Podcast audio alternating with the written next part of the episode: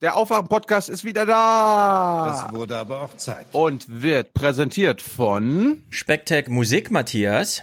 und Jonas. Und merkt euch bitte eine Message für diesen Podcast. kann ich vielleicht noch mal in schöneren Worten sagen, dass die Bundesregierung natürlich ein Land der Mitmenschlichkeit ist, äh, dass die Menschenwürde jedes Einzelnen achtet. Und das ist nicht nur im ersten Artikel unseres Grundgesetzes nachzulesen, sondern täglich gelebte Praxis. Mission accomplished. Auftrag erfüllt. Das ist das Fazit von Donald Trump nach der vergangenen Nacht. Drei Worte, um diese Operation zu beschreiben. Präzise, überwältigend und effektiv. Was stimmt? Was ist Propaganda? Also der Tenor war ganz eindeutig, das war ein ziemlich verpuffter Fehlversuch der Amerikaner, auf den musste man gar nicht dramatisch reagieren. Auch der Präsident zeigt sich gelassen. Am frühen Morgen mit Aktentasche auf dem Weg ins Büro. Was ist Wahrheit und was ist Propaganda? Ich will in die Türkei reisen und dort alle treffen. Präsident Putin, Präsident Erdogan, Präsident Rouhani. Das ist meine Strategie. Bei diesem Angriff ging es eher um die Reputation der USA, um die Reputation Frankreichs in der internationalen Politik beziehungsweise ihrer führenden Figuren. Die Bundesregierung hat sich heute hinter den US-geführten Militärschlag gestellt. Kanzlerin Merkel sagte, er sei erforderlich und angemessen gewesen. Wir dürfen uns an diese schrecklichen Bilder von durch chemische Substanzen verwundeten Männer, Frauen und Kindern nicht gewöhnen. Angesichts der Abscheulichkeit des Einsatzes von Chemiewaffen durch Assad sind diese Maßnahmen verhältnismäßig und erforderlich.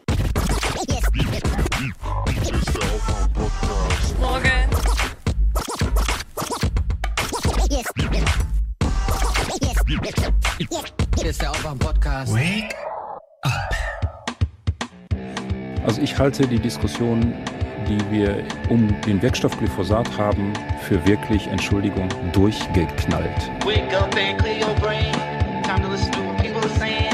Government is lying again and the media is acting insane. It's good to stay in bed and ignore the talking heads, but you can sleep when you are dead, so wake up. Und ob es vielleicht am Ende sogar so weit ging, dass es wie 2014 zu später Stunde Himbeergeist gab. So.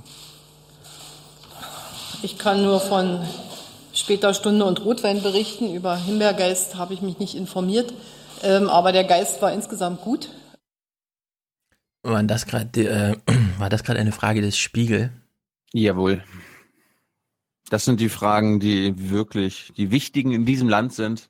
Wenn nicht die gerade die beste Journalistin des Landes den beiden, also Hm. Scholz und Merkel, Fragen stellt, dann muss es der Spiegel tun. Ja, Herr Gattmann. Auf Twitter macht er immer so einen auf. Eigentlich wollen ja alle Robin Alexander sein, habe ich den Eindruck. Oh Gott. Hm, ja. Naja. Und Glyphosat ist jetzt nicht so schlimm wie Giftgas in Syrien oder was? Äh, Was hat der Mann gesagt? Genau. Gut, wir haben hier viel aufzuholen und Thilo und ich sind schon mal on online gegangen, bevor die Gang gleich auch noch erwacht. Deswegen Mhm. stürzen wir uns mal auf die Tribüne und klatschen alle ab. Ye are many, they are few.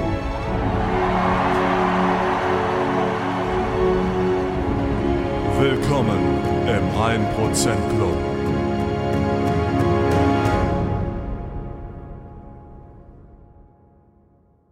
Und da heißt es, alle mitzunehmen.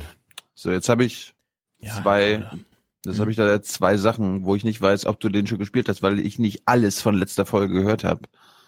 Mit dir und Spiel. Also ich, würd- ich sag mal so, auch wenn wir den jetzt nicht zum ersten Mal hören, ist ja egal, weil wir werden ihn wahrscheinlich auch noch hundertmal hören. Na, es gab ja, wir haben ja immer wieder Hörer, die sagen, wünscht uns doch mal Glück bei meinem Job oder ich brauche ich brauche einen neuen Job. Und da hat doch uns der Markus etwas geschickt. Eine Jobsegen. Und ich weiß jetzt nicht, ob du den schon gespielt hast. Ansonsten haben, haben wir irgendeinen jetzt bei der Unterstützerliste, der einen Jobsegen braucht. Ansonsten spiele ich den jetzt mal. Ach so, nee, hier- spiel mal Jobsegen, das ist ja gut für alle. und will mich hiermit bei Markus bedanken und allen einen guten Job wünschen.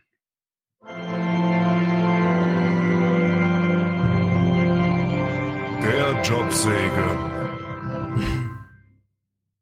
Sehr gut. Das ja, andere. Also, den können das wir andere. jetzt auf Halter halten, ja. Das andere ist ja, äh, wir spielen ja sonst bei denen hier, ne? I mean, who are we? We're the 1%. Na? Und jetzt habe ich einen viel besseren. Liebe Leute, Stefan hat seinen Jingle zum 1% Club, ich habe jetzt meinen. I am in the top 1%. And that's what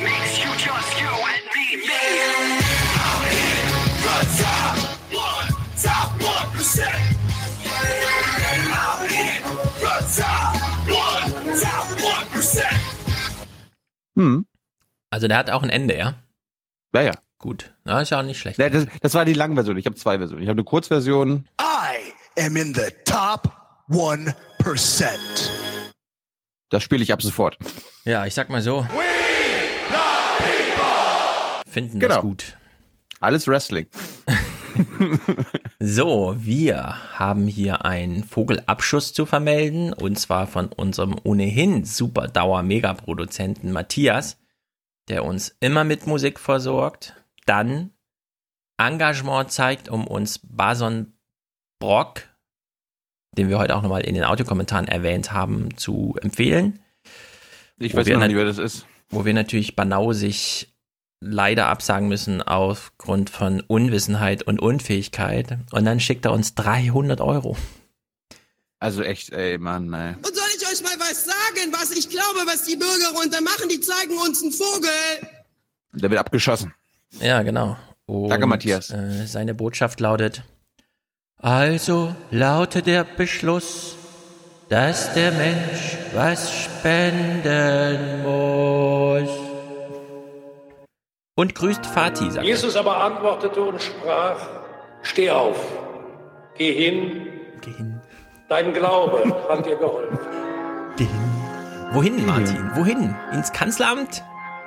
Wohin geht Ja, man so? Hast du deinen Vati gegrüßt? Wenn nicht, ist das der Auftrag von Matthias.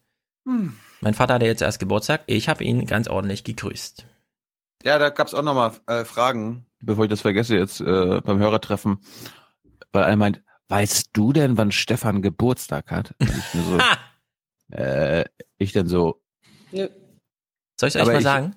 Aber ich wollte, ich wollte wissen, hast du schon Geburtstag gehabt? Ich sage euch jetzt, wann ich Geburtstag habe. Donnerstag. Diesen Donnerstag. So, gehen wir mal in der Liste weiter. Ich halte es ja ein bisschen geheim. Ihr müsst jetzt selber damit klarkommen. Ich sage einfach Ja, mal Donnerstag. so, 288. Wer taktet sich hier ein für 288? Anne taktet sich ein. 288? 288. Schon Oh, lang hab- verdient. Ich, ich habe ich hab am Mhm. Anfang 287 gesagt. Ja, Es ist ja auch 287. Deswegen, sie taktet sich schon ein, sonst hätten Ach wir sie so. heute schon genannt. Anne taktet sich ein für 288 und sie schreibt, lange schon verdient und ab jetzt mit einem Fuffi. Dauerauftrag monatlich. Was ist denn hier los? Weiter so. Viele Grüße aus Berlin. Was was Oh. Ich bin, ich bin, ich bin, heute- ich bin ich, du merkst, ich habe jetzt seit drei Wochen das. Ding nicht besorgt, äh, äh, benutzt. Wie hieß sie nochmal? Anne. Aber die Grüße Anne. kommen von Anne und Jens. Also sind es wahrscheinlich Anne und Jens, die hier Präsentator werden wollen und das dann auch sein werden. Gut, liebe Anne, lieber Jens. Das ist gut für unser Land. So eine Haltung. Genau, sehr gut. 286. Ich habe ja das letzte Mal meinen Rückflugsponsor Jonas per Executive Order zum äh, Präsentator gemacht. Plötzlich am gleichen Tag, nur eben ein paar Stunden später, taktet sich Jonas ein mit 286. Können wir natürlich erst heute vermelden. Haben wir ja auch. Also wir, den Euro schlagen wir dann drauf. 287. Jonas, herzlichen Dank. Du bist Präsentator. Du schickst Liebesgrüße aus München. Wir schicken sie nach München, würde ich sagen. Wissen Sie, was ich das halte? Ich halte das für inhuman. Was? Nein, das ist super human. Podcast Landschaftspflege, sehr, sehr gut. 100 Euro von Greti. Längst fällig, aber endlich hier etwas Arbeit und Würde für euch. Den muss ich mir auch mal bereitlegen. Hast du den bereit? Nein. Oh, ich lege ihn mir auch mal bereit. Das letzte Mal mal rausgesammelt. Arbeit und Würde, Andrea Nahles. Ich glaube, wir haben es alle noch im Ohr. Gernot, 100. Aufwachen. Go on, schreibt er. I said my heart will go on oder so? Mhm. Irgendwas? Melodisch, pathetisches? Äh, das ist gut für Deutschland, sage ich dazu nur. Das ist Ach, die habe ich, die hab ich alle so lange nicht mehr gehört. Schön. Also herzlichen Dank, Gernot und Greti. André schickt 77 für mehr grandiose Scheiße, Ausrufezeichen, Ausrufezeichen, Kappa. Ja, wer wünscht sich grandiose Scheiße? Also damit können wir heute auf jeden Fall bieten. Äh, die SPD ist heute wieder dran mit einer kleinen Erneuerungsrunde und so. Lasst euch überraschen. Ja, irgendwie, irgendwie sowas, ne? Und wir brauchen dringend die Erneuerung der SPD. Ah, genau, Olaf Schäuble. Von Olaf Schäuble war vorhin zu lesen, er behält das komplette äh, Ministerium von Schäuble. Die gleichen Büroleiter, die gleichen, er holt ja sogar die Leute zurück, die eigentlich schon Schäuble, Schäuble schon gegangen sind. Ja, deswegen nennen wir ihn Olaf Schäuble. Klasse. Keine weitere Verwunderung notwendig. Ja. Maria, nee, Britta, 65,50. Vielen Dank, schreibt sie. 50 Cent für jede gehörte Folge. Soweit sind wir schon. 50 Cent für jede Folge ergeben 65,50. Maria, monatliche Liebesgrüße aus Köln. 50 Euro. Ich glaube, Maria hat sich vorher auch immer mit äh, Oma Erna bei uns bedankt, falls ich es nicht verwechsle. Das finde ich natürlich dann doppelt Spektak. Also ich finde es sowieso Spektak. Wolfgang, Heiner, Regina, jeweils 50, aber ohne Kommentar. 50 von Alexander, S-C-O-R. Ich weiß immer noch nicht, was es bedeutet, aber er wünscht sich einen Clip. Alle losen's mit mehr Geld. Ja, klar. Äh, Mehr Geld, alle wollen mehr Geld, mehr Geld. Wir lösen es mit mehr Geld. Überall mehr Geld. Genau, mehr Geld, mehr Geld. Also auf ihn kommen wir heute auch zu sprechen. Marco, 50 Euro, Beitrag zum Gaza-Massaker in 284. Hm. Tja, das war eine gute Stunde, würde ich sagen. 50 von Bernd gegen den Wahnsinn für Deutschland. oh, ja klar. Für Deutschland. Für Deutschland. Und alle. Für Deutschland. So, Stefan schickt 50 und schreibt, und ich lese es so vor, wie es da steht, weil es grammatikalisch und äh, punktsatzmäßig absolut korrekt ist. Obwohl man auch bei zwei Worten viel falsch machen kann. Aber er schreibt, ach, ficken. Und er macht, er schreibt das ach groß. Er macht nach dem ach ein Komma. Und nach ficken kommt ein Punkt, weil es ein Satzende ist. Ist einfach perfekt. Das ist so Sehr ein, schön für Deutschland. Genau, so ein sehr kontrolliertes, ah, soll ich jetzt 50 Euro den Typen schicken oder nicht? Das sind doch echt nur zwei Idioten, ein Mikrofon und so. Ah, ficken. Und dann hat es aber kontrolliert gemacht. Also es ist wirklich sehr gut.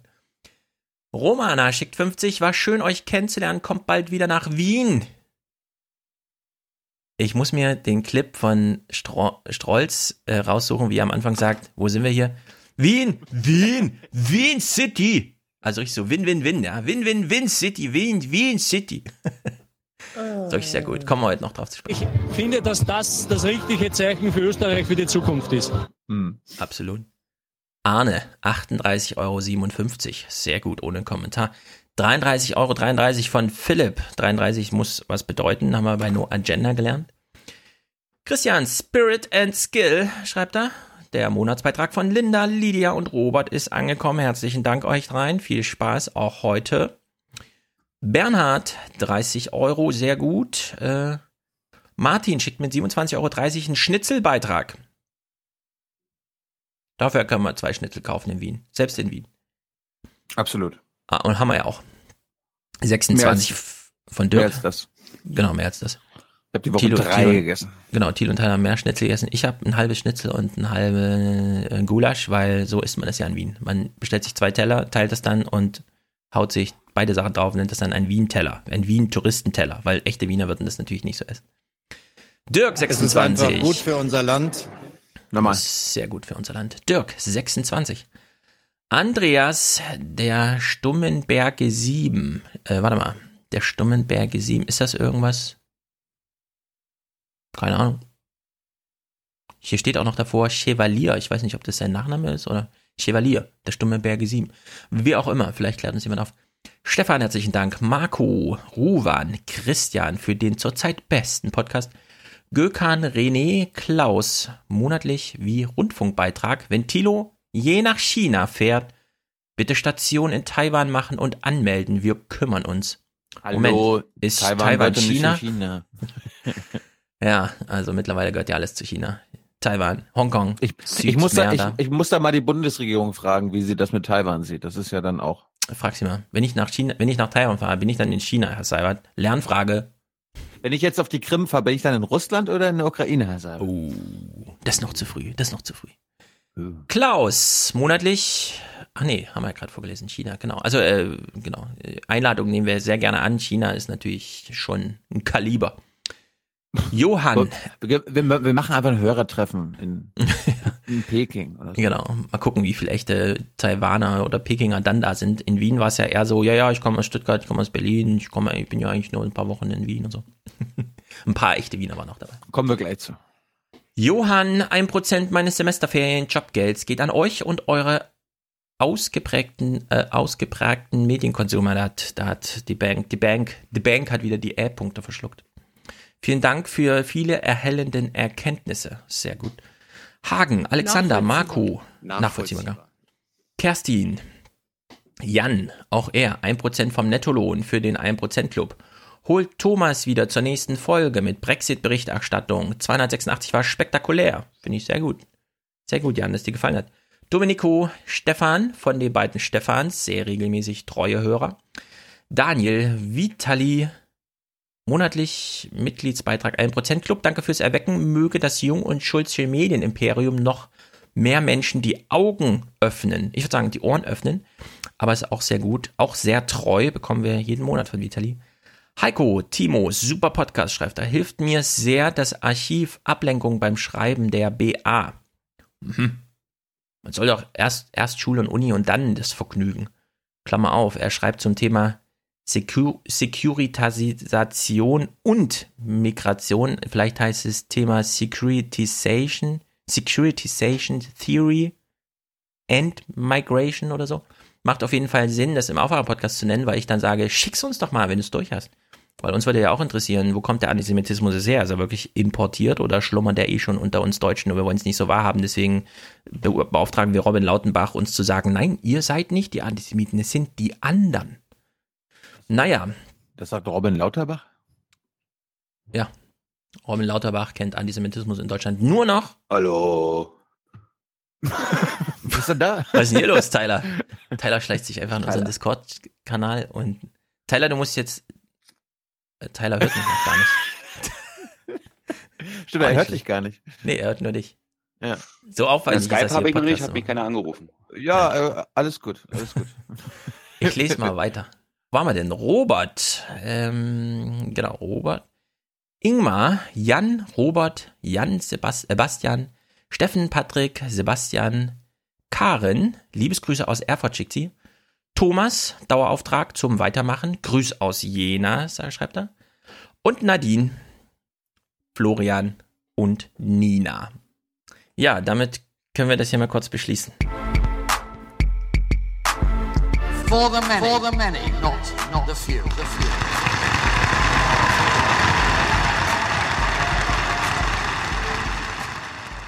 Peace, for justice and cooperation. So. Jetzt ist das ganze Team komplett. Äh, Hallo wir, Team! Wir, wir führen sie, wir führen sie einzeln ein. Ah, ja. Zum einen den Mann hier. Man kennt ihn. Jetzt wird der Podcast noch ein bisschen geiler. Macht mit Alex Tyler. Buongiorno. Und einen Klassiker der TV, des TV-Journalismus. Der Mann, der alles kann. Wer hat den Verstand? Wer ist gut für unser Land? Die anderen Reporter kann man alle vergessen. Hier ist die Hans-Jessen-Show. Bing! Der Bing Man. Bing, bing, bong, bong. Grüß Bing, bing, bong, bong. Bing, bong. Komm, wir machen heute auf Chinesisch. Bing, bong. China ist wichtig. Bing, bong, bong. Oh, Grüß Frankborn. Seid ihr alle wieder heil aus Wien zurückgekehrt? Ich bin super heil angekommen. Allerdings, ich saß im Flugzeug und dann hieß es äh, Boarding Complete und so. Die machen ja dann immer hier ein schönes Dingsabums. Und dann, ja, hallo, ich bin der Kapitän. Wir müssen noch eine Stunde warten. Schlechtes Wetter in Frankfurt. Und das heißt für mich immer erstens eine Stunde im Flugzeug warten. Das geht, finde ich, weil ich hatte ja so einen schönen Platz. Vor mir saß ja keiner und so. Also ich konnte meine Beine lang machen. Aber wenn es heißt, wegen schlechten Wetters, dann weiß ich immer, wie der Landeanflug wird und dann wird mir schon schlecht, bevor wir losgeflogen sind. Und, aber war trotzdem gut. unser Zug. Äh, Zug. Unser, Flieg unser Zug über den Wolken. Ja. Fliegenden Zug. Aha. Unser Zug über den Wolken war, glaube ich, was war, Tilo? Du warst ja im selben Flieger zehn Minuten schneller auf dem Rückflug oder 20 oder so? Zehn. Ja. Das hat mich Wie? sehr gefreut. War ich schneller in Berlin. Rückenwind oder was? Zehn Minuten auf der kurzen Strecke. Ja. Hm? Auf dem Hinflug, auf dem Hinflug waren es 20 Minuten, die er eher da war. Na Gut, ah, ah, du warst schneller in Wien. ah, apropos hin. Wir waren Ich- schneller in Berlin. Ich will noch kurz meine Nachtzugfahrt rezensieren. Sie war sehr gut. Ich war überrascht. Ich weiß, warum die Deutschen den Nachtzug abgeschafft haben und die Österreicher nicht. Weil es funktioniert irgendwie ganz gut. In den, es war, ich hatte erst ein bisschen Angst, weil es war, es- also die Bettkante war über meinem Kopf, über zwei Meter. Und dann bin ich da so hochgeklettert. Und mit Klettern meine ich wirklich nicht einfach so mal einen Fuß da hoch und zack, sondern man muss erstmal vier Leiterstufen hoch und so. Und dann lag ich da oben, dann kam es Schaffner, hab ich gefragt, ist schon mal jemand runtergefallen? Da hattest du auf Österreich, also nicht unter meiner Aufsicht und so. Also, aber gut, wenn, wenn der Zug langsamer fährt, rutscht man gegen die Wand. Es, aber es ist Physik. trotzdem irgendwie gruselig. Aber war gut. sind die Gesetze der Physik. Ja, meine Uhr hat immerhin 48 Minuten Tiefschlaf gesagt am Ende und da, da, es war okay. Apropos, apropos Gesetze der Physik, kann man auch sowas in so einem Örtchen machen? habt möglichst viel Sex und, äh, und benutzt Kondome und äh, hinterher könnt ihr dann immer noch abtreiben. Wie ist das? Ich, ich glaube ja. Kommt ein bisschen auf die Sportlichkeit an. Äh, wenn man ein Zweibett hat, das Ding ist ja insgesamt drei Meter hoch, weil insgesamt passen auch drei Betten rein. Bei zwei Betten hast du auch genug Platz. Allerdings sind die Betten nur 90 Zentimeter breit und nur 1,90 lang. Das heißt, Oh. ich musste mich, wenn ich mich lang gemacht habe, so reinklemmen. Also ich stieß oben und unten an. Und jetzt mal, bei, wenn in die Kurve ging, hat es entweder gegen die Füße oder gegen den Kopf gedrückt. Okay. Aber pff, kannst du alles in so einem Nachtzug machen, glaube ich. Deswegen sind die auch so legendär. Ganze Spielfilme wurden gemacht. Genau. Aber Tilo, du kommst Über- nicht in den Miles High Club, wenn es ah. nachts machst. Also ich äh, empfehle Nachtzüge. Aber das, ist, das ist auf jeden Fall noch mein Ziel. Sex im Zug hat, hatte ich noch nicht. Mhm. Das ist der, das ist dann der, nicht der Nachtclub, sondern der Nachtzugclub. Eine Besch- Nightline. Äh, Ja, Night, Ja, genau, das will ich noch sagen. Also ich möchte empfehlen, Nachtzug zu fahren, weil der fährt Ja. zum Beispiel hier um Mitternacht los und man ist dann 8 Uhr irgendwas in Wien. Allerdings, die, die kleinste Zimmerordnung sind zwei Bettzimmer und wenn man alleine fährt, weiß man nicht, wer dann da noch mit drin liegt. Es kann Stefan, irgendwie darf- eine Schnarchnase sein Aber oder. Darf ich dir Ja. noch eine Frage stellen? Du bist ja eigentlich Nachtzug gefahren, weil du gesagt hast, ja, mit dem Flieger, da muss man immer so bla bla Nee, bla. Im Endeffekt, äh, du wolltest doch eigentlich fit ankommen. Ja. Bist du, also meine Einschätzung war jetzt, dass du genauso durchgeknödelt warst wie Ja. jeder andere Reisende. Also, ja, aber das ist grundsätzlich, wenn ich zu Hause in meinem Bett schlafe, bin ich durch. Und wenn dann, wenn ich Nachtzug fahre und meine Uhr sagt 48 Minuten Tiefschlaf, denke ich, war gut. okay. Deswegen würde ich auch nicht empfehlen, mit dem Nachtzug und dann die nächste Nacht wieder mit dem Nachtzug oder sowas. Sondern dann lieber stationär schlafen, aber naja. Ja, Und ich Reisen, bin. Ja, Hans? Reisen ist doch auch in unserer Zeit immer noch ein richtiges Abenteuer. Hm, würde ich jetzt ein bisschen, gerade. also ja. Aber ich Ja. bin eben auch Nachtzug gefahren, weil ich wäre auch geflogen, nur äh, Familie und so weiter. Ich konnte nicht Mittwoch vor Mitternacht los und ich musste Donnerstag, also was heißt, um 22 Uhr hätte ich auch losgekonnt, aber nicht 20 Uhr. Und ich musste ja am Donnerstag zu Kern um 12 in Wien sein. Und da bot sich der Nachtzug nun wirklich ziemlich gut an, was diese Erfordernis angeht. Also ich glaube, die wirklich, die wirklich exklusive Form der Anreise ist äh, ab Passau mit dem Schiff die Donau runter. Ja, wenn man den halben Tag noch hat, kann man das machen. Allerdings wird so ein Schiff auch schnell langweilig. Wenn wir hier auf dem Rhein sind und wir fahren, was weiß ich, von Bacharach hoch zur Marksburg, ist zwar der Hinweg eine Stunde, aber rückwärts gegen den Strom ist es drei Stunden und man denkt nach einer Stunde, hm, ja, ist zwar schön die Lorelei, aber irgendwie so spannend ist so ein Boot jetzt auch nicht. Was man dafür ein schönes Hörertreffen machen könnte auf so einem Schiff. Darauf. Das stimmt. Darauf, das stimmt. Aber darauf wollte ich jetzt kommen. Ich wollte. Aber die, die zu spät wären, hätten dann wirklich ein Problem. Allerdings. Ähm, lass uns mal nicht über Kern reden und was, was wir mit Kern erleben haben. Das können wir vielleicht nächste Woche machen, nachdem das Interview online ist. Würde ich auch sagen. Aber ich würde sagen, wir reden jetzt mal über das Hörertreffen. Und Übers ich wollte, Hörertreffen. ich wollte anmerken, was ich, glaube ich, in, an, dem Abend schon fünfmal gesagt habe, dass in Berlin wenn du da irgendwie eine Veranstaltung planst und sich 50 Leute melden, dass sie kommen, kommen am Ende 20. In Ja, das ist auch- scheiße an Berlin. In Wien ist es offenbar so, wenn sich 20 melden, dass sie kommen, kommen am Ende 70. Ja, das ist auch gut so. Das ist überall anders auch so. Nur Berlin ist, ach nee, ich hab äh, vielleicht doch, ah, hm, und so, und dann wird nichts. Das ist immer eine Galerieeröffnung in Berlin. Ja. Ja, ich fand es auch sehr schön in Wien. Es war ja mein erstes Indoor-Hörertreffen, glaube ich. Abgese ja, also im Grunde, wir haben uns leid. ja immer draußen getroffen. Und was ich ja sehr gut fand, ich habe ja im Forum, wir haben ja jetzt zum Beispiel von Frogger, der mich ja damals zum Panel nach äh, Hamburg eingeladen hatte, der hat auch schon im Forum gefragt, wie ist denn das Hörertreffen in Hamburg? Kann man das nicht mal machen? Und dann, also ohne uns jetzt. Und ich dachte, ja. Und es gibt auch extra einen Hashtag jetzt im Forum. Man kann jetzt Hörertreffen einfach mit Hörertreffen sich selbst labeln und dann aufrufen, weil es gibt ja genug Aufwachenhörer. Und mein Eindruck in Wien war so ein bisschen, als wir kamen, und wir waren ja sehr pünktlich, wir waren fünf nach acht oder so waren wir da und wir waren um acht verabredet. Wir waren sehr pünktlich. Wir waren nur fünf Minuten zu spät. Genau. Das Hörertreffen lief ja eigentlich schon. Für Berliner Verhältnis ist das pünktlich. Deswegen habe ich auch niemanden aufgeschreckt, sondern habe mich einfach an, ans Ende von dieser Tischzeile da gesetzt. Hans hat dann so ein bisschen versucht zu managen, hier eine Runde, da eine Runde oder sowas. Aber ich dachte mir, ich wusste, jetzt läuft jetzt vier Stunden oder so. Das, da ist schon Bewegung drin. Man kann sich erstmal hinsetzen und niemanden aufstören. Also es war ein wunderschönes Hörertreffen, zu dem wir dann dazugekommen sind, fand ich. Ich wollte, ich wollte ja, dass wir nicht jeder von uns an einer festen Stelle stationiert sind, sondern dass Nö, wir eine haben wir dauerhafte Rotation Ja, ja. einführen. Und das haben wir geschafft. Genau, Juliane aber die muss man ja nicht dabei. organisieren oder so. Es gibt, es gibt ja ein, also eins kennen, glaube ich, alle. Wenn so Klassentreffen ist oder sowas, alle sehen sich wieder. Dann sammelt sich äh, so ein Restaurant oder wo man das auch immer macht, sammelt sich so zusammen. Dann kommt jemand auf die dümmstmögliche aller Ideen und sagt, komm, wir machen mal ein Foto alle zusammen. So, alle stehen auf, stellen sich auf. Du kriegst Ach, dieses Gesprächssetting danach, du kriegst dieses Gesprächssetting danach, wo alle schön rumsaßen und so, kriegst du nicht wieder hin. Sondern plötzlich sind alle im Stehen, im Aufbruch begriffen, ja, und so nach zehn Minuten, nachdem das Foto gemacht ist, sind dann alle weg. Ja, und deswegen glaub- nicht groß aufstören. Ich glaube, Schul, also Klassentreffen ist, glaube ich, nicht so ein gutes Bild, weil da gibt, da bilden, setzen sich, also ich setze mich gleich wieder zu meiner alten Clique. Ja? Mhm. Das ist, äh, auf dem Hörertreffen ist ja dieses, das Besondere, dass das alles eigentlich Menschen sind, die sich nicht kennen oder halt nur aus dem, aus dem Chat, also zumindest noch nie gesehen haben. Und dass das dann immer funktioniert, dass die Leute einfach auch miteinander Mhm. mingeln, das beeindruckt mich immer und äh, das zeigt mir, dass eure Hörerschaft, zumindest die aktive, irgendwie so ein bisschen, das ist wie auf dem Chaos Computer Club, äh, wie auf dem Chaos Computer Kongress, ja. Also die Leute kennen sich ja auch nicht alle, aber die haben irgendwie alle was gemeinsam und äh, wenn, und auch sowas zu erzählen.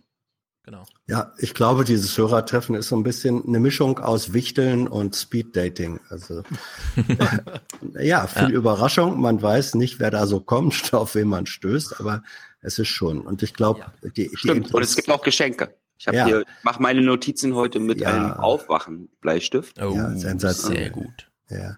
Und die schöneren Bilder sind, glaube ich, bei allen im Kopf entstanden. Und da sind sie dann auch relativ dauerhaft. Ja, also wer auf dem Hörertreffen fotografiert. Ich habe nicht mal jetzt in Wien ein Foto Ja. gemacht, sonst mache ich ja mindestens, also ein Foto mache ich ja immer. Ich sitze ja nicht da und fotografiere. Diesmal nicht, naja gut. Ähm, Hast du, hast du keine Selfies gemacht? Du kannst, du äh, kannst doch, Selfies von- habe ich gemacht. Für, für, Da kannst also, auch von Wien gar kein Bild machen, was besser aussieht. Also Wien ist ja so eine Postkartenstadt. Ne? Ich bin ja, Ja, auch so ein Mensch, ich fotografiere viel. Aber wenn ich dann so in diese, äh, wenn ich dann irgendwo hinkomme, dann gucke ich immer so, was hier schön ist, was nicht auf den Postkarten drauf ist. Und äh, das habe ich in Wien auch gemacht und ich habe einfach nichts gefunden. Ja? Das heißt also, Ja, dann fotografiere ich dann. Also jedes Gebäude gibt's da als Postkarte. Ja. Da brauche ich ja jetzt nicht nochmal wie so ein Bekloppter rumrennen und tausend Fotos von äh, der Infrastruktur machen. Ja, Tyler, deswegen die Selfies. Genau. Deswegen haben Genau. wir Das- haben Tyler als Postkarte gibt's nämlich nicht, jedenfalls nicht in Wien. deswegen Früher hat hat man auf die Wände fotografiert, geschmiert. wie er sich in Wien in Hans verliebt hat. Wir haben fotografiert, wie viel Schnitzel gegessen werden. Ja, ganz schön viele. Hab ein Foto auf dem Ja. Kettenkarussell gemacht, oben in 95 Meter Höhe. Oh ja. Das, das Regierungstagebuch vom Donnerstag ist das Beste ever bisher. Mhm. Finde find ich. Und das davor mit Corinna Bilbao das zweitbeste ever. Oh, das habe ich noch gar nicht geguckt, fällt mir gerade ein. Ja, das musst, du- das musst du gucken. Gucke ich Das natürlich ist noch. gut. Ist gut. Ja, ich finde, ist gut. äh, also Wien ist eine ganz wunderbare Stadt. Ich hoffe, ich komme bald wieder. Ich habe mir eine Mütze gekauft. Ich habe sie gerade auf. Sieht ein bisschen aus wie Polizei, aber ich Mhm. ist ein bisschen Gendarm oder so. Naja. Der Bulle Äh, von Wien. Tyler, äh, fangen wir mal mit dir an. Was wollen denn die Hörer so von dem Tyler Meister wissen? Also von mir wollen sie eigentlich immer, entweder haben sie so technische Fragen, ja, weil sie ja wissen, dass ich die Technik mache.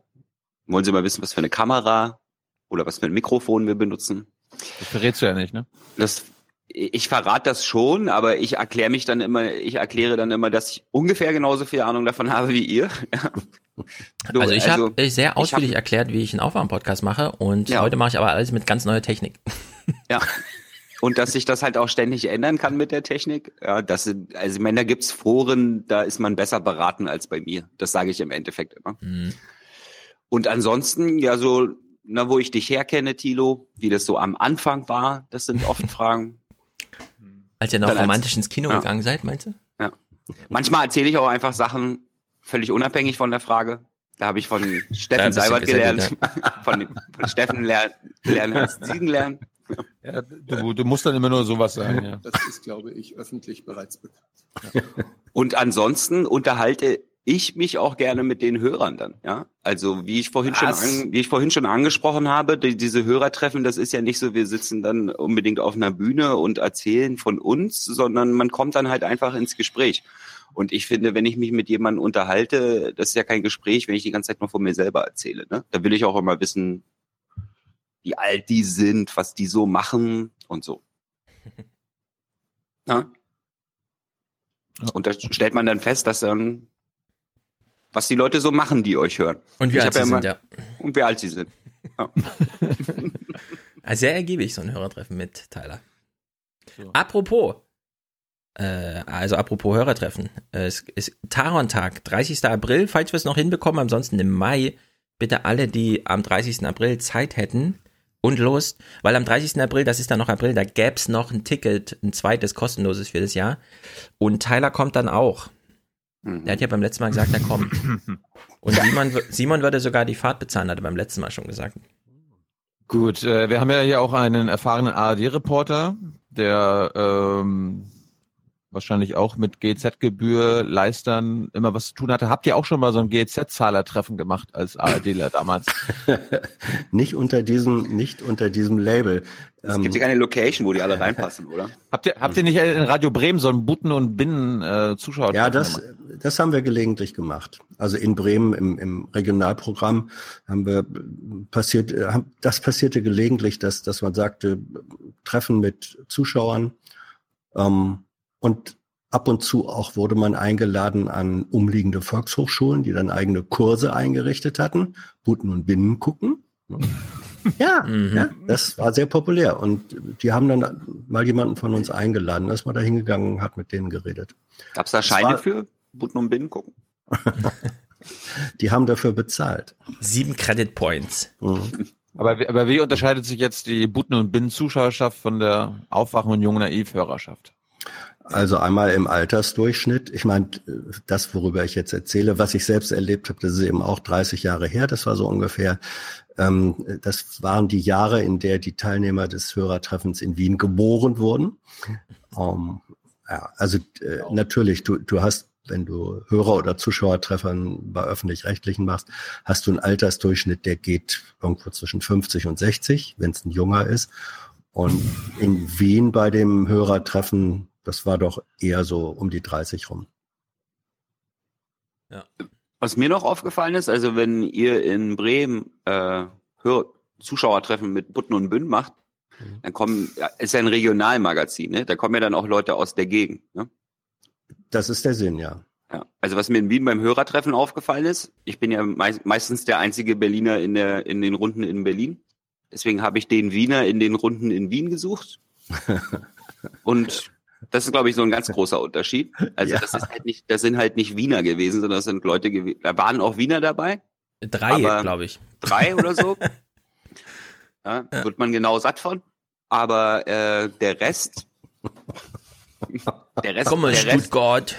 der Den Rest, kann man auch war- in der Frankfurt Rest, erzählen. Der Rest, es war internationale Elite, ja. Die sind mobil, die sind international. Das ist ein Riesenunterschied. Nachtzugfahrer wahrscheinlich. Es, war, es, es waren auch viele Exildeutsche da. Also es Ja. hatte so ein bisschen Exilantentreffen. Da. Ja, Also, also ich wurde, ich wurde, ich wurde ständig gefragt, wie es mit äh, Kern gelaufen ist und äh, ich wollte gar nicht so viel Wie ist mit verraten. Kern gelaufen eigentlich? Ah, so will's gar nicht Einfach nur von, auf, von 1 bis 10. 10 ist das Beste. Wie ist mit Kern gelaufen? Acht. Was ist denn das für eine Skala? Das reicht Ja, doch. das so. weiter, nächstes Thema. Aber über Kern Kern, wir- Kernbotschaft. Über Kern reden wir nächste Woche. Warte mal, ich will noch was Hans- ganz Wichtiges sagen. Über Kern reden wir erst später. Ja, Können wir Hans, später über Kern reden? ja. was wollten denn die Hörer von der Hans-Jessen-Show wissen? Naja, das hat natürlich äh, ein bisschen dann auch mit dem Altersunterschied äh, zu tun. Die wollten wissen, äh, wie man vor 40 Jahren oder wie ich vor 40 Jahren zum Journalismus gekommen bin, ob das damals anders war. Manche wussten auch, dass ich eben auch Politikwissenschaften und Soziologie studiert habe. Da waren ein paar dabei, die das jetzt studieren und die sich sehr drüber beklagt haben, ähm, dass ihnen zum Beispiel Studium der Politik überhaupt nichts bringen würde zum Begreifen von politischen Prozessen und so. Also da haben wir viel drüber geredet, ähm, wie in meiner Wahrnehmung äh, Unterschiede einfach zwischen damals und heute sind. Das war viel, was eben mit dieser, mit diesem Altersunterschied zu tun hat. Dann ging es generell, und das waren auch Gespräche hin und her. Ähm, Also nicht nur so, dass der, dass Opa Hans abgefragt wurde, sondern es waren auch dann intensive Diskussionen über die Rolle äh, von Journalismus und Journalisten und inwieweit Journalisten Beobachter sind und inwieweit sie selber Akteure sein können sollen. Dürfen, Sehr gute oder nicht. Diskussion. Daran hast Das du gesehen, dass wir gute Aufwachen-Podcast-Hörer haben. Ja, ne? ja. Also ja, die ja, äh, sozusagen. absolut.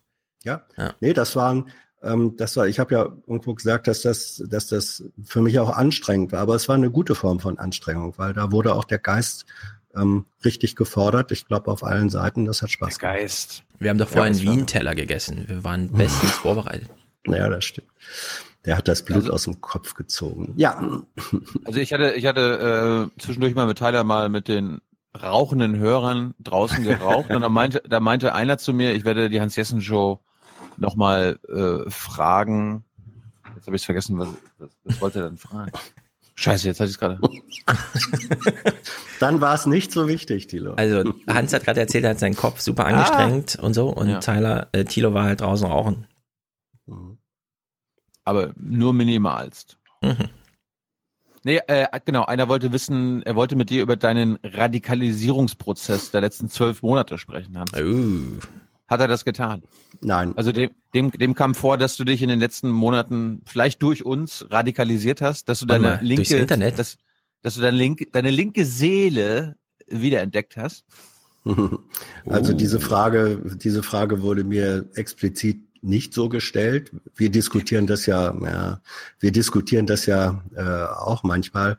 Ähm, ich, ich, ja. würde, ich würde mal sagen, also erstens äh, gilt ja der Satz äh, von nicht aus der Keuner-Geschichte von Bert Brecht, diese wunderbare, als Herr K. einen alten Freund nach langer Zeit wieder trifft und der alte Freund sagt, Oh, Herr K., Sie haben sich ja überhaupt nicht verändert. Herr K. hörte es und erbleichte.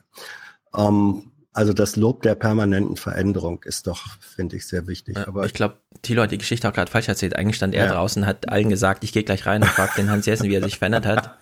Und dann ist er reingegangen, hat aber die Frage vergessen. ja, Ja. genau. So wird's gewesen sein. Ja. Also, es war gut jedenfalls. Ja. Gucken wir mal Nachrichten, würde ich sagen, oder? Mhm. Ja, ich dachte, wir gucken uns jetzt mal an, was äh, Mhm. die österreichische Politik so zu bieten hat. Darum, Wie? darum sind die beiden, sind die beiden ja hier. Wir wollten ja über den Neos-Typen reden. Wir wollen Achso, mit vorher, Stolz Vorher setzen wir anfangen. noch einen Gruß an den ganz jungen Hörer. Ne? Wie alt? 13. 13. 13. Ja, also Das hat, uns sehr, das hat uns sehr gefreut, dich zu treffen und zu umarmen. Genau, gebt euch einen Ja. Ruck, da kommt wirklich jeder. Ja. Um um es mal flapsig zu sagen, nee, ihr seid nicht die Blödesten, die zum Hörertreffen kommen. Im Gegenteil. Und, Nein. und wir können und wir können sagen, wir werden jetzt, äh, wir werden bald wiederkommen, weil es steht jetzt schon fest, dass wir noch ein paar Interviews offen haben, unter anderem mit den Regierungsleuten und vielleicht mit dem Präsidenten Herrn Van der Bellen. Können sich ja nicht ewig in China verstecken vor dir, ne, Tilo? Das stimmt, das stimmt. Die anderen, die anderen haben es auch überlebt. Und, und eines und eines meiner Lieblingsinterviews der letzten Woche konkurriert mit Kern war das mit Matthias Strolz. Ja, wollen wir es echt jetzt gucken? Das ist eigentlich Ja, erst ein ja. Rausschmeißer. Na gut, Nö, äh, nehmen nehmen wir es als Reinschmeißer. Darum sind die beiden doch gekommen. Lassen wir uns mal reinschmeißen von Herrn Strolz. Ich kann mir einfach nicht merken, wie er heißt. Strolz, Strolz. Ja. Matze. Also Matthias Strolz, Neos-Chef. Neos, In Deutschland, in Deutschland würde er Matthias von Strolch heißen. Ja, also Thilo hat ungewöhnlicherweise, sonst fragt er immer, wer bist du, was machst du und so. Und diesmal hat er gefragt, wo sind wir hier? Das Und mache ich immer. Hallo, ich frage immer, ich starte immer im Interview mit, wo sind wir hier? Und dann Da war nur die Ausführung sehr lang nach dem, wo sind wir hier? Und deswegen kam die Frage, die normalerweise gleich sofort als zweite kommt, nämlich wer bist du, kam dann halt erst nach zwei Minuten. Echt? Geht Jung und Naiv nicht so los, dass du sagst, hallo, eine neue Folge Jung und Naiv? Nein, ich weiß dann, immer ganz genau, du? die Antwort, ja, Bundeslied, Bundestag, Liegenschaft unter den Linden Nummer. Na ich, gut. Ich sage mal immer so, eine neue Folge Junge Naiv. Wir Ja. sind in Berlin. Wo genau? Und dann Ach so. im Bundestag. Aha, alles klar. Und wer bist du? Ja, da habe ich 300 Mal nicht ordentlich hingehört. Ich war jedenfalls überrascht. Äh, vielleicht war ich nur überrascht, weil er die Antwort so gut gegeben hat. Ich traue mich gar nicht zu fragen. Jetzt, du hast Strolz gesehen, dass du Uganda hast du jetzt eine Uganda. Ihr wart auch in Benz. Uganda? Krass. Mit Herrn Scholz. Guck ich alles noch. Guck ich alles noch. Guck ich alles noch. Du hast Matthijs noch nicht gesehen, Benz noch nicht gesehen? Guck ich alles noch. Ich freue mich auch sehr drauf. So deine Nee, erstmal muss ich Knaus gucken. Die hast auch wieder, die, er hat so lange dieses Shame-T-Shirt an, bis du, bis du diese Sachen jetzt guckst. Morgen fahre ich Fahrrad. Da höre ich Junge Naiv. Aber ich fange an mit diesem Flüchtlingsstil-Typ. Ja, Auf den ja, wollte den ich auch. ja. Auch sehr gut. Ja, also.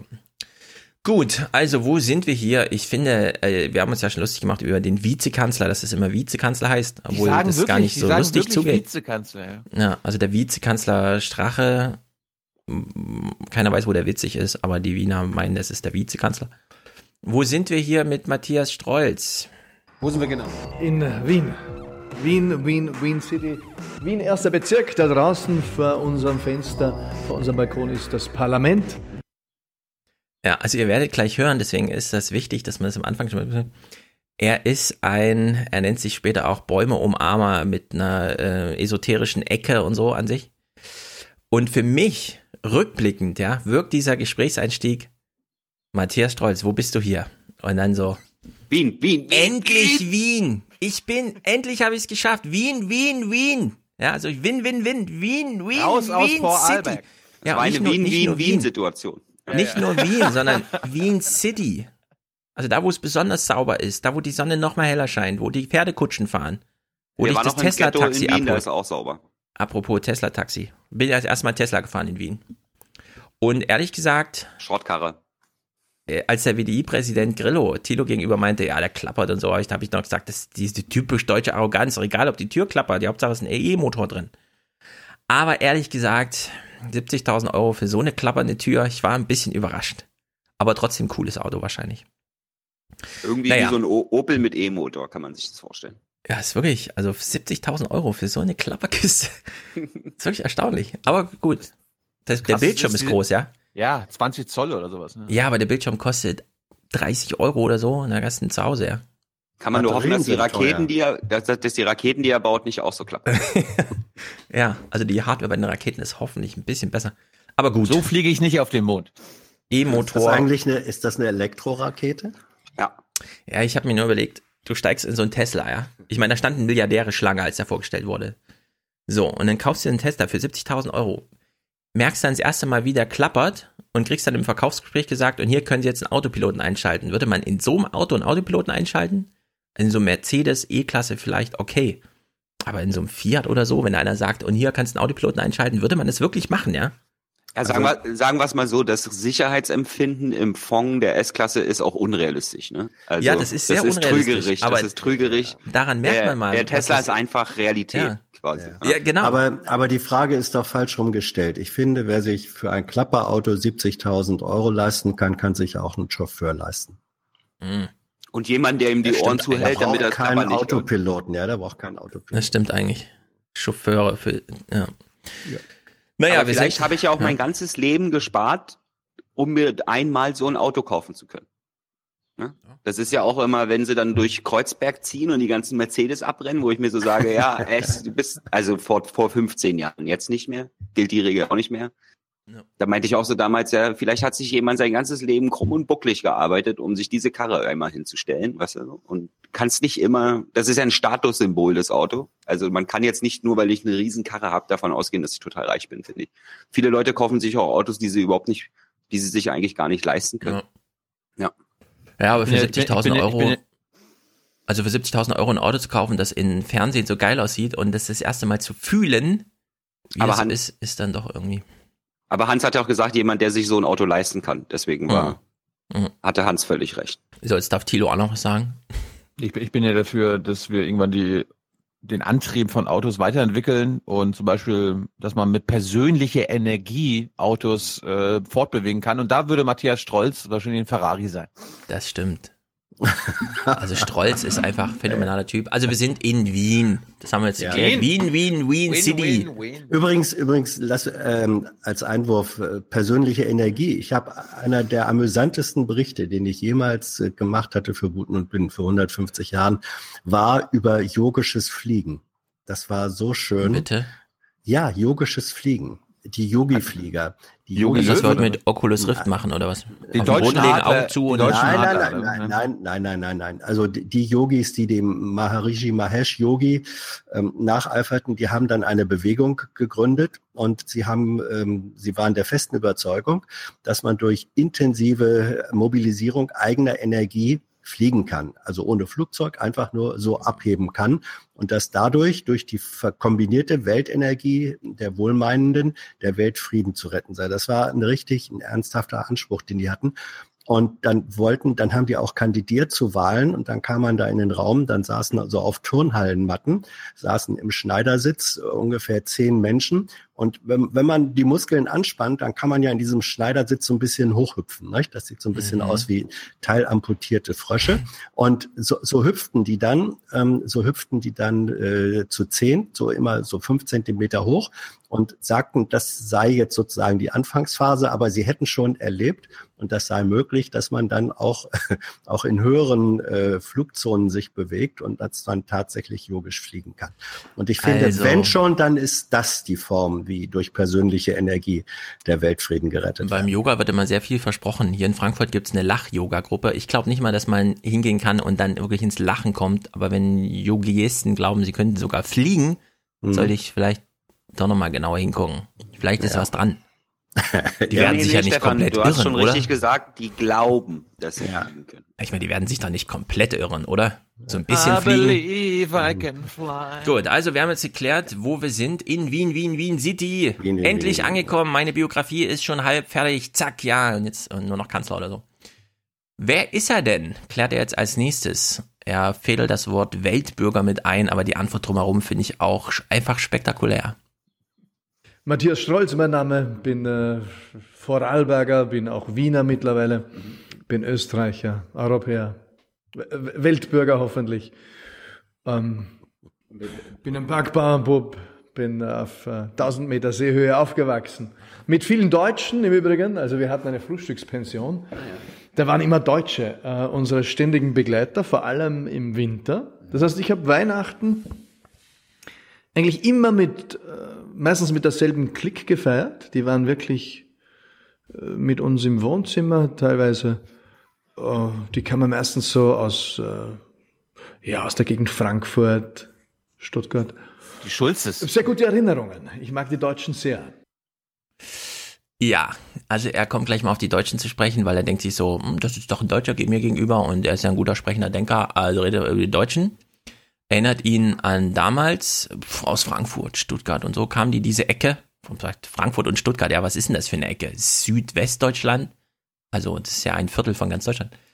Nun gut, Also, er redet noch ein bisschen Hö weiter. höher als Bayern und nicht so weit weg wie Thilos Familie. Ja, wahrscheinlich. Es gibt für, also für, aus österreichischer Sicht ist irgendwie Bayern ein Stück Deutschland, könnte aber auch Teil Österreich sein. Und dann kommt halt der Rest von Deutschland, also Stuttgart, Frankfurt, Berlin, die Ecke.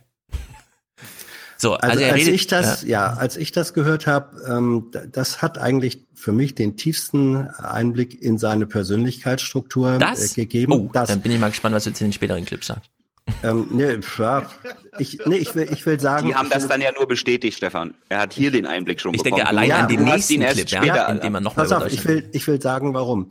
Ähm, ich kenne das Dorf, äh, aus dem er kommt. Ähm, das Du ist warst der- das. ich kenne das Dorf, aus dem er kommt. Das ist eben auf der westlichen Seite äh, des, des Arlbergs, also in Vorarlberg. Das ist eins der Bergdörfer, wo die Skifahrer, er sagt das dann später, und ich habe eine Skifahrer-Vergangenheit, wo die Skifahrer, die gern am Arlberg, also diesem berühmten Skigebiet, laufen wollen, äh, hinwollen, aber nicht die Arlbergpreise zahlen wollen. Das heißt, dieses Dorf, diese Ecke, ähm, ist eine touristisch zu 150 Prozent erschlossene Situation. Im Winter sind ist jedes Bett, was da irgendwie nur äh, zu haben ist, ist vermietet zu 90 Prozent an Deutsche und dann tatsächlich die, die über Weihnachten kommen, feiern dann mit den Familien äh, in den Wohnzimmern. Das heißt, Also, Menschen, Hans. Menschen, Sekunde, Menschen, Mhm. die da aufwachsen, haben eine extrem starke Gastorientierung. Der Gast ist König, der Kunde ist König. Es wird ganz stark drauf, äh, äh, der Gast hat immer recht. Dem Gast muss es gefallen. Und ein bisschen war das seine Haltung, die er auch, finde ich, Thilo gegenüber an den Tag gelegt hat.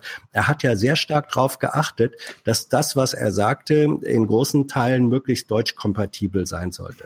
Das ist eine, das ist eine Haltung, die er, äh, in die er mit Sicherheit in seiner Kindheit und Jugend in diesem touristischen Bergdorf mit rein sozialisiert worden ist. So meinte ich das. Also Hans, wenn du ein Bremer bist und von dir sagst, du bist ein Skifahrer, dann ist ja eh schon mal einiges fragwürdig. Jetzt klären wir mal, ich habe, ich, ich glaube, wir sind ja Er etwas ist, auf er ist der Hannoveraner. Okay, er ist Hannoveraner. Spur. Äh, Da ist Skifahren genauso, äh, bin- alpines also- Skifahren in Hannover ist genauso. Ich kann das ganz, nein, ich kann das ganz schnell aufklären. Ähm, äh, die großväterliche, die, Großvä die großmütterliche Linie kommt aus München und äh, eine meiner Tanten, eine meiner Tanten war Skilehrerin und davor war sie Rennläuferin äh, gewesen. Und da habe ich, ich, ich habe eben auch als Norddeutscher ungewöhnlich, aber es war so äh, seit meinem vierten Lebensjahr habe ich auf Skiern gestanden. Ich habe dann später auch eine Skilehrerausbildung gemacht und bin ein bisschen Rennen gefahren und sowas alles. Also das geht auch schon als Norddeutscher. Konntest du, konntest du bestätigen, was er auch gesagt hat, ich weiß nicht, ob Stefan das mitgebracht Mhm. hat, dass du auch mal mit äh, wechselnden Partnern. Ja, warte mal, warte mal, warte mal, warte mal. Ich habe hier einen Verdacht, weil diese Frage kann man nicht einfach so in den Raum stellen. Wenn Hans sagt, er ist Skifahrer aus Norddeutschland, auch wenn er das so hinbiegt mit, äh, meine Familie kommt aber aus dem Süden und so.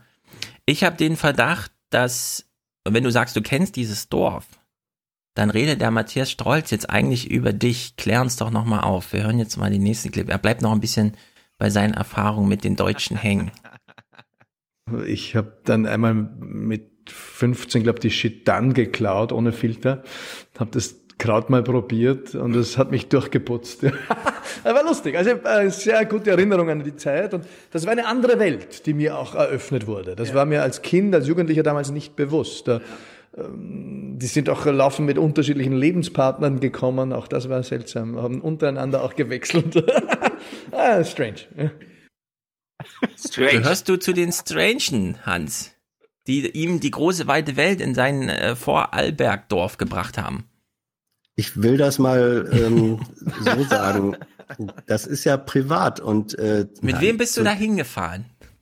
War das nicht schon geklärt, als er gesagt hat, er war Skilehrer? Uh.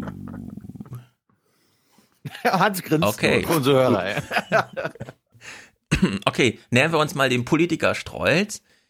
Wie kommt man eigentlich in die Politik? Und ich finde, Moment, Moment. Hans, kannst du das ein wenig Ich geh mal zur bestätigen, was er, was, was genau. er gesagt hat als Skilehrer? Also Das, äh, ähm, was was, was er ja was er was er beschrieben hat, ähm, das war offensichtlich die Situation, dass das werden dann vor allem auch Gruppen gewesen sein von Studenten und so, die dann über Weihnachten, äh, Silvester dahin gefahren sind.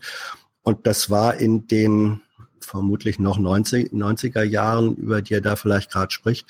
Da kann das schon mal äh, gewesen sein, dass es dann bunt gemischte äh, Gruppen waren. Das will Ja. ich nicht ausschließen. Ich würde eher sagen, also wenn es eine, wenn, er meinte, und dann saßen wir mit denen auch am zu Weihnachten zusammen. Ich glaube nicht, dass Mhm. das so ein Automatismus ist, dass jeder, der oben in der Ferienwohnung wohnt, äh, zu Weihnachten am Heiligabend runter darf ins Stüble, Richtig. sondern das ist dann halt, wenn, wenn man aber irgendwie so 15 Jahre hintereinander in dieselbe Ja. Pension fährt, dann freundet man sich vielleicht mit dem Wirt auch so ein bisschen an und Ja. Ja, so läuft das in Österreich. Ich habe das auch schon oft Ja, erlebt. und wenn man dann halt mit so einer Familie befreundet ist und dann halt, dann gibt's eine Scheidung und das gibt's halt in Vorarlberg halt nicht. Ja, da wird halt, da wird halt Das dann zusammen, verboten, da, wird, ja. da wird dann halt zusammengehalten, da wird an der Beziehung gearbeitet. Das, das Motiv hat er ja auch immer wieder gebracht. Das ist halt ein anderes, das ist ein anderes Verständnis, ja. Also wenn du auf dem Berg lebst, äh, dann sind, dann ist eine Ehe vielleicht auch nicht um, mehr eine Zweckgemeinschaft als irgendwie so eine Liebesheirat oder sowas. Ne? Ich würd Wenn man sagen, dann ordentlich dran arbeitet, kann man ja die Liebe dann finden. Oder man zieht ein Dorf weiter. Ja. Oder man zieht ein Dorf weiter. Aber die sind komisch da im nächsten. Aber kleiner Vorschlag, wir rätseln jetzt nicht allzu viel über Österreich, sondern wir gucken diese Clips. Ja. Und ich habe den Verdacht, unabhängig davon, ob Hans jetzt Strolz schon kennt von vor 30 Jahren, als er als Skilehrer in Vorarlberg in irgendwelchen verlegenen Dörfern, weil es da billiger war und die Gastfreundschaft ein bisschen größer. Wir der müssen davon Strolz hat ausgehen. jedenfalls Wir zu müssen dieser Zeit, davon ausgehen. wir müssen davon Ja. ausgehen, und der Strolz hat zu dieser Zeit, als eventuell Hans Jessen immer bei ihm war, mit wechselnden Partnerinnen, keine Ahnung, hat er, hat er grundlegende äh, Fundamente für sein Leben gelegt. Es geht um das menschliche Miteinander, das ihn dann auch in die Politik geführt hat. Das ich würde sagen, wir gucken jetzt mal diesen Clip, den nächsten, und hören so zwischen den Zeilen, hm, was bedeutet dieses menschliche Miteinander? Ich war Klassensprecher, Schulsprecher, Landesschulsprecher, war dann Hochschülerschaftsvorsitzender in Innsbruck, habe Ministrantenausflüge oder Lager organisiert schon mit 13. Also das Miteinander hat mich immer interessiert. Das hat mich immer fasziniert. Dort, wo Menschen miteinander irgendwas tun, äh, Dinge anpacken, Lösungen vorantreiben, das hat mich fasziniert. Also ich war bei der Harmoniemusik Waldam Arlberg zum Beispiel, ab 10 mit Klarinette und Saxophon. Das habe ich geliebt. Wir sind viel in, in Süddeutschland auch aufgetreten. Also kann mich erinnern, Karlsruhe zum Beispiel äh, waren tolle Ausflüge. Auch das hat damals meinen, meinen Radius ein Stück weit erweitert. Ich bin ja nicht so weit herumgekommen, aber mit elf waren wir schon für Auftritte in, in Karlsruhe. Das hat mächtig Eindruck gemacht. Ja, also da, wo Menschen miteinander mm, anpacken. Das hat ihn immer fasziniert. Ich finde es äh, also ganz wahnsinnig, wie er das beschreibt irgendwie, ja.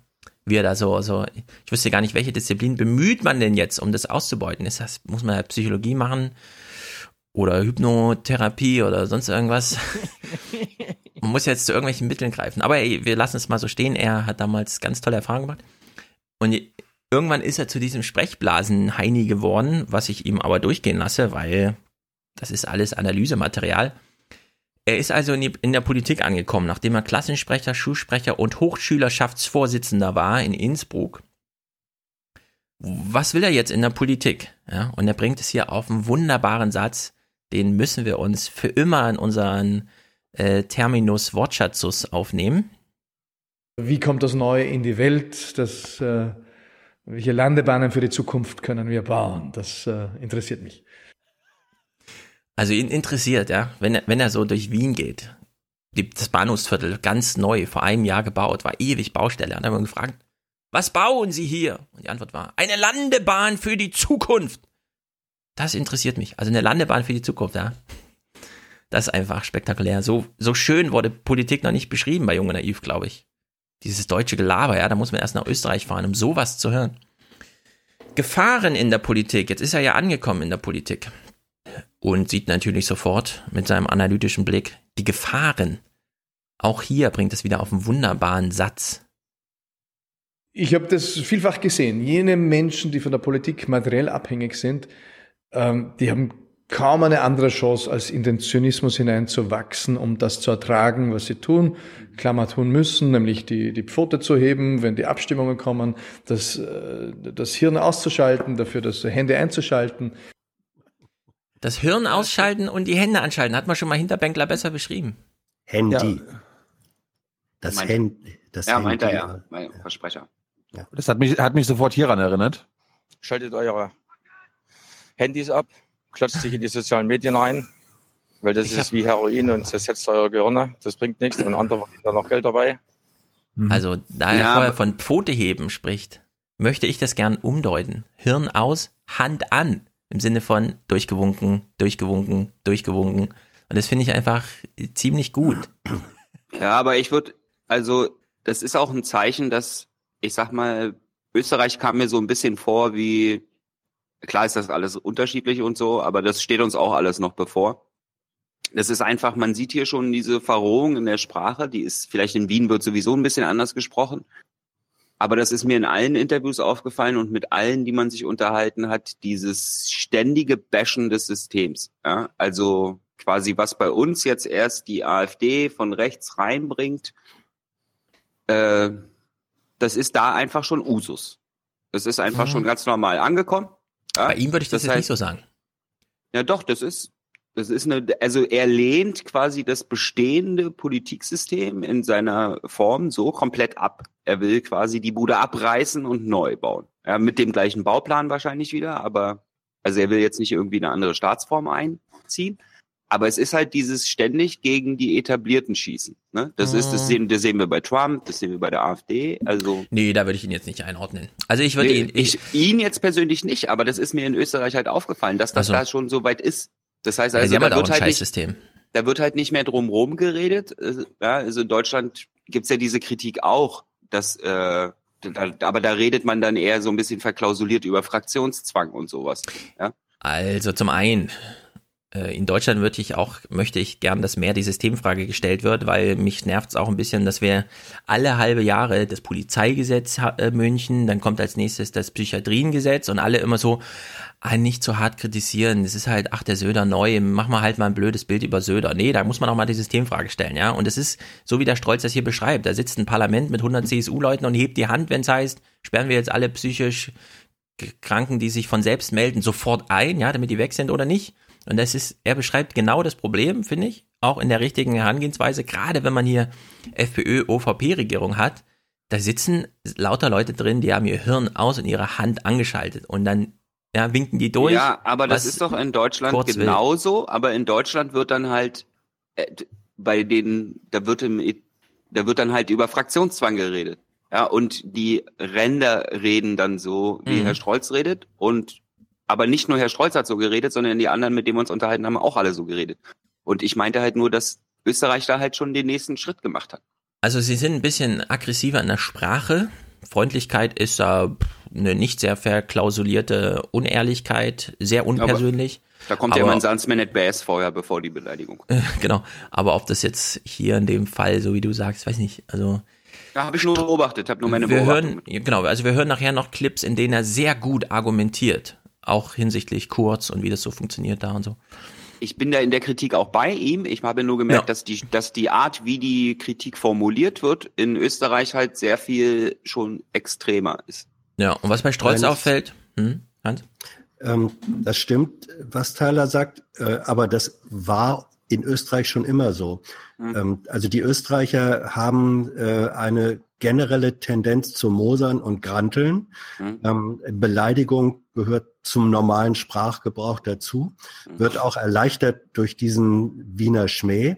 Also so zum, zum Beispiel Sie eudis Ohrschloch. Das hört sich ja fast nett an, nicht? Ganz anders als so ein Berliner hingerotztes, du altes Arschloch, war? Oder, so, also, ähm, das, das heißt, der, wir sind so ein bisschen überrascht, weil wir die Art und Weise, wie Österreicher sich artikulieren, zum Teil anders bewerten.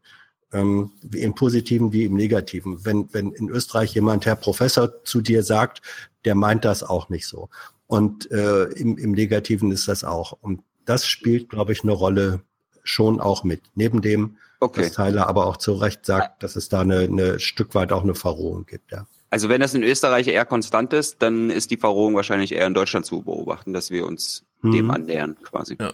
Also was Hans, mir bei, ja. Ja, Han- Hans muss in Berlin, wenn er jemanden Arschloch nennen würde, einfach mal nur sagen, bitte seien Sie mir jetzt nicht böse, Sie sind ein Arschloch. ja. Oder halt, Aber, aber se- bitte seien Sie mir nicht böse. kommt immer gut. Ja. Verzeihen Sie, Herr Präsident, danach darfst du alles sagen. Ja, mit Verlaub. Mit Verlaub, Herr Präsident. Da kannst du sogar mit Turnschuhen und so. So, bei Strolz hat mich eine Sache sehr gewundert. Er ist einfach sehr ehrlich und er erzählt nicht nur Sachen, die absolut wahr sind, sondern die auch absolut uninteressant sind. Keine Ahnung, warum er immer. Wir hören uns hier mal so ein Snippet an. Nur ein Beispiel unter vielen. Wir müssen uns nicht alle anhören, aber das eine war so ein bisschen, aha, so ein Aha-Moment. Schlafentzug ist nicht gut für mich. Ich bin ein großartiger Schläfer im Sinne von, ich lege mich hin und schlafe in der Regel. Aber so aufgeweckt werden in der Nacht, das, das haut mich dann doch äh, zusammen. Gut, Matthias. Das Ding, das Ding ist, die Hörer, die, nicht, dass die Hörer jetzt denken, dass ich danach gefragt habe.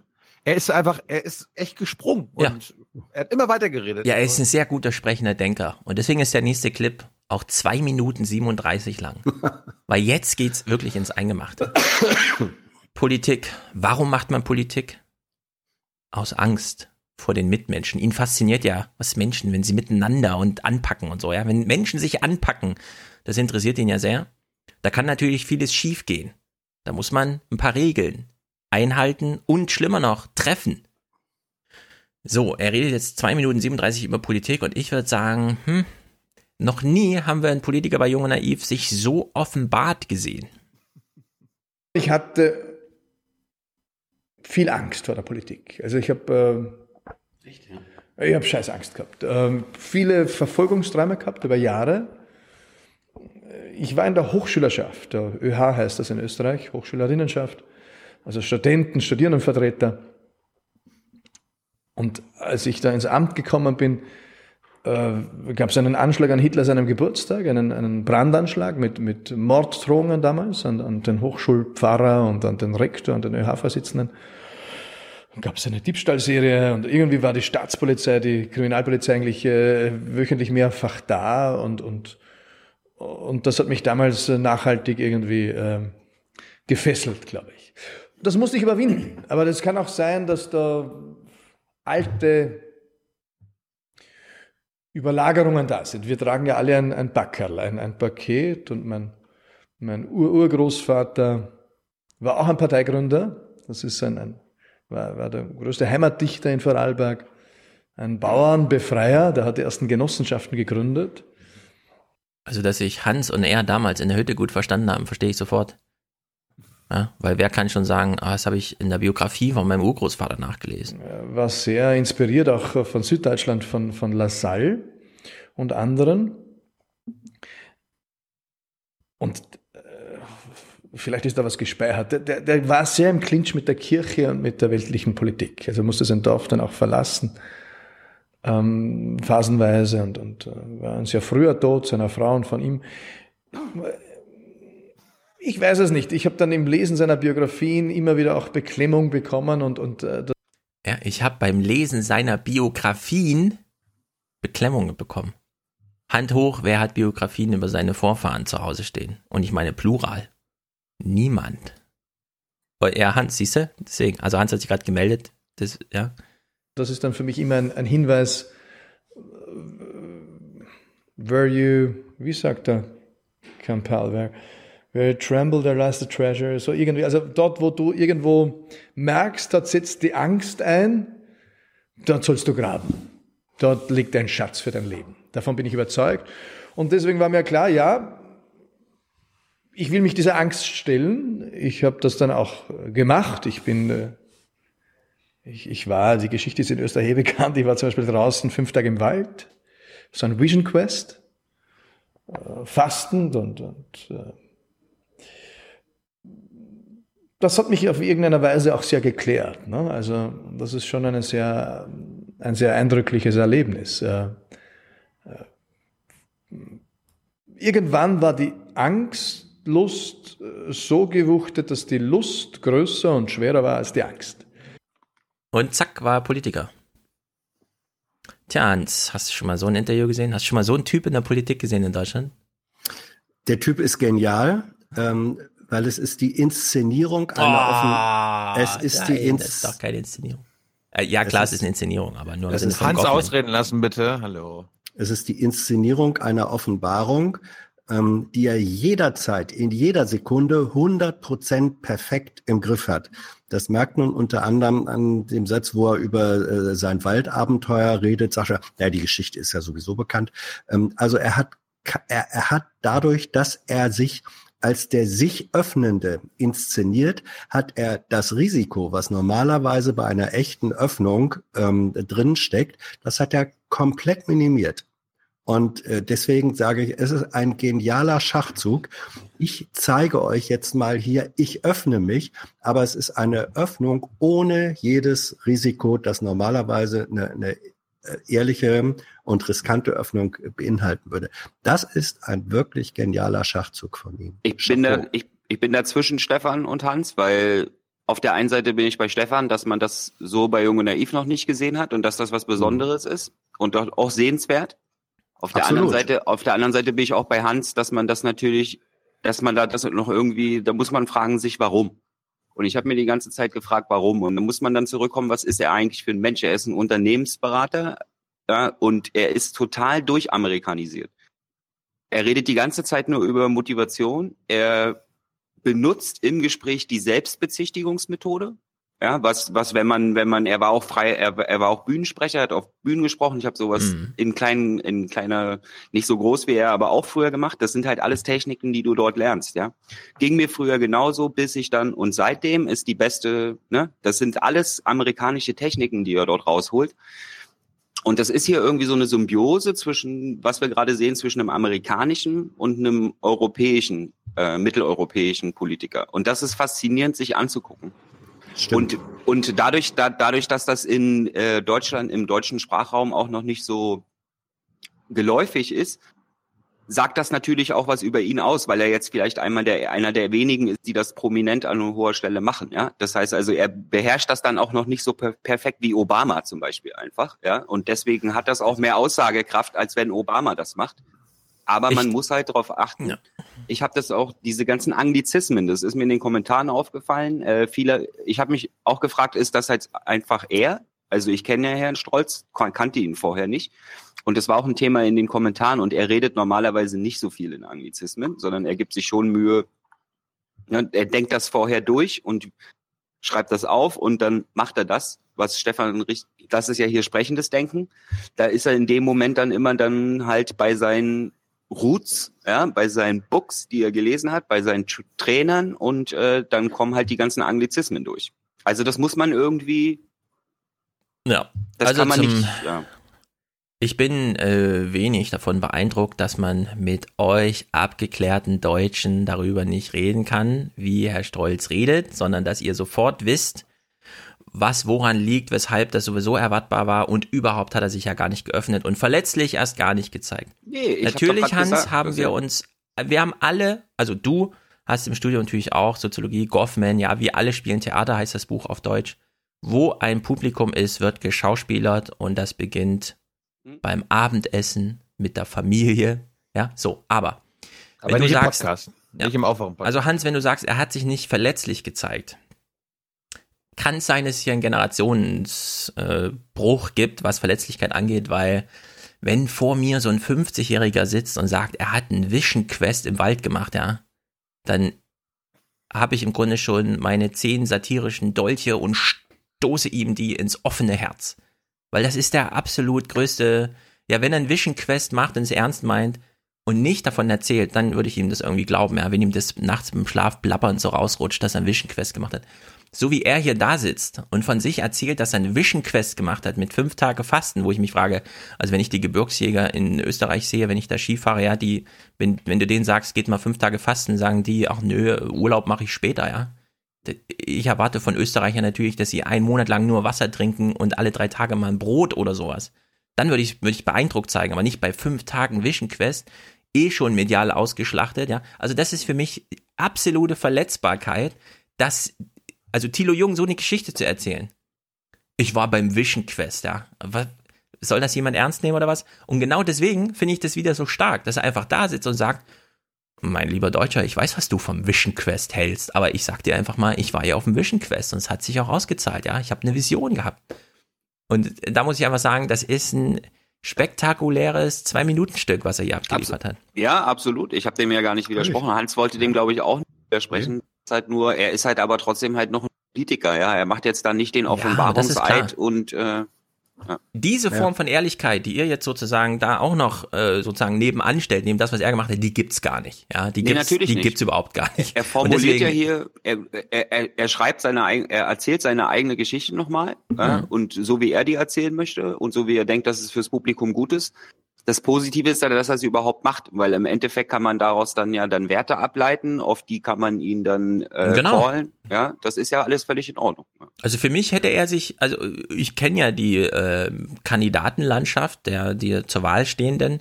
Für mich sind es absolute Pluspunkte, ja, wenn jemand so dasteht und einfach sagt, ich war auf dem Vision Quest, dann weiß ich, okay, der Typ war halt im Wald und hat sich da fünf Tage und der, ja, mit dem kann man halt mal reden. Der hat halt seine, was weiß ich, Esotherapie und so. Ich fand das halt, ich fand das auch ein super Spitzengespräch, äh, vor allen Dingen auch als Realitätsabgleich äh, für österreichische Politik gleich mal am Oh. Anfang, für Deutsche.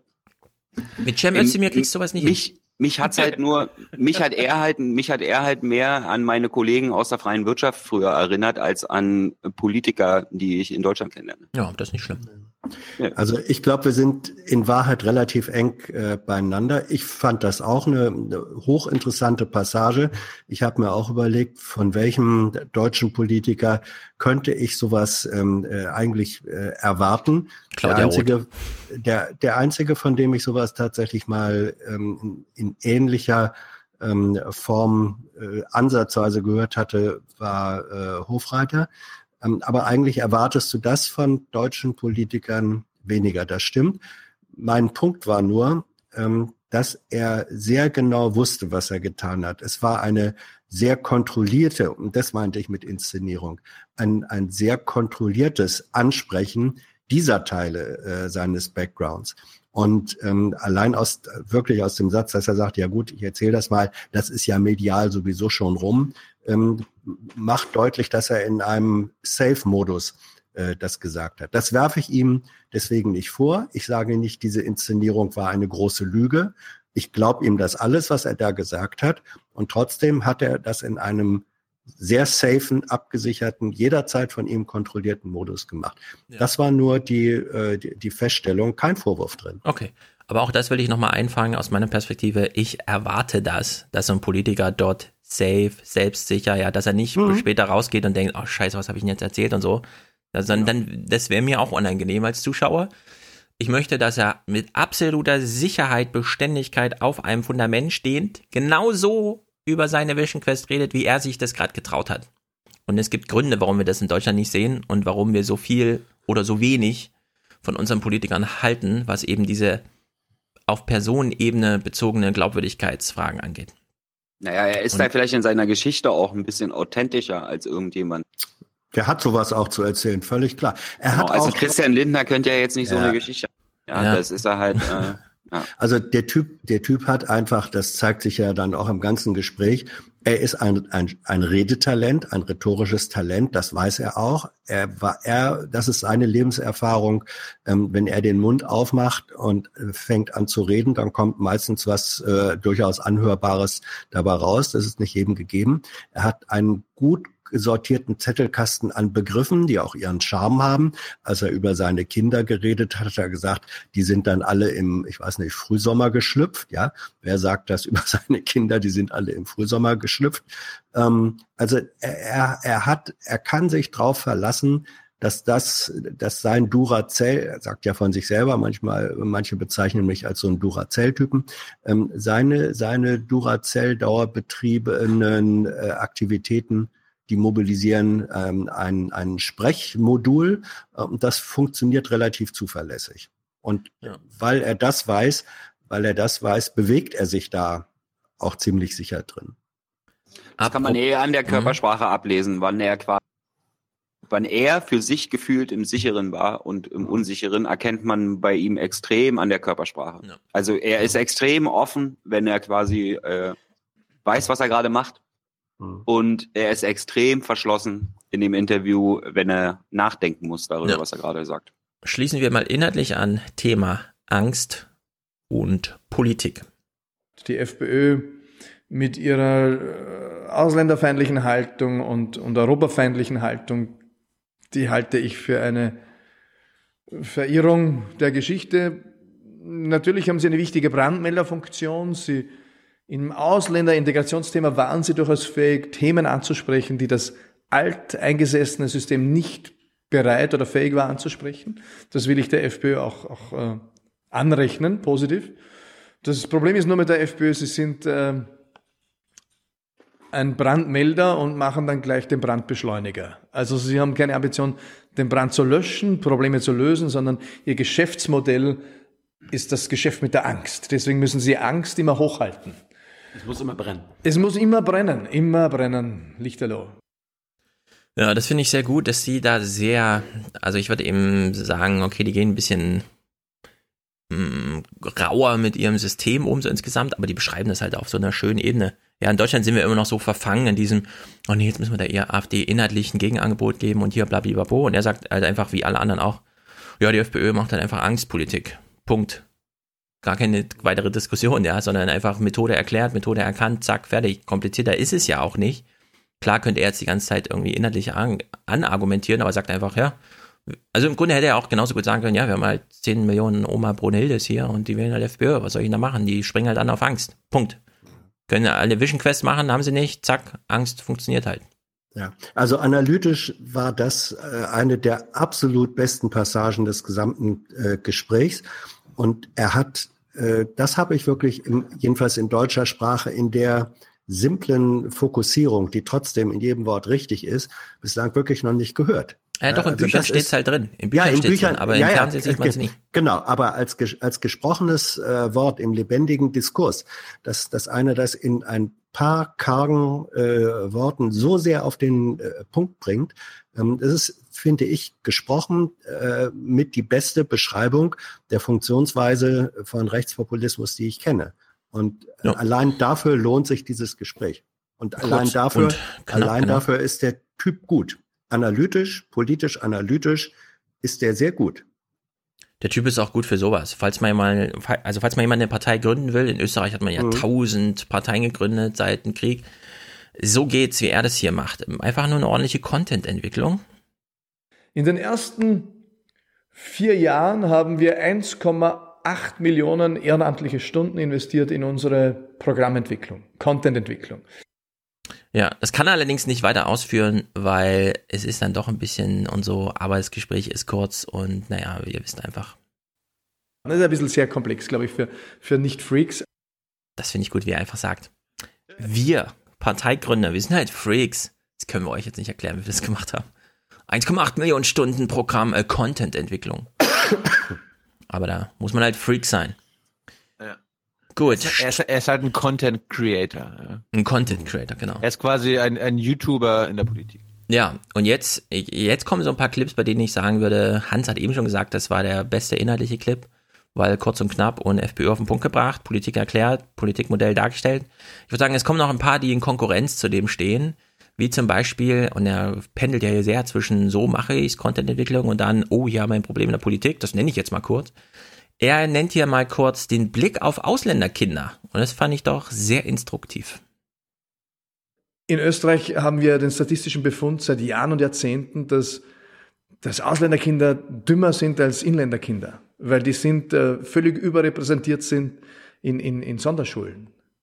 Entweder ist es nie jemand aufgefallen, Übrigens, Robin Lautenbach, ne, es gilt für Deutschland auch, könnte man mal einen Tagesthemen-Kommentar zu sprechen. Selektion von Ausländerkindern, Klammer auf, Muslime sind hier mal Opfer, Klammer zu, bietet sich an. fallen oder tatsächlich Österreich folgt dafür. der, Hans ist auch dafür. Hans Absolut. agrees. Ja, absolut, absolut. So, weiter das zu eine den kritisieren heißt nicht, das andere nicht zu machen. Mhm. der Überzeugung, die sind äh, dümmer, so Türkenkinder zweiter Generation. Äh, ich glaube nicht. Ich glaube, dass die Gaußsche Verteilungskurve für Talente keine Nationalität kennt, sondern nur Menschen. Ähm, aber die wurden strukturiert und sehr verlässlich in Sonderschulen gedrängt. Ähm, halte ich für eine fürchterliche Tragödie. Mhm. Ich halte das auch für eine Tragödie und in Deutschland ist das Problem wahrscheinlich noch größer als in Österreich. So, solche, solche Sätze hörst du selbst von linken Politikern nicht. Ja, ja. Nee. Stimmt. Was hat er gesagt? Sadistisches, er hat es irgendwie als sadistisches Problem beschrieben oder sowas. Irgend, irgend sowas. Also wirklich krass. Statistisches. Nee, nicht statistisches. Es war ein bisschen härter. Österreichische Sprache halt. Jedenfalls, nachdem er dann inhaltlich sowas abliefert, ja, kommt dann als eine Minute später wieder sowas. In Österreich werde ich oft damit gehänselt, dass ich ein Bäumeumarmer bin. Äh, Ein Bäumeumarmer, weil ich auch ein, ein spirituelles Eck habe und weil mir Natur wichtig ist. Da kamen einfach zu viele Besucher aus Stuttgart früher, als er diese prägende Zeit hatte mit den Ausländern, die die Welt zu ihm gebracht haben. zu viele Leute aus dem Stutengarten, die nicht einsehen, warum man einfach mal unter, unter Tage Zug fahren kann. Naja. So, jetzt hat er diese Partei gegründet, ne? Neos. Eine von tausend. Alle haben ihm gesagt, ach, wird eh nichts, so ein Quatsch und so. Er erklärt nochmal kurz, was ist ein Neos jetzt eigentlich? Was kann so ein Baumumarmer mit Angst, äh, Angstantrieb in der Politik und so, ja, wo verortet er sich? Also, take what you want. Äh, wir sind die Neos, wir sind eine liberale Bürgerbewegung, wir sind Mitte Mitte, die erste Zentrumsbewegung äh, Österreichs ähm, und das ist was Neues. Ja, in Deutschland ist so der Kampf um die Mitte und er kommt, ja, wir sind Mitte, Mitte, Zentrum, was Neues. Wien, Wien, Wien City, Mitte, Mitte, Zentrum, was Neues. Mein Name ist Matthias Strolz. Also ein Spektak-Typ. Äh, haben Sie auch einen neuen Blick? Wie sehen Sie sich denn selbst und die anderen? Jetzt kommt wieder so ein bisschen Analyse von ihm. Also wir haben hier einen sehr differenzierten Blick, glaube ich. Äh, Wir sind der Meinung, den einzig äh, richtigen. Wir sind aber natürlich äh, aufrechte Demokraten und glauben, das behaupten die anderen von ihrer Haltung auch. Aber wir lassen uns ungern beschimpfen. Findet schon öfter statt. Äh, ich glaube, die, die uns beschimpfen, die suchen nach einer gewissen Selbsterhöhung durch Fremdabwertung. Und dann, äh, das ist halt äh, ein, ein häufiges Spiel in der Politik. Ja, während Edmund Stoiber einfach dasteht und sich den Daumen blutig an dem Kamm in seiner Tasche drückt, ist er ständig in so einem Analysemodus hier. Ah, wir werden schon wieder beschimpft. Ah, alles klar, Selbstabwertung durch Fremdaufwertung oder sowas. Nee, umgedreht. Fremd, Fremdabwertung durch Selbstaufwertung. Also analytisch immer auf Zack. Hier ist er nochmal, also jetzt wird's richtig deep kurz, ja. Das sind so, wahrscheinlich, wenn man das einfach nur so schnell durchguckt, dann kriegt man das gar nicht mit, was er so erzählt. Deswegen isolieren wir hier nochmal kurz so einen kleinen Satz, in dem er sich selbst beschreibt, nach seiner Vision Quest, nach seiner Angstüberwindung, nach seiner Lust an der Politik, aber nur mit gezogener Handbremse und so. Von einer Grundhaltung bin ich ein Lernender. Ich nehme an, bis äh, zu dem Tag, an dem ich sterbe, und die, die, die größte Lernerfahrung wird, nehme ich an, das Sterben selbst sein, äh, für jeden Lebenden. Ja, also äh, der Tod wird wahrscheinlich, das Sterben wird die größte Lernerfahrung sein. Und dann hängt da nochmal den Halbsatz dran, für alle Lebenden. Logisch sehe ich da einen, einen gewissen, ein gewisses Problem. Ja, es ist irgendwie, es liegt auf der Hand, aber andererseits denkt man sich wieder, warum sagt er das? Was muss man jetzt hier groß drüber reden? Ne? Wahrscheinlich nicht. Wir lassen ihn Er einfach möchte- so stehen. Ja, ja, er, er möchte aus der Glatze doch noch eine Locke drehen, weil Ja. er es kann, weil er kann. Apropos Sterben. Wieso kommt er so aufs Sterben? Äh, Anfang hat er schon, gesagt, ich bin ein guter Schläfer und so. Aber noch nicht sterben. Da kommt wieder die Angst durch. Er erklärt jetzt mal, Politik ist Gift.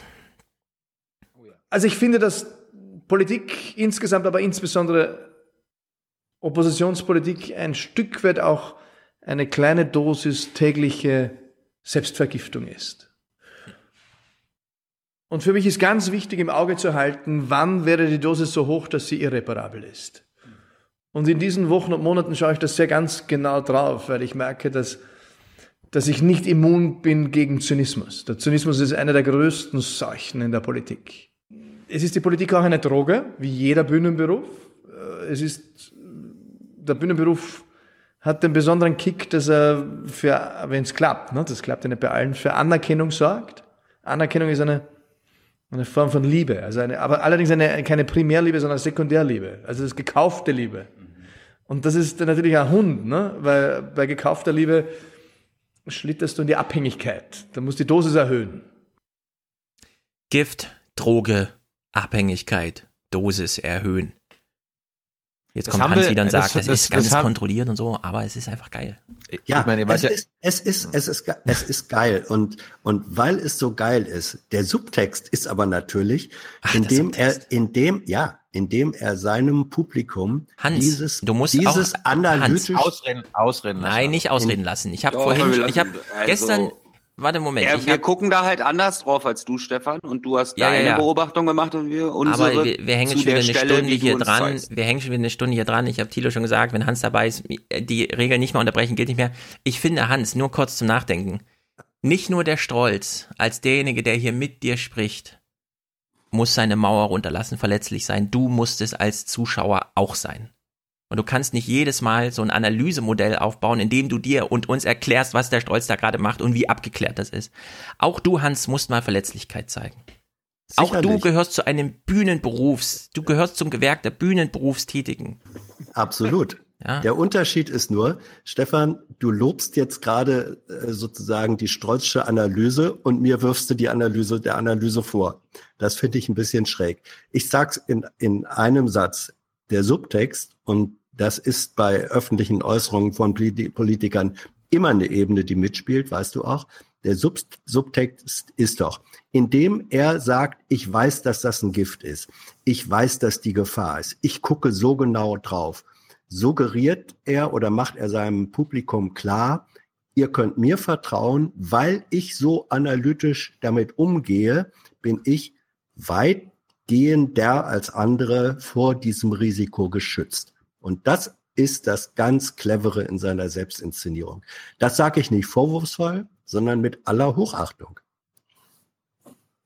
Ja, aber wir alle spielen doch immer Theater. Also das Argument haben wir doch jetzt verstanden. Wir alle versuchen immer uns gut darzustellen und es gelingt ja auch meistens gerade Politikern. Nur er, er sagt es, also er, Kontingenz, er könnte doch alles sagen in diesem Gespräch. Aber warum? Warum zum Teufel?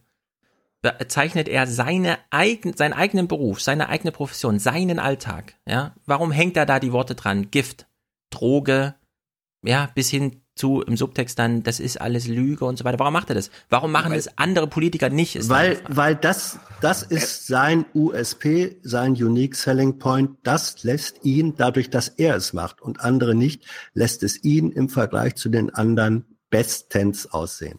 Warum ist er der kritisiert Einzige damit- mit dieser Taktik? Er kritisiert damit ja eigentlich immer die etablierten Parteien. Ja. Weil er immer sagt, davor bin ich gefeit. Weil ich habe Coaches, die mich davor schützen. Ich reflektiere, die anderen nicht, sagt er. Und das ist halt, da muss, das muss man nochmal ansprechen. Da kann man jetzt, Er, er nimmt quasi viele Vorurteile, die normale Bürger über Politiker haben, auf und sagt, ja, ja, ihr habt recht. Aber ich bin Anders. Ich habe ich hab, ich hab das schon eingepreist, ich bin anders. Und, Ja, und ich da weiß, würde ich bin sagen, jetzt, okay, das ist so ein halbes Argument. Und ich bin kein Körpersprache-Experte, aber das war jetzt an, äh, an der Stelle auch wieder da. Also wenn er so gesessen hat, ich weiß nicht, wie man das jetzt beschreibt. verschlossen. Also, das war, das war jetzt im Nachhinein, als ich den nochmal gesehen habe, immer sehr interessant. Da habe ich mich gefragt, warum er dann in die Position gegangen ist im Vergleich zu sonst so. Hm, hm, hm, so. Ja, man muss ja Körpersprache nicht studiert haben, um irgendwie Matthias Strolz zu lesen. Ja, das ist ja ganz klar zwischen offen und zu. Ja, da gibt's ja nur die zwei Zustände. Und Hans sagt die ganze Zeit, er war sehr kontrolliert. Ähm, ich habe die ganze Zeit so ein Schattenboxen beobachtet, weil Thilo sagt die ganze Zeit, dass er eigentlich fast gar nichts gemacht hat in diesem Interview. Und ganz am Anfang haben wir gesagt, dass er ein Gastwirtkind ist, äh, was, was quasi den, den Kunden, den Gast zufriedenstellen will. Ne? Dieses er ist die ganze Zeit, er nimmt jeden Einwand, den er denkt, dass es geben könnte, den nimmt er schon vorweg im Gespräch. Dann guckt er kurz, wenn Tilo nicht lächelt, dann weiß er, okay, hier ist noch irgendein Einwand, was könnte der größte Einwand sein? Den behandle ich gleich mal selbst, den muss Tilo nicht ansprechen. Also, Ja. das, das ist Ja. halt, das ist ein bisschen zu extrem. Ja, da muss er den anderen vielleicht ab und zu mal eine Pause machen und auch mal reagieren lassen. Tilo reagiert ja dann, wenn er mal eine kurze Pause machen würde. Ja. Also ich sag nochmal, Gefühlt- ja. Gefühlt war das eines der längsten Interviews mit dem geringsten Redeanteil von mir. Ja, Es hat ja, es hat ja funktioniert, weil er hat Ja. ja durch diese Schattenboxen, durch diese ganzen Einwandbehandlungen, Einwandvorwegnahmen, die er die ganze Zeit macht, hat er ja, hat er ja das Interview mit sich selber geführt, ja. Und dadurch, dass er dann die Mimik, dass er dann eine verschlossene Mimik beim Interviewer auch als Nicht-Zuspruch äh, identifiziert für sich selbst und dann sofort denkt, okay, was könnte der jetzt denken? Nämlich behandle ich einfach mal den größten Einwand, der hier im Raum steht, quasi. Ja, da braucht Thilo quasi gar nicht mehr recherchieren, was hier wirklich der größte Einwand ist, sondern er spricht den selber an. Das meinte ich Und- mit kontrolliert. Und das ist ja das, also er versucht es zu kontrollieren und er hat das Gespräch auch unter Kontrolle. Also er ist da geschult genug, um zu wissen, worüber er gerade redet. Deswegen bin ich ja auch bei, Han, bei Stefan. Ich finde es total interessant, was er da alles erzählt. Aber ich kann halt einfach nicht abschalten dabei und einfach nur zugucken, sondern da läuft halt so eine Analyse mit die ganze Zeit. Warum ist er so, wie er ist? Ne? Ja, also ich wechsle mal kurz ins Fach der Pädagogik. Ich, ich glaube, wir sind alle in einer Meinung. Wir, wir sind wirklich alle einer Meinung. Herr Strolz ist ein Politiker, der in keiner Sekunde in diesem Gespräch die Vermutung oder die Gefahr aufkommen lässt, dass man denkt, oh nein, den müssen wir, müssen wir gerade ihn irgendwie retten, muss er eigentlich ins Irrenhaus oder so, ja? Er ist kontrolliert. Es ist nicht das erste Interview. Er bezeichnet es selbst als Bühnenberuf, was er da macht. Aber es gibt, es gibt eine gewisse Restspontanität. Ja. Es bleibt Intuition übrig. Bei Ja. aller Kontrolliertheit, bei jeder Ja. Wort und so weiter. Genau. Mich interessieren diese letzten 5%. Ich will nicht jedes Mal wieder nach jedem Clip hören, dass er, dass die 95% absolut durchkontrolliert und so. Das weiß ich. Das ist völlig klar. Das erwarten wir von so einem Politiker, sonst würden wir ihn niemals wählen, ja? Also es wäre absolut irre, wenn hier jemand droht, irgendwie in Tränen auszubrechen und Thilo wahrscheinlich noch eingreifen muss, um ihn zu schützen oder so. Aber mich interessiert dieser Rest, da wo Intuition vorscheint, Ja. da wo Spontanität zur Geltung kommt. Und das ist häufiger der Fall, als ihr ihm, glaube ich, zugesteht. Nee, Nee, das habe ich, überhaupt ja, nicht, gar das hab nicht. ich ja, das habe ich ja gerade selber angesprochen, indem er quasi eine ständige Einwandbehandlung äh, macht, quasi, obwohl überhaupt kein Einwand kam, ist das natürlich die Spontanität in dem Moment, welchen Einwand behandelt er jetzt. Ja, das ist natürlich in dem Moment sehr sehenswert. Wenn ich allerdings äh, sieb, keine Ahnung, 80 Minuten äh, Matthias Strolz ungefiltert auf den Zuschauer zulasse, äh, loslasse, da, da kann ich nicht einfach daneben stehen und sagen, lass dich begeistern, ja, sondern da, da muss ich irgendwas einordnen, Stefan. Darf ja, ich, und das, äh, das Ste- ja, also wie ordnen wir jetzt seinen Hergang, seine Thematisierung von Angst? Wie ordnen wir das ein? Wir wissen, das macht er aus Kalkül und so weiter, aber wie ordnen wir es trotzdem ein? Also er hat da etwas völlig richtig erkannt und deswegen habe ich auch großen Respekt davor, dass er es erkannt hat, dass er es thematisiert und wie er es thematisiert. Und ich bin völlig bei dir, Stefan. Er zeigt mehr an Spontanität, an Intuition in der Reaktion. Das widerspricht, finde ich, gar nicht der Feststellung, ähm, er, er ist da kontrolliert. Kontrolliert heißt eben gar nicht Verzicht auf Spontanität und Intuition. Man guckt ihm zu oder ich gucke ihm zu und denk, oh, kriegt er jetzt die Kurve? Und diese Kurve kriegt er aber eben immer. Und das Ja. zeigt auch seine, sein, sein, in, seine intuitive Kontrolle oder Kontrollfähigkeit von Spontanität. Das sind Begriffe, die für mich gar nicht im Widerspruch stehen, ähm, sondern zusammenpassen. Und die machen dieses Gespräch interessant. Hm. Na gut, jetzt waren wir inhaltlich gerade bei Gift, Zynismus, Droge, Bühnen, Bühnenberuf. Ich Er wollte- wirft, ja. Ich wollte, ich wollte nur erzählen, so als äh, es war eine ungewohnte Situation für mich als Interviewer, weil ich irgendwann nach einer Viertelstunde festgestellt habe, ich gucke ja immer, ich gucke ja meistens immer so. Also so, so neutral wie möglich. Ich will mir nicht anmerken lassen, ob ich das jetzt gut finde oder schlecht finde. Und solange ich das nicht, also solange ich mir das nicht anmerken lassen habe, also solange er nicht mich gelesen hat, hat er aber weitergeredet. Und ich habe irgendwann nach einer Viertelstunde gemerkt, wenn ich am Ende einer gefühlten, also an einem, am gefühlten Ende seiner Ausführung ein bisschen gelächelt habe, dann war er fertig. Also das ist das, was, was, was Tyler vorhin meinte. Er brauchte so ein bisschen die äh, Satisfaction, ja. Okay, Mhm. äh, Thilo ist zufrieden jetzt mit der Antwort. Jetzt äh, wird er mich was anderes fragen. Ansonsten hat er immer und immer und immer weitergemacht. Und das ist halt auch, wenn wir Kern nächste Woche vielleicht mal besprechen, großer Unterschied. Ja, also da äh, würde ich eben auch sagen, da ist er noch nicht ganz Politiker, weil als Politiker ist völlig klar, der Satz ist zu Ende, wenn er zu Ende ist. Und wenn der Fragensteller keine Frage stellt, ist es halt seine Zeit, die er verschwendet, ja.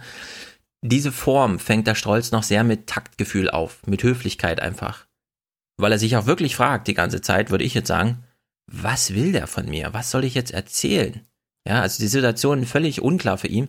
Deswegen finde ich, steckt hier auch so viel von dieser Spontanität und Intuition drin in diesem Gespräch, ohne dass wir jetzt da immer hinkommen, weil wir immer wieder lernen, ja, er ist halt äh, ja ein kontrollierter Coach und so.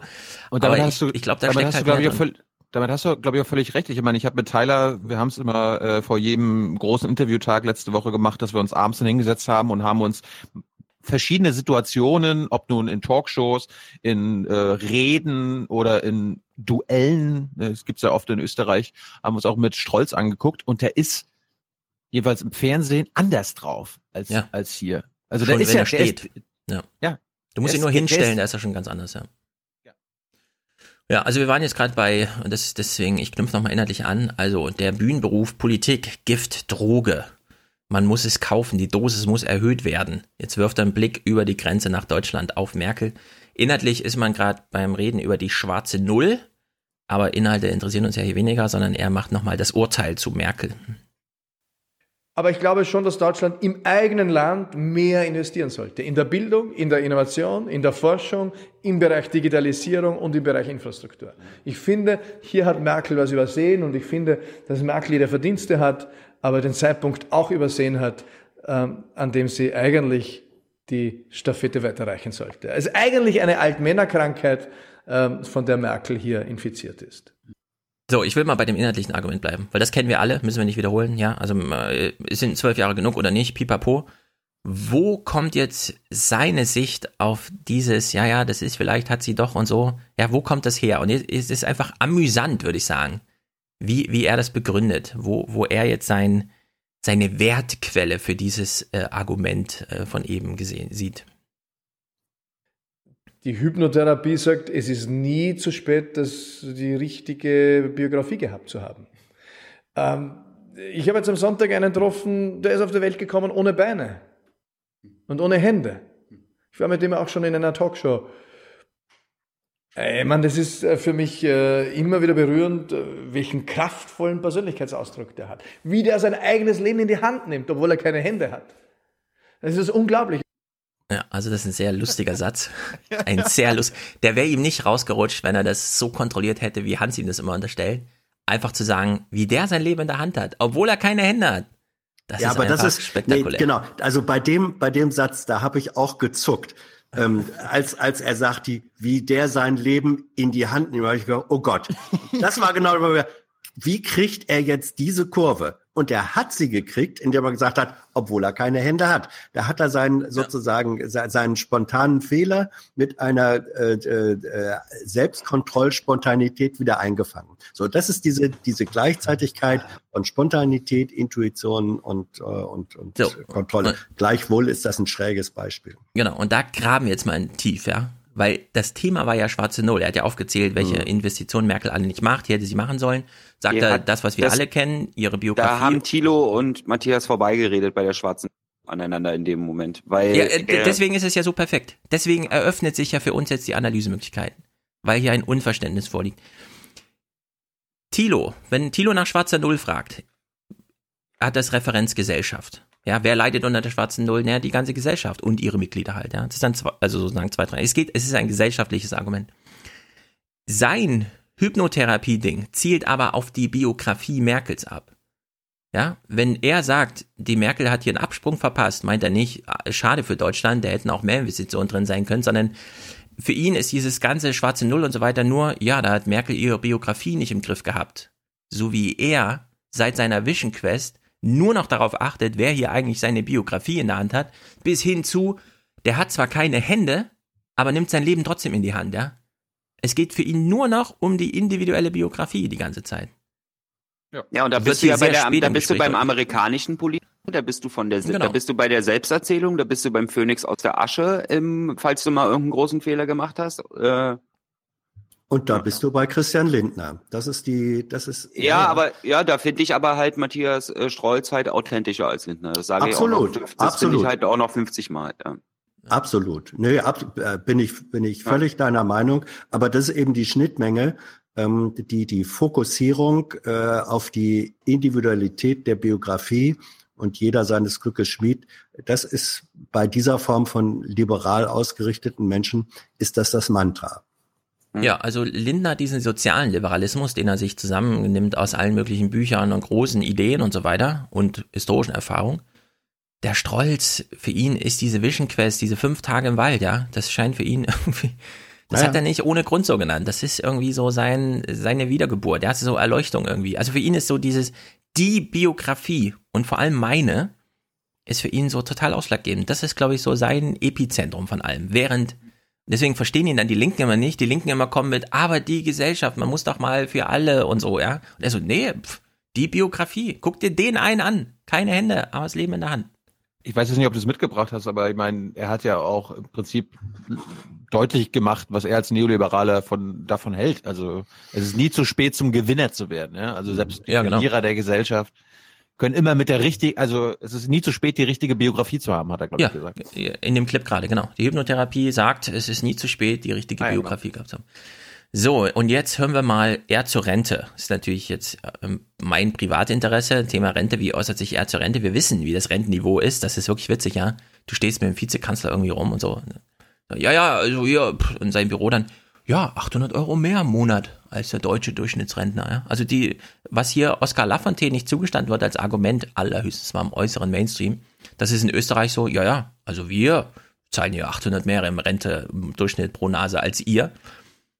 Strolz kommt jetzt auch auf die Rente zu sprechen und für ihn würde ich sagen, wir können ja mal drauf achten, auf die Zwischentöne, ist es für ihn so ein gesellschaftliches Ding oder ist es wirklich so biogra biografische Unfairness, die hier einfach zum Tragen kommt und ihn da so vehement argumentieren lässt? Es gibt ja heute noch äh, vor allem zum Beispiel Nationalbankpensionisten, äh, die teilweise über 30.000 Euro pro Monat haben. 15 Mal im Jahr. Es gibt 15 Monate für diese Leute. Da ticken die Uhren irgendwie anders in Österreich. Da gibt's 15 Mal Gehalt im Jahr für den Kanzler ja auch und so. Anderthalb Merkwürdig. Monate Weihnachtsgeld, anderthalb Monate Urlaub. Ja, irgendwie so. Ähm, 15 Monate? Ja, halt 15 Mal mit Sonderbezügen und so weiter. Das ist völlig absurd. Das ist krank. Das bekämpfen wir nie als aufs, aufs Härteste, weil wir sagen, das ist natürlich in your face. Wenn du heute ein junger Mensch bist, wurde für die heute unter 45-Jährigen äh, wurden schon Pensionsreformen derart gestaltet, dass sie zwischen 20 und 35 Prozent weniger haben werden im Vergleich zu ihren Vätern. Vergleich zur Mutter geht nicht, weil andere Erwerbskurven, die Mütter und die Töchter. Ähm, das heißt, das ist ein eklatanter Einschnitt, weil wenn ich natürlich, wir wollen keinem Pensionisten heute was wegnehmen, den sogenannten ASVG-Pensionisten, also den Regulärpensionisten, ähm, aber wir müssen weitere Reformen vorantreiben, ähm, damit die jungen Menschen eine Chance haben, irgendwie ein Auslagen zu finden, wenn sie dann in Pension sind. Natürlich denkt ein heute 35-Jähriger nicht über Pension nach, aber eines ist klar, er wird in, in einer Art von prekären Situation sein. Ähm, Altersarmut wird ein Riesenthema sein, ab 2050 aufwärts in Österreich. Ähm, das kann man mit der heutigen Situation also der Pensionisten nicht vergleichen.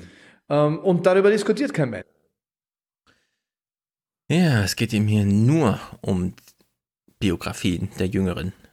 Finde ich interessant, dass er, obwohl er so sehr auf sich selbst abstellt, noch so viel Empathie für irgendwen, mit dem man nun wirklich äh, null Emo-Kontakt hat oder so, aufbauen kann, aber scheint äh, fruchtbar machbar zu sein für ein gutes politisches Argument Ja. hinsichtlich Rentenpolitik. Also mit Österreichern über die Pension zu sprechen, was ja in Deutschland das Rentensystem ist, das ist natürlich aus deutscher Sicht, denkt man erstmal, Österreich ja alles in Ordnung, weil da gab es vor zig Jahren irgendwann mal eine Reform, die, wo dann einfach gesagt wurde, ja, zahlen halt einfach alle ein, dann funktioniert das Umlagesystem auch. Das heißt also, auf der einen Seite funktioniert das Umlagesystem in Österreich besser, weswegen die dort äh, höhere Ren- Durchschnittsrentenbezüge haben. Auf der anderen Seite, das spricht er jetzt an, haben sie na trotz, natürlich trotzdem das Problem, dass es eine demografische Kurve gibt, die nicht mehr so ist wie vor 20 Jahren und dass das in zu, also dass zukünftige Rentner in Österreich nicht so viel haben wie Rentner in der Vergangenheit in Österreich. Ja. Also Ja, da sind wir, ähm, was die strukturellen Dimensionen angeht, äh, ist er sehr nah an Deutschland. Was die materielle Ausstattung der Rentnergeneration angeht, ist er natürlich um Welten weg von dem, was in Deutschland jetzt. Hören wir auch sehr gute Audiokommentare heute. Ja, ich fand das nur in der Hinsicht mal interessant, darüber was zu hören oder auch mit österreichischen Politikern über ihr Pensionssystem zu reden, weil in, in Deutschland wird das, das österreichische ja immer so als perfekt, da wollen wir hin. Und um das Umlagesystem zu reparieren, muss man auch zu einem großen Teil dahin. Das heißt aber noch lange nicht, dass man dann alle Probleme gelöst hat, siehe, Ö siehe Österreich. Genau, also die Abschaffung der Politikerpension, das kann man sich dann im Langgespräch angucken, ist auch sehr interessant, wie man sagt, ja, ja, also eine Diätenerhöhung, das Parlament gibt sich selbst eine Rente für später und so. Nee, also hier gibt's jetzt einen Topf für alle und da stecken die mit drin. Der nächste Clip, da kann man wieder drauf achten. Er redet jetzt über Sebastian Kurz. Ich finde das hochgradig instruktiv. Mhm. Wir bleiben mal in dem Beobachtungsmodus. Geht's hier um die Biografie oder macht er ein gesellschaftliches Argument? Er ist ja schließlich Politiker. Nee, ihn interessiert nur diese Vision Quests Biografieableitung, die er da hat. Und hier bezieht er sie mal auf Sebastian Kurz. Der Gott des Sebastian Kurz ist die Optimierung. Professionalität. Äh, auch Optimierung seiner eigenen Berufsbiografie. Das ist legitim, aber nicht ausreichend. Also das ist schon, äh, schon zulässig, aber äh, für eine mittellangfristig gute Kanzlerschaft zu wenig, weil natürlich optimiert haben die Menschen auf diesem Planeten schon die abstrusesten und abscheulichsten Dinge. Das ist zu wenig.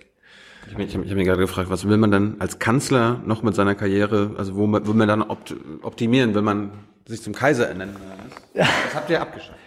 Naja, da gibt's ja schon irgendwie ähm, Inspiration äh, von jenseits der Grenze. Ne? Wenn ich auf den Orban schaue, äh, der hat sich jetzt gerade in die Zweidrittelmehrheit optimiert. Ne? Jetzt kann er alleine schalten und walten. Er wird äh, weiter den Druck erhöhen auf Zeitungen, wird, äh, wird äh, sich weiter die Freiheit herausnehmen, Universitäten zu kritisieren, äh, versuchsweise zu schließen, wenn sie zu kritisch sind.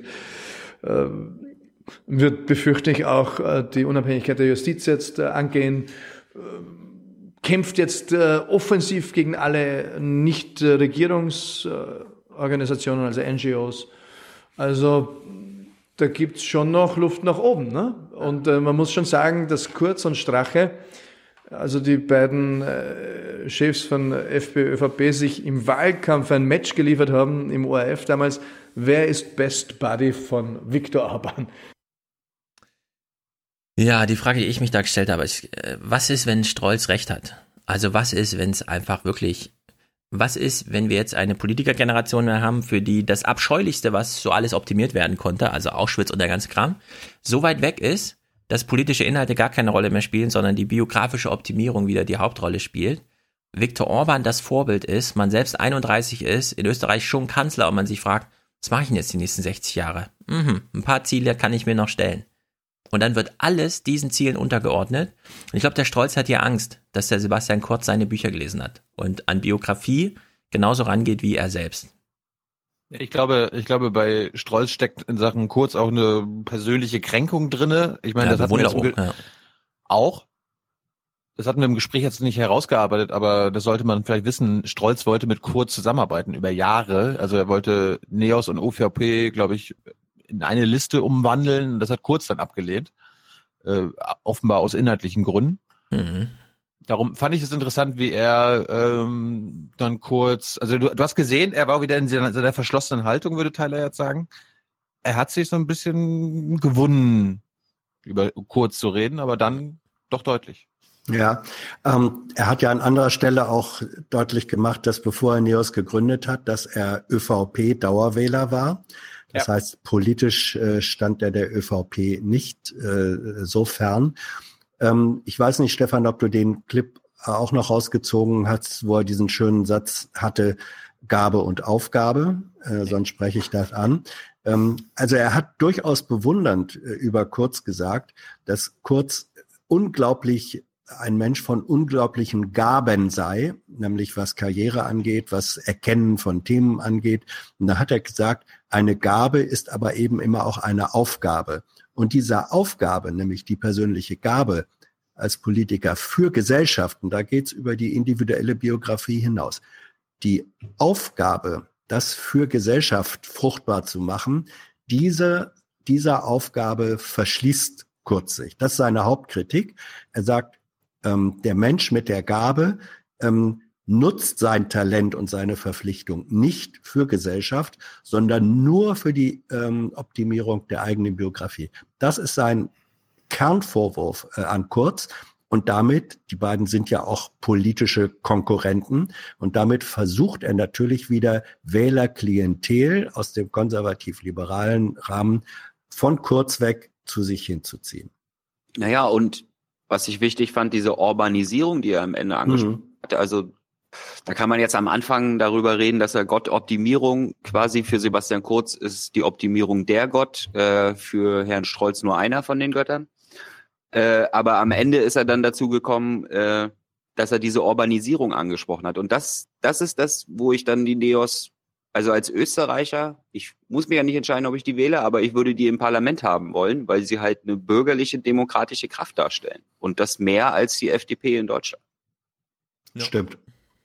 Also von den Werten, die sie dort vertreten. Ja, aber äh, von ihren Gesellschaftswirtschaft, Wirtschaft, vor allen Dingen wirtschaftlichen Modellen halte ich ja dann gar nichts. Aber gerade dieses, also dass er die Gefahr der Zweidrittelmehrheit, also die, dass er die Verfassung in Gefahr sieht, ja, das ist Mhm. ein sehr valides äh, Argument, was glaube ich allen mitteleuropäischen, allen europäischen Ländern bevorsteht. Das Ja. haben wir ja in Polen auch, ne? Dann gucken wir das mal in zwei Clips, nämlich, also das, was Tyler jetzt gesagt hat, einerseits quantitativ und dann nochmal qualitativ. Der qualitative Teil geht natürlich kurz. Wie hoch ist die Wahrscheinlichkeit, dass meine Kinder noch in Demokratien leben, also bezogen auf seine Kinder? Ich glaube, dass es eben nicht gesichert ist, dass äh, wenn äh, meine Kinder oder unsere Kinder meiner Generation mein Alter erreicht haben werden, würde ich sagen, nur noch zu 60, 40 glaube ich, dass sie in einer Demokratie leben. Zu 40 Prozent Wahrscheinlichkeit glaube ich mittlerweile, dass sie in einer Mischform leben werden. Irgendwo zwischen Orban und Putin, so in einer gelenkten Demokratie. Ja, 60, 40, würde ich sagen, sehr optimistisch dafür, dass China bald das alles übernimmt. Entweder als Vorbild tätig wird oder den eigenen Autokratismus selbst auf die ganze Welt ausbreitet. Jetzt kommt sein inhaltliches Argument, qualitativ, ein bisschen länger. Äh, er redet über Europa. Und ehrlich gesagt, warum nicht mal so über Europa reden? Ja? Kann man natürlich jetzt, äh, also man könnte es runter auf, ja, so reden die Österreicher halt als kleines Land über ja, große Systeme. Aber ich würde sagen, so könnte man auch in Deutschland mal über Europa reden. Also Europa ist wie ein Fahrradl, das musst du liebevoll treten, sonst fällt es um. Ja, de- Europa ist unsere Basis für Frieden, für Lebensqualität, für Wohlstand, für Sicherheit. Wenn wir das miteinander nicht kultivieren, wenn wir das miteinander verlieren in Europa, dann prophezeie ich, ähm, dann wird es diese Sicherheit nicht mehr geben. Dann wird es diesen Wohlstand nicht mehr geben, diese Lebensqualität nicht mehr geben äh, für die Generation unserer Kinder und das kann auch unsere Generation noch erwischen, natürlich. Die Motiv- Die Motivation ist klar, wir haben nicht mehr viel Also, Zeit. was ist, äh, ich will eine Republik Europa, das ist meine Vision. Ich glaube, dass aus Krisen, und die werden kommen, äh, mittelfristig eine Republik Europa ersteht. Ähm, Also der österreichische Nationalstaat stirbt. ähm, langfristig ja, das wird in Schritten gehen.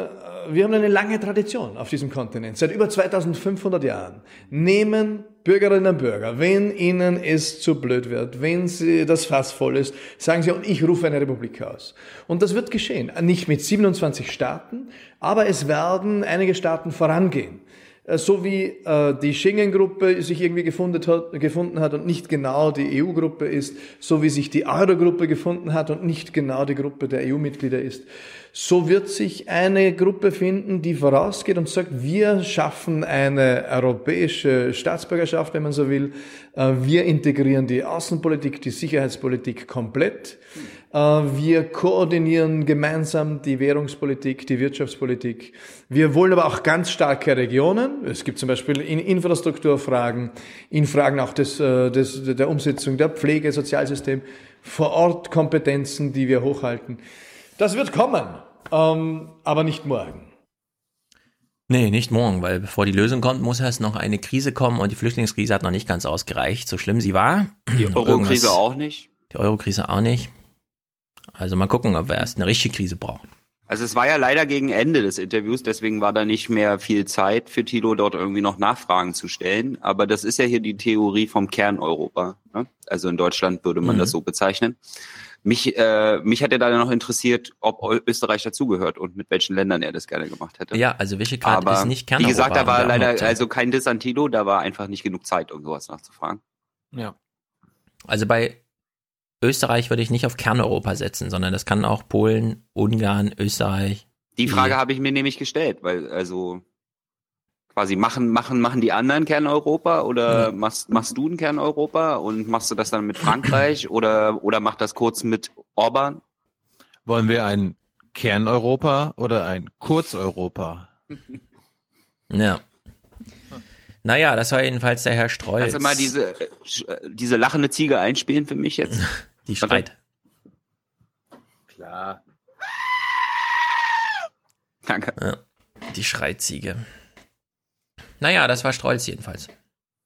Auf jeden Fall ein guter Typ. Und ähm, Ja, man, ja, und man, man wünscht sich auch für die deutsche, für die deutsche Politik mehr solche Typen. Also äh, wie gesagt, auch wenn ich sage, das ist äh, überwiegend kontrolliert äh, und Inszenierung, allein durch die Tatsachen, dass er diese Themen benennt, äh, unterscheidet er sich in vielfacher Weise von dem, was normalerweise bei deutschen Spitzenpolitikern so die Diskursbandbreite äh, angeht. Das ist, ich habe mir das wirklich mit, mit Interesse und teilweise auch ähm, großem Respekt vor seinem Zettelkasten, vor dem, vor dem Background, den er hat, im Kopf äh, angeguckt und gesagt, ja, solche Leute braucht's eben einfach.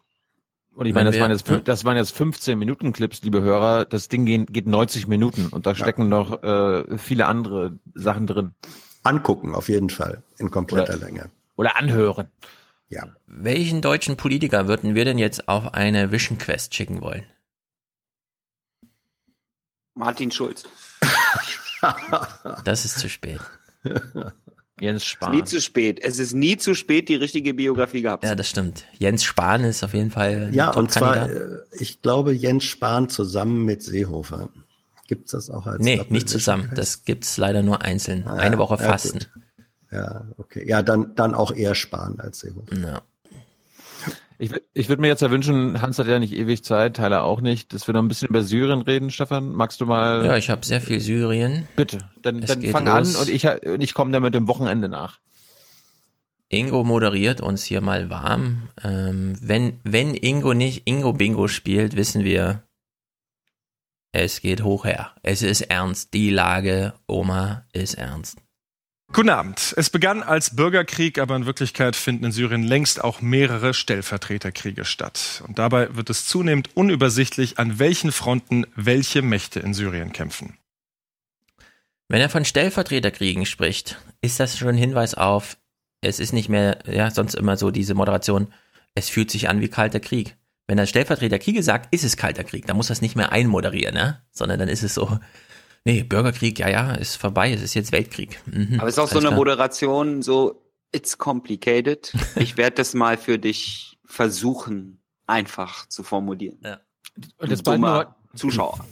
Ja, vor allem, vor allem das Schöne ist, dass man sagen kann, äh, willkommen im Jetzt, lieber Ingo Zamperoni, weil dass es sich um Stellvertreterkrieg in Syrien äh, handelt, wobei nicht unbedingt gemeint ist in erster Linie zwischen USA und Russland, also nicht der große alte kalte Krieg, sondern Stellvertreterkrieg der Regionalmächte. Das ist eigentlich eine Erkenntnis, die man seit mindestens äh, fünf, sechs, sieben Jahren haben kann.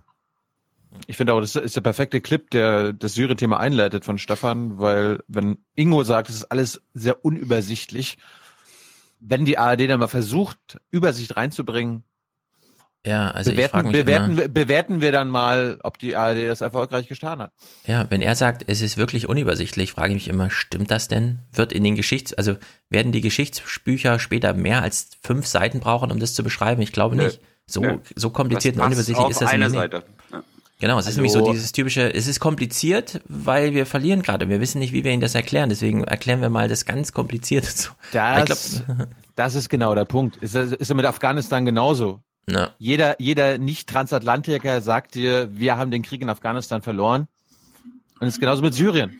Wir, in Anführungsstrichen, der Westen, hat sein Ziel nicht erreicht, Assad zu stürzen und äh, einen anderen Machthaber zu installieren. Solange noch ein deutscher Soldat in Afghanistan ist, haben wir da nicht verloren. Und solange noch ein Tornado über Syrien fliegt, haben wir da nicht verloren.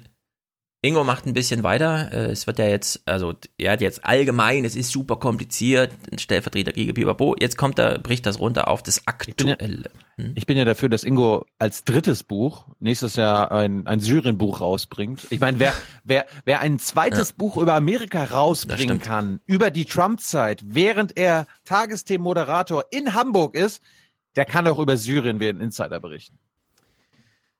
Ja, und diesmal Ingo nicht nur als Agentur Sammelband, sondern wir wollen originale Texte haben.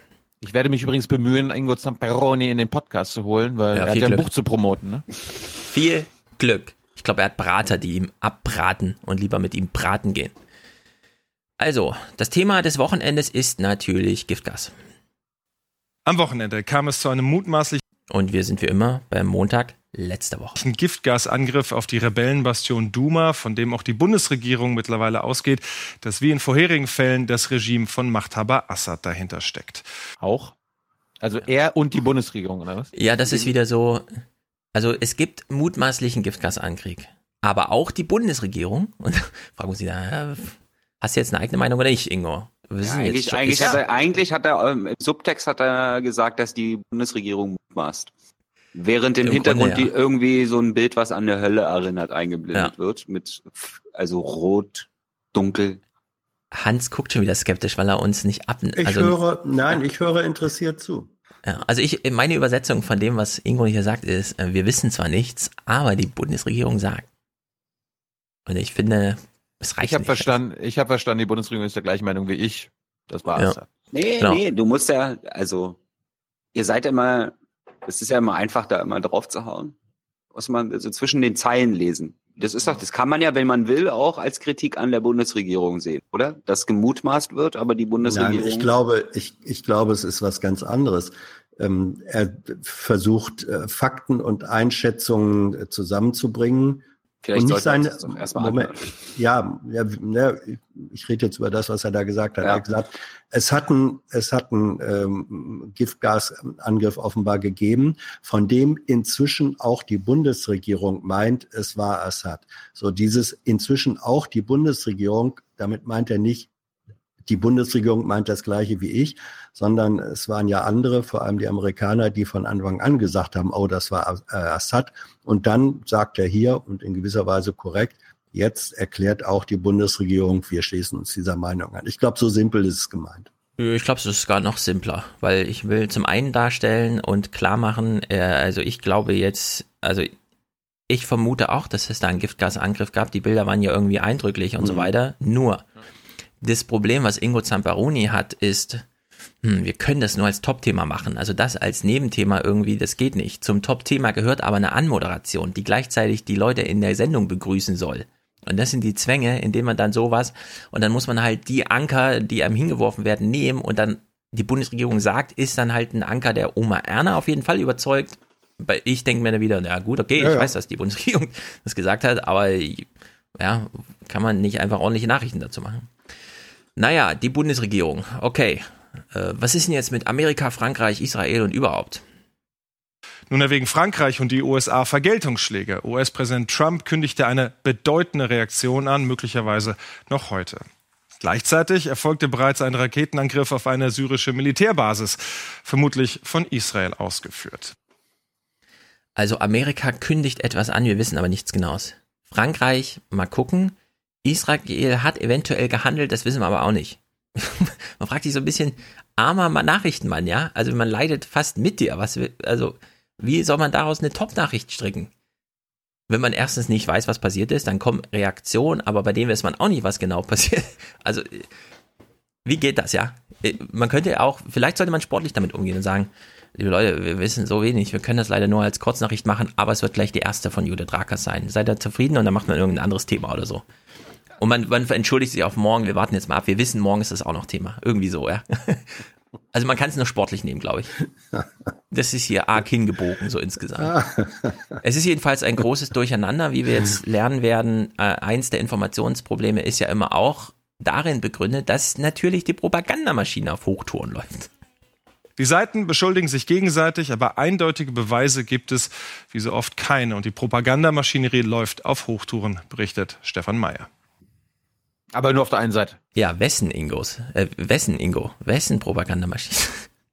Maschinen, Propaganda ist immer, die, die, die eine Propagandamaschine haben, die Bösen. Nee, Ja, nee, nee, das, da war er, Leute, da war er Ja? clever in der Wortwahl, weil er hat nicht gesagt Propagandamaschine, sondern Maschinerie. Und das beinhaltet begrifflich, dass es mehr als eine Maschine geben kann. Da hat war er schlau. Maschinerie gesagt? Hör noch mal rein. Ich, ich gehe noch mal ein Stück zurück. Wie so oft keine. Und die Propagandamaschinerie läuft auf Hochtouren, berichtet Stefan Mayer. Man muss so genau hinhören, um nicht Ja. wütend auf die Straße zu rennen und Lügenpresse zu rufen. Ja. Sehr gut. Gute Beobachtung. Die Maschinerie. Ändert das was an der Maschine? Nur weil man Maschinerie sagt. An den Maschinen. Es Na lässt gut. offen, dass es mehr als eine geben kann. Hans, da hast du uns gerettet vor, hier, bevor wir wieder mit falschen Vorwürfen und so. Also die Maschinerie läuft, er legt sich nicht fest, okay. Allerdings kommt am Anfang des Berichts Steffen Seibert vor. Naja, gut, da letzte Woche ja Junge Naiv in der BBK ausgefallen ist, gucken wir mal kurz, wie er reportiert wurde. Helfer hasten durch ein Treppenhaus. Auf den Stufen liegen Frauen und Kinder, offenbar an Giftgas erstickt. Die Bilder sind grauenhaft. Aber sind sie wahr? Die syrische Armee führt einen Kampf gegen Rebellen, aber setzt sie Chlorgas oder Sarin gegen die eigene Bevölkerung ein? Rebellen bekämpfen die Regierung mit allen Mitteln, aber inszenieren sie einen Giftgasanschlag? Das Einzige, was niemand bestreitet, Menschen sind gestorben, Menschen wurden verletzt.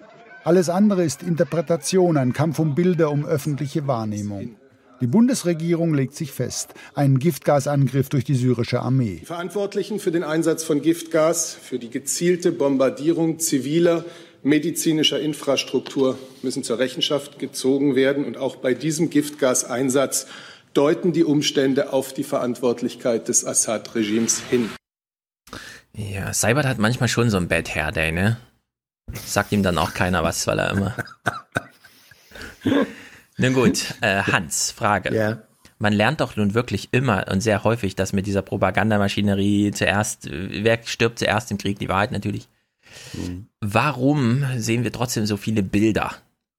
Also warum zeigt man uns trotzdem so viele Bilder? Verpackt das dann zwar mit mutmaßlich, offenbar, womöglich und so weiter, aber was machen die ganzen Bilder in den Nachrichten? Und weil, da, weil Fernsehen ein Bildmedium in erster Linie ist? Mhm. Aber man kann ja auch andere Bilder zeigen. Nee. Nee, wir haben, wir haben keine Bilder, können wir nichts machen. Das ist ja Fernsehen. Ne? Naja, aber mir wir ist, haben. m- Mir ist aufgefallen, dass das letzte Mal, als ich, ich nenne das jetzt mal, weiße syrische Kinder gesehen habe, genau vor einem Jahr war, als der letzte Angriff von Trump gewesen ist. Dann habe ich gefühlt in den letzten Monaten nicht mehr so oft gesehen. Und dann, letzte Woche, war wieder Bilder, Bilder, Bilder von hellhäutigen Kindern. Und also das- aus und da- den Bunkern haben wir schon recht viele Kinder währenddessen auch gesehen. Gut, dann, dann ist das aber bei mir, bei mir nicht hängen geblieben. Aber wenn es halt darum geht, der Westen muss wieder was machen und ich dann wieder sehe, wie hellhäutige weiße Kinder immer wieder, immer wieder dieselben Bilder auch gezeigt werden, Ja. dann denke ich sofort immer an Propaganda. Ja. Ohne, ohne, ohne zu sagen, dass das nicht passiert ist. Das ist das Problem, dass wir einfach keine Kontrolle haben äh, über das Zustandekommen dieser Bilder. Deswegen ist es immer richtig, äh, sich die Frage zu stellen, von wem stammen diese Bilder? Gibt es eine Absicht, eine möglicherweise propagandistische Absicht dahinter? Diese Frage zu stellen ist richtig, aber daraus den Umkehrschluss abzuleiten, da wir es nicht wissen, muss es sich um Propaganda handeln, ist genauso falsch äh, wie bei einer unbewiesenen Lage zu sagen, deswegen wissen wir, es waren die und die. Ja, aber die, warum? schwierige, die schwierige Lage ist einfach, dass wir es nicht wissen. Und ich fand zum Beispiel ähm, in diesem Zusammen, in dem, in dem Clip, in dem Beitrag, hat ähm, der Journalist im Text es sehr deutlich gemacht, was wir alles nicht wissen. Das hat das Stück für mich erträglich gemacht. Aber jetzt, also ich breche es jetzt mal runter auf wirklich Erlebnis vorm Fernsehen und was man geboten bekommt. Das, was wir gesehen haben an Bildern, kann man in einer Turnhalle drehen. Also wir in einem Gebäude wurden Menschen versorgt mit Wasser und sonst irgendwas. Mhm. Müsste man da nicht als Tagesthemenredaktion oder wäre es nicht, weil es mein Wunsch ist, äh, schon deswegen gerechtfertigt, das zu machen, dass man sagt, der Entscheidungsfindungsprozess zu sagen, wir nutzen diese Bilder in den Nachrichten, selbst als die Nachrichtensendung machen oder als Podcast veröffentlichen. Ich will doch hören, wie die darüber diskutieren. Ja. Also ich will, das ist doch eine legitime Frage zu sagen, es ist doch eine Turnhalle, in der das jetzt könnte hier in der Nachbarschaft sein. In Deutschland gibt es 10 Millionen Turnhallen, das kann man überall drehen, sowas, ja.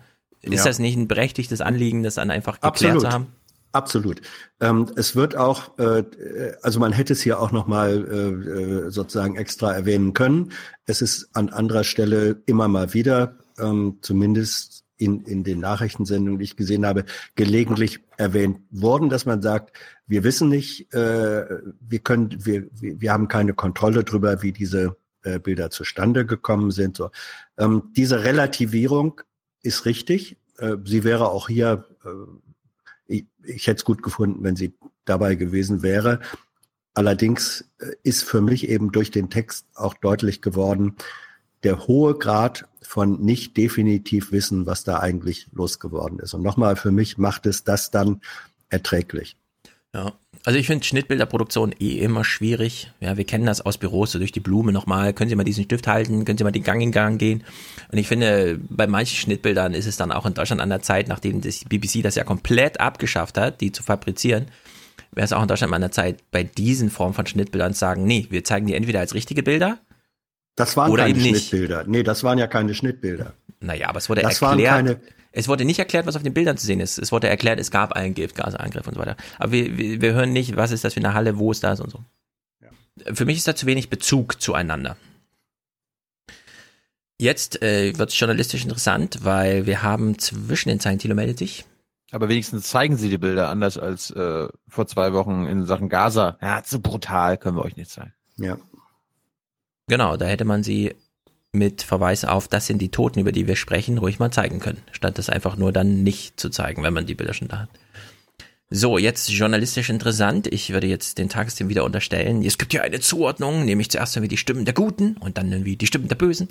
Aber ich weiß, die, der Widerspruch ist, äh, also nur weil die es halt so aufteilen. Niemand sagt es explizit. Aber wir hören halt zuerst Theresa May und Donald Trump. Die britische Premierministerin fordert eine schnelle Aufklärung des Giftgasangriffs. Wenn er sich bestätigen sollte, ist das wieder ein Beispiel für die Brutalität und die dreiste Missachtung des eigenen Volkes durch das Assad-Regime. Wenn sich zeigen sollte, dass sie verantwortlich sind, dann müssen das Regime und seine Unterstützer zur Rechenschaft gezogen werden. US-Präsident Trump droht mit Konsequenzen. Wir werden eine Entscheidung treffen, speziell zu Syrien. Wir werden diese Entscheidung sehr schnell treffen, wahrscheinlich noch heute. Wir können Gräueltaten wie diese nicht erlauben.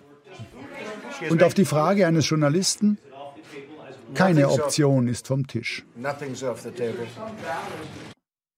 Äh, lustig, dass Theresa May noch when und if einbaut in ihren Text und Trump dann gar nicht mehr, sondern nur noch von abscheulichen Gräueltaten spricht. Ne? Ja. Das ist dann die Eskalationsstufe. Das müssen wir aufklären, das müssen wir aufklären, aber erst nachdem wir bombardiert haben. Nee, Theresa May ist ja eigentlich, aber sie ist halt nicht Donald Trump. Ja, deswegen hat sie noch, dann noch einen Berater, der halt sagt, ja, da musst du aber einen when oder einen if einbauen, bevor du ab, anfängst, hier die über die Barbaren zu sprechen. Ja, und Trump macht das halt nicht mehr, weil es ihm halt scheißegal ist, ob das nächste Woche noch gestimmt hat, was er da festgestellt hat. Ja, zu Trump würde ich mir auch wünschen, dass die Journalisten demnächst nicht mehr fragen, sind irgendwelche Optionen auf, äh, nicht auf dem Tisch oder ja, ziehen sie irgendwas nicht in Erwägung.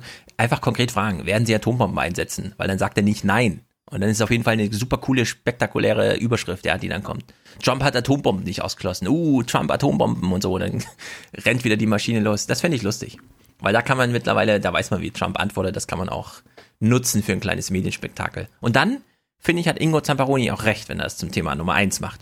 Trump hat Atombomben nicht ausgeschlossen, ja. Das wäre doch mal ein schöner Einstieg in eine Tagessendung. Naja, das waren die Stimmen des Guten. Jetzt kommt die Stimme des Bösen. Aber die syrische Armee bestreitet vehement, Giftgas eingesetzt zu haben. Angesichts der militärischen Erfolge gegen die Rebellen habe man das gar nicht nötig. Russlands Außenminister Sergei Lavrov spricht sogar von einer gezielten Provokation. Russische Militärexperten hätten vor Ort keine Hinweise auf Giftgas entdeckt. Ja, das finde ich auch, also das ist doch absurd, oder? Die machen, die verpacken das in so eine normale Nachrichtensendung. Ja, da gab es offenbar einen Giftgasankrieg, aber die einen sagen, nee, es gab den gar nicht. Hm, naja, machen wir einfach mal, bauen wir halt einen in so einem Satz irgendwie. Ich finde, das ist, äh, also. Das Lustige ist, dass mittlerweile die Position der Russen es ja auch in die Bundespressekonferenz schafft. Und ja. äh, das sind jetzt die Nachrichten von letzter Woche, aber. Mit dem AT-Typen, ja. Ja, die, also die genau. Sputnik und Sputnik. Und Ach, Sputnik, Sputnik war auch, noch da. Ja, ja. Sputnik ist selten da. Also RT ist ja regelmäßig da mittlerweile. Äh, Sputnik mhm. selten. Gestern waren sie beide da. Und RT so, False Flag, False Flag, also. Ja, das ist wirklich, ich finde, da kann man nicht mehr normal journalistisch rangehen. Da braucht man mal eine neue Idee. Da kann man nicht einfach Moderation berichten oder in so einem Halbsatz, ja, ja, und so. Die sagen halt, nee, gab's nicht. Hm, aha. Es ist jetzt ein Stellvertreterkrieg, also meint er mit echten Krieg und die einen sagen, das gab's einfach nicht, ja. Und das vermitteln die so im Sinne von, ja, das wissen wir auch nicht, was das jetzt. Also finde ich schon grenzwertig. Aber Krieg ist eben Krieg, ja, da geht's drunter und drüber. Wird man hier ein bisschen rausgeworfen aus dem äh, Bericht. Die OPCW, die Organisation für ein Verbot von Chemiewaffen, will den Vorfall untersuchen. Ein Mandat, den Angreifer zu benennen, hat sie nicht. So wird es wohl enden wie meistens, wenn es um Syrien geht. Der Weltsicherheitsrat wird heute Nacht über den Giftgasangriff streiten. Gegenseitige Vorwürfe statt einer Lösung. Desinformation statt Wahrheitssuche. Und die Menschen werden weiter sterben. Vielleicht auch an Giftgas. Ja, sie hatten so wenig Bilder von dem Angriff, dass sie nochmal die gleichen Bilder von vorhin schon jetzt nochmal gezeigt haben. Ein Treppenhaus von innen. Na gut. Aber ich fand es gut, dass, dass er mal sagt, im Sicherheitsrat wird gestritten, anstatt die Russen werden wieder alles blockieren. Ja, auf der anderen Seite denke ich mir so. Das war, das war nämlich die Losung der, der nächsten Tage danach. Ja, aber Giftgas ist jetzt wieder so on vogue irgendwie. Kann man wieder, ja, ja, war halt mit Giftgas. Obwohl wir die größte Ächtung aller Zeiten hinsichtlich Giftgas, da waren wirklich alle Leute erschrocken. Giftgas und so, ja. Und jetzt ist das wieder so ganz normales Nachrichtenthema. In London Gift, gab es halt ein Giftgas. Ja, gut, okay. Streit, gibt halt viel Streit. Ich finde irgendwie, weiß auch nicht. Vielleicht würde ich mich sogar zu dem Urteil hinreißen lassen, hier geht mal wieder Russland auf den Leim, ja. Russland will hier irgendwie die Spaltung und die Normalisierung von jedem Scheiß. Und was erleben wir? Na, Ingo Zambaroni moderiert uns das weg, als wäre das halt irgendwie ja, als wäre Butter umgefallen oder so. Nee, da gab es halt Giftgasangriff, eventuell. Und das ist schon irgendwie komisch. Mehr bessere Aufklärung gibt es jedenfalls auch nicht aus Washington. Man schaltet jetzt zu Stefan Niemann. Der erklärt uns jetzt, was Trump, von dem wir jetzt, weil es Krieg ist, wieder sagen, der ist auf der guten Seite. Ja, was sind so die Möglichkeiten von Trump? Stefan Niemann in Washington. Wie könnte US-Präsident Trump denn nun vorgehen? Und damit meint er immer wir wir sind Trump gerade, ja, in diesem Gemetzel, was da stattfindet. Aber gut, es ist halt der Trump. Er könnte tun, was er vor ziemlich genau einem Jahr schon einmal getan hat. Er könnte Worten Taten folgen lassen und Drohungen Raketen. Denn Trump hatte ja im April 2017 nach einem anderen mutmaßlichen Chemie- und Giftgasangriff äh, gegen die Zivilbevölkerung in Syrien eine Luftwaffenbasis beschießen lassen mit, 59, mit 59 äh, Tomahawk-Marschflugkörpern, eine militärische Reaktion. Allerdings nach Vorankündigungen bei den Syrern und auch nach Vorwarnung in Moskau. Also das könnte er wiederholen. Das wäre sozusagen sozusagen ein chirurgischer Gegenschlag, um zu zeigen, so kann es nicht weitergehen. 49 Hans. Tomahawks, chirurgischer Schlag. Ja. ja, Hans, geht das 2018 noch, dass ein Nachrichtenmann sagt, das ist halt eine chirurgische Kriegsführung? Ja, ja. Also äh, wenn man Anführungszeichen sprechen könnte, ja. dann, dann würde es gehen. Äh, man ja. kann auch sagen, ein sogenannter chirurgischer äh, Gegenschlag, weil das, was damit gemeint ist, ist natürlich schon eine sinnvolle äh, Unterscheidung. Es ist ein Unterschied, ob ich beim Einsatz von ähm, Tomahawks oder sonst was, ob ich, ob ich sage, ich schieße da jetzt mal wild rein, scheißegal, wo die runterkommen, oder ob ich mich tatsächlich bemühe zu sagen, ich will gezielt das und das treffen und versuche wenigstens äh, andere Dinge als Ziel ähm, äh, ja. nicht zu. Ja, ja, das sind Unterschiede. Es ist ein ja, Unterschied, ob man einen ja. Flugplatz beschießt oder ob man pauschal die Hauptstadt bombardiert. Ja, deswegen ist, haben wir ja Flächenbombardements genauso geächtet wie Giftgasangriffe. Und wenn wir jetzt als, als Nachricht verkaufen, zu sagen, auf das, diesen geächteten Kriegseinsatz wurde nicht mit geächteten Kriegseinsatzmethoden reagiert, ist natürlich mhm. für den Westen jetzt auch nicht so die tolle Nachricht. Naja, dadurch, da das ja mittlerweile eigentlich alles chirurgische Eingriffe sind, die die USA Ja, vornimmt, genau. äh, wür- würde ich sagen, müssen wir jetzt demnächst mal einen Chirurgen ein, also am besten einen Chirurgieprofessor einordnen, weil es gibt ja auch verschiedene Chirurgie, ne? Also mache ich jetzt im Darm rum, mache ich im Hirn rum, tausche ich ein Herz aus, ne? Da gibt's ja auch noch verschiedene Spezialisierungsstufen. Denk an, denk an General Stahl. Ja. Also ich glaube, was wir, was wir erlebt Denken haben Sie in der Folge, war minimalinvasiv. Ich meine, ich meine, und es bedient na- natürlich wieder das westliche Nar- Narrativ. Wenn der Westen bombardiert, dann machen wir das chirurgisch. Die Also viel- Israelis, die Israelis bombardieren chirurgisch, die Amis äh, bombardieren chirurgisch. Von den Israelis wissen wir gar nichts. Viel schlimmer Oh. finde ich, dass das alles ambulant durchgeführt wird. Ja, das, Ja, ja also wie viele medizinische Worte gäbe es noch, ja, um das zu machen? Die Flüchtlingskrise ist alles nautisch, Wellen, Flut, bla bla. Und jetzt haben wir hier so chirurgisch Transfer, Transfusions äh, Bombardement. irgendwie. Hallo, General Stahl hat doch gesagt, wir sind die Ärzte Ah, genau, stimmt. und Stimmt, die gesagt. Länder sind unsere Patienten. Wir Genau. haben nur noch nicht die richtige Therapie gefunden. Hört ihr den Hubschrauber? Ah, Ich lasse mein Fenster offen. Okay, hört ihr nicht, das ist gut. So, es geht. Ja, wir Ist sind das- hier auch. Aber hoffentlich schmeißt er keine Fassbomben ab. Ja, also neben Rammstein. Rammstein ist ja der hellste Fleck Deutschlands in der Nacht wegen der ganzen Beleuchtung dieser Airbase. Der zweithellste soll ja irgendwie Frankfurter Flughafen, weil es da auch so eine viel sag Militär nur, noch die, gibt. die Bundesregierung weiß nicht, wovon du redest. Äh, stimmt, ja, die weiß nicht, wovon ich rede. Und der zweithellste Fleck ist ein Rammstein-Konzert. Wegen dem ganzen Feuer an Till Lindemann, ja. Weder dulden wir das, noch unterstützen wir das, dass Leute durch Drohnen getötet werden. Ja, Sigmar, das ist auch gar kein Problem. Ich weiß auch gar nicht, pf, keine Ahnung. Russische Botschaft in, also ist ja, wir, sag mal mal so, den nächsten Clip finde ich ziemlich gut, weil es findet mal wieder was in der UN statt. Läuft zur Stunde auch eine Sondersitzung des UN-Sicherheitsrates in New York wegen dieses mutmaßlichen Giftgaseinsatzes in Duma. Erwarten Sie da irgendeine Entscheidung? Nein, die Chancen stehen bei null. Äh, Wir haben eben gerade erlebt, wie der russische UN-Botschafter die Giftgasangriffe, die mutmaßlichen, als Inszenierung der syrischen Weißhelme bezeichnet hat. Er stellt also in Zweifel, dass da überhaupt ein Giftgas- oder Chemiewaffenangriff stattgefunden hat. Das sei eine Inszenierung. So, ja, wie alt ist die UN jetzt? Irgendwie 70 Jahre was seit dem Krieg? 46 gegründet oder so? Keine Ja, Ahnung. 46. Und seit 45, äh, glaube ich. Mhm. 45 und seit 46 ist das so, wie er es gerade beschrieben hat. Ja, die streiten, die blockieren sich, da nimmt einer die Resolution des anderen nicht. Haben wir eigentlich mitbekommen, das war ganz witzig. Ich habe natürlich auch außerhalb des Mainstream mich umgehört, da hieß es immer, der Westen lässt die russischen Resolutionen auch nicht durch. Hallo, die Russen blockieren, blockieren hier, ja? So ist der Mechanismus. Die Russen Also- blockieren, was der Westen schreibt. Also ich fordere eine GroKo auf UN-Sicherheitsratebene, damit Ich endlich auch. mal Stabilität und Handlungsfähigkeit einkehrt. Mit Strolz, der sich um die Biografien aller kümmert. Das schöne Spiel äh, oder das hässliche Spiel im Sicherheitsrat ist, dass sie sich gegenseitig blockieren können und das tun sie auch. Ja, aber sie senden Warum schöne leckt der Hund sich an den Eiern? Ne? Genau, aber sie senden schon eine schöne O-Töne aus. Der hier von Haley wurde ja, der wurde ja sehr schön interpretiert. Wir hören ihn gleich. Alle Nachklaps dazu gibt's dann bei Jeremy Scale im Intercepted Podcast.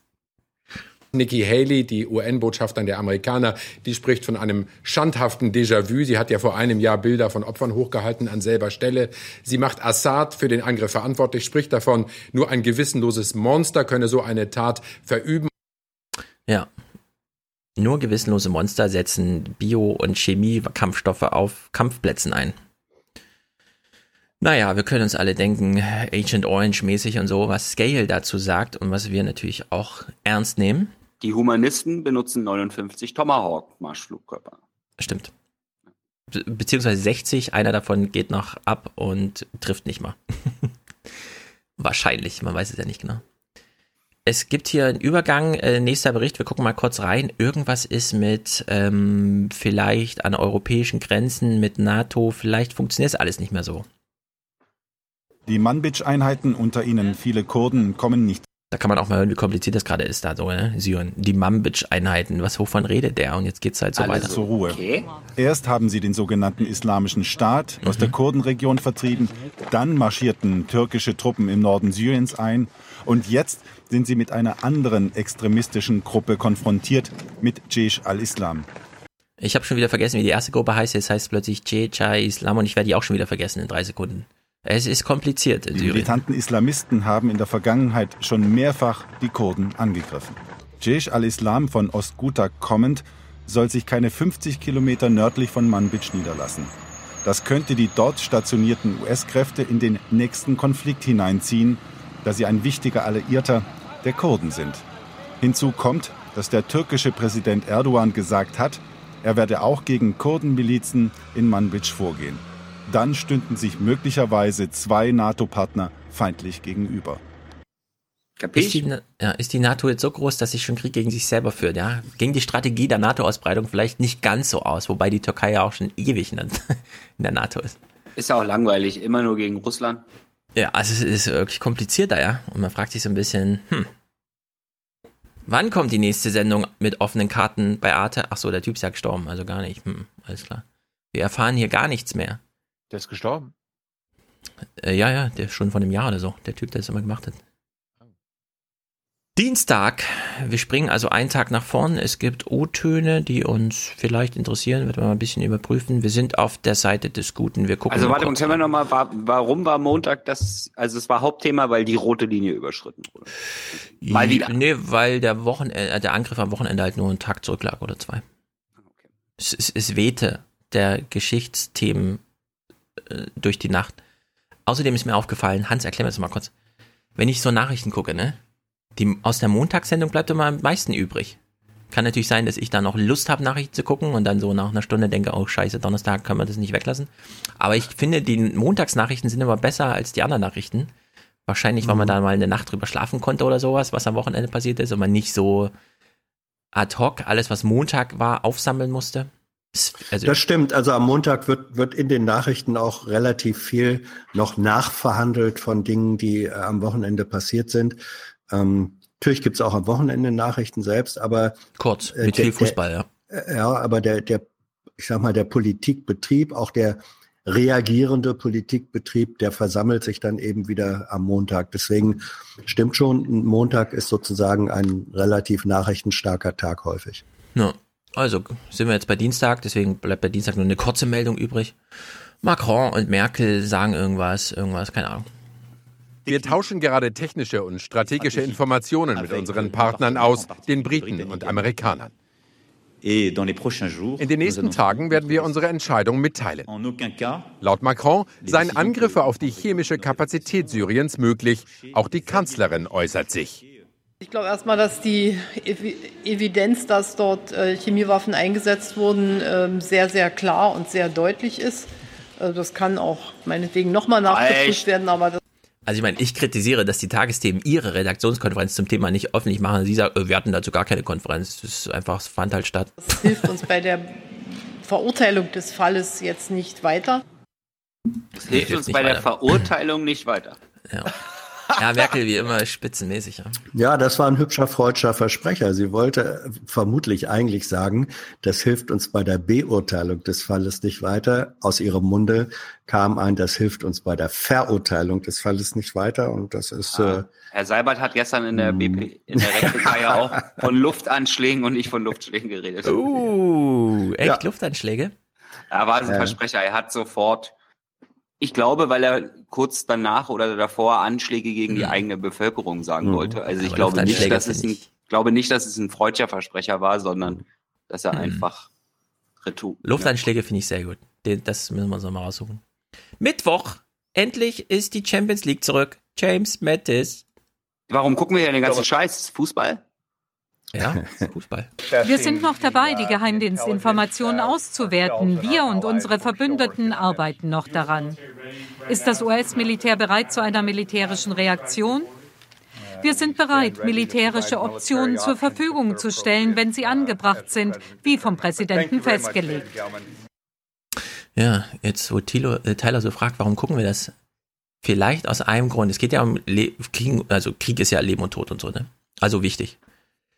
Nur, da wir das ja in so einer Woche zusammengerafft gucken, haben wir natürlich jetzt auch so ein schönes, wie sagt man, als Tiger gesprungen und als Bettvorleger gelandet, ja. Das, das, also in dieser Woche gab es einen richtig schönen Klimax. Angefangen von ich weiß Merkel. schon, warum wir das gucken. Das war gerade auch. Merkel so, ja, ja, hm, und dann Mette so, ja, wir stehen bereit, sitzt aber noch am Tisch, Äh, könnt ihr auch demnächst aufstehen und einen Befehl geben. Madeleine Albright ist plötzlich auch wieder ausgegraben worden. Oh, ähm, die Pazifistin. Sie erklärt auch noch mal kurz. Sie war ja Bill Clintons, Bill Clintons Außenministerin und wir wissen, unter Bill Clinton ging das ja alles los im Irak. Da kann man noch mal bombardieren, oder? Haben wir schon Drohnen? Nee, dann, na, schick mal Piloten. Am Montag hat sich Trump stolz mit seinen Generälen fotografieren lassen. Trump hat mal wieder Signale geschickt über Twitter. Ein Bild mit all seinen. Generälen im Oval Office. Wirklich an Peinlichkeit nicht zu überbieten. Putin wird beeindruckt gewesen. Aus dem Weißen Haus heißt es, man habe sich mit Paris und London abgestimmt.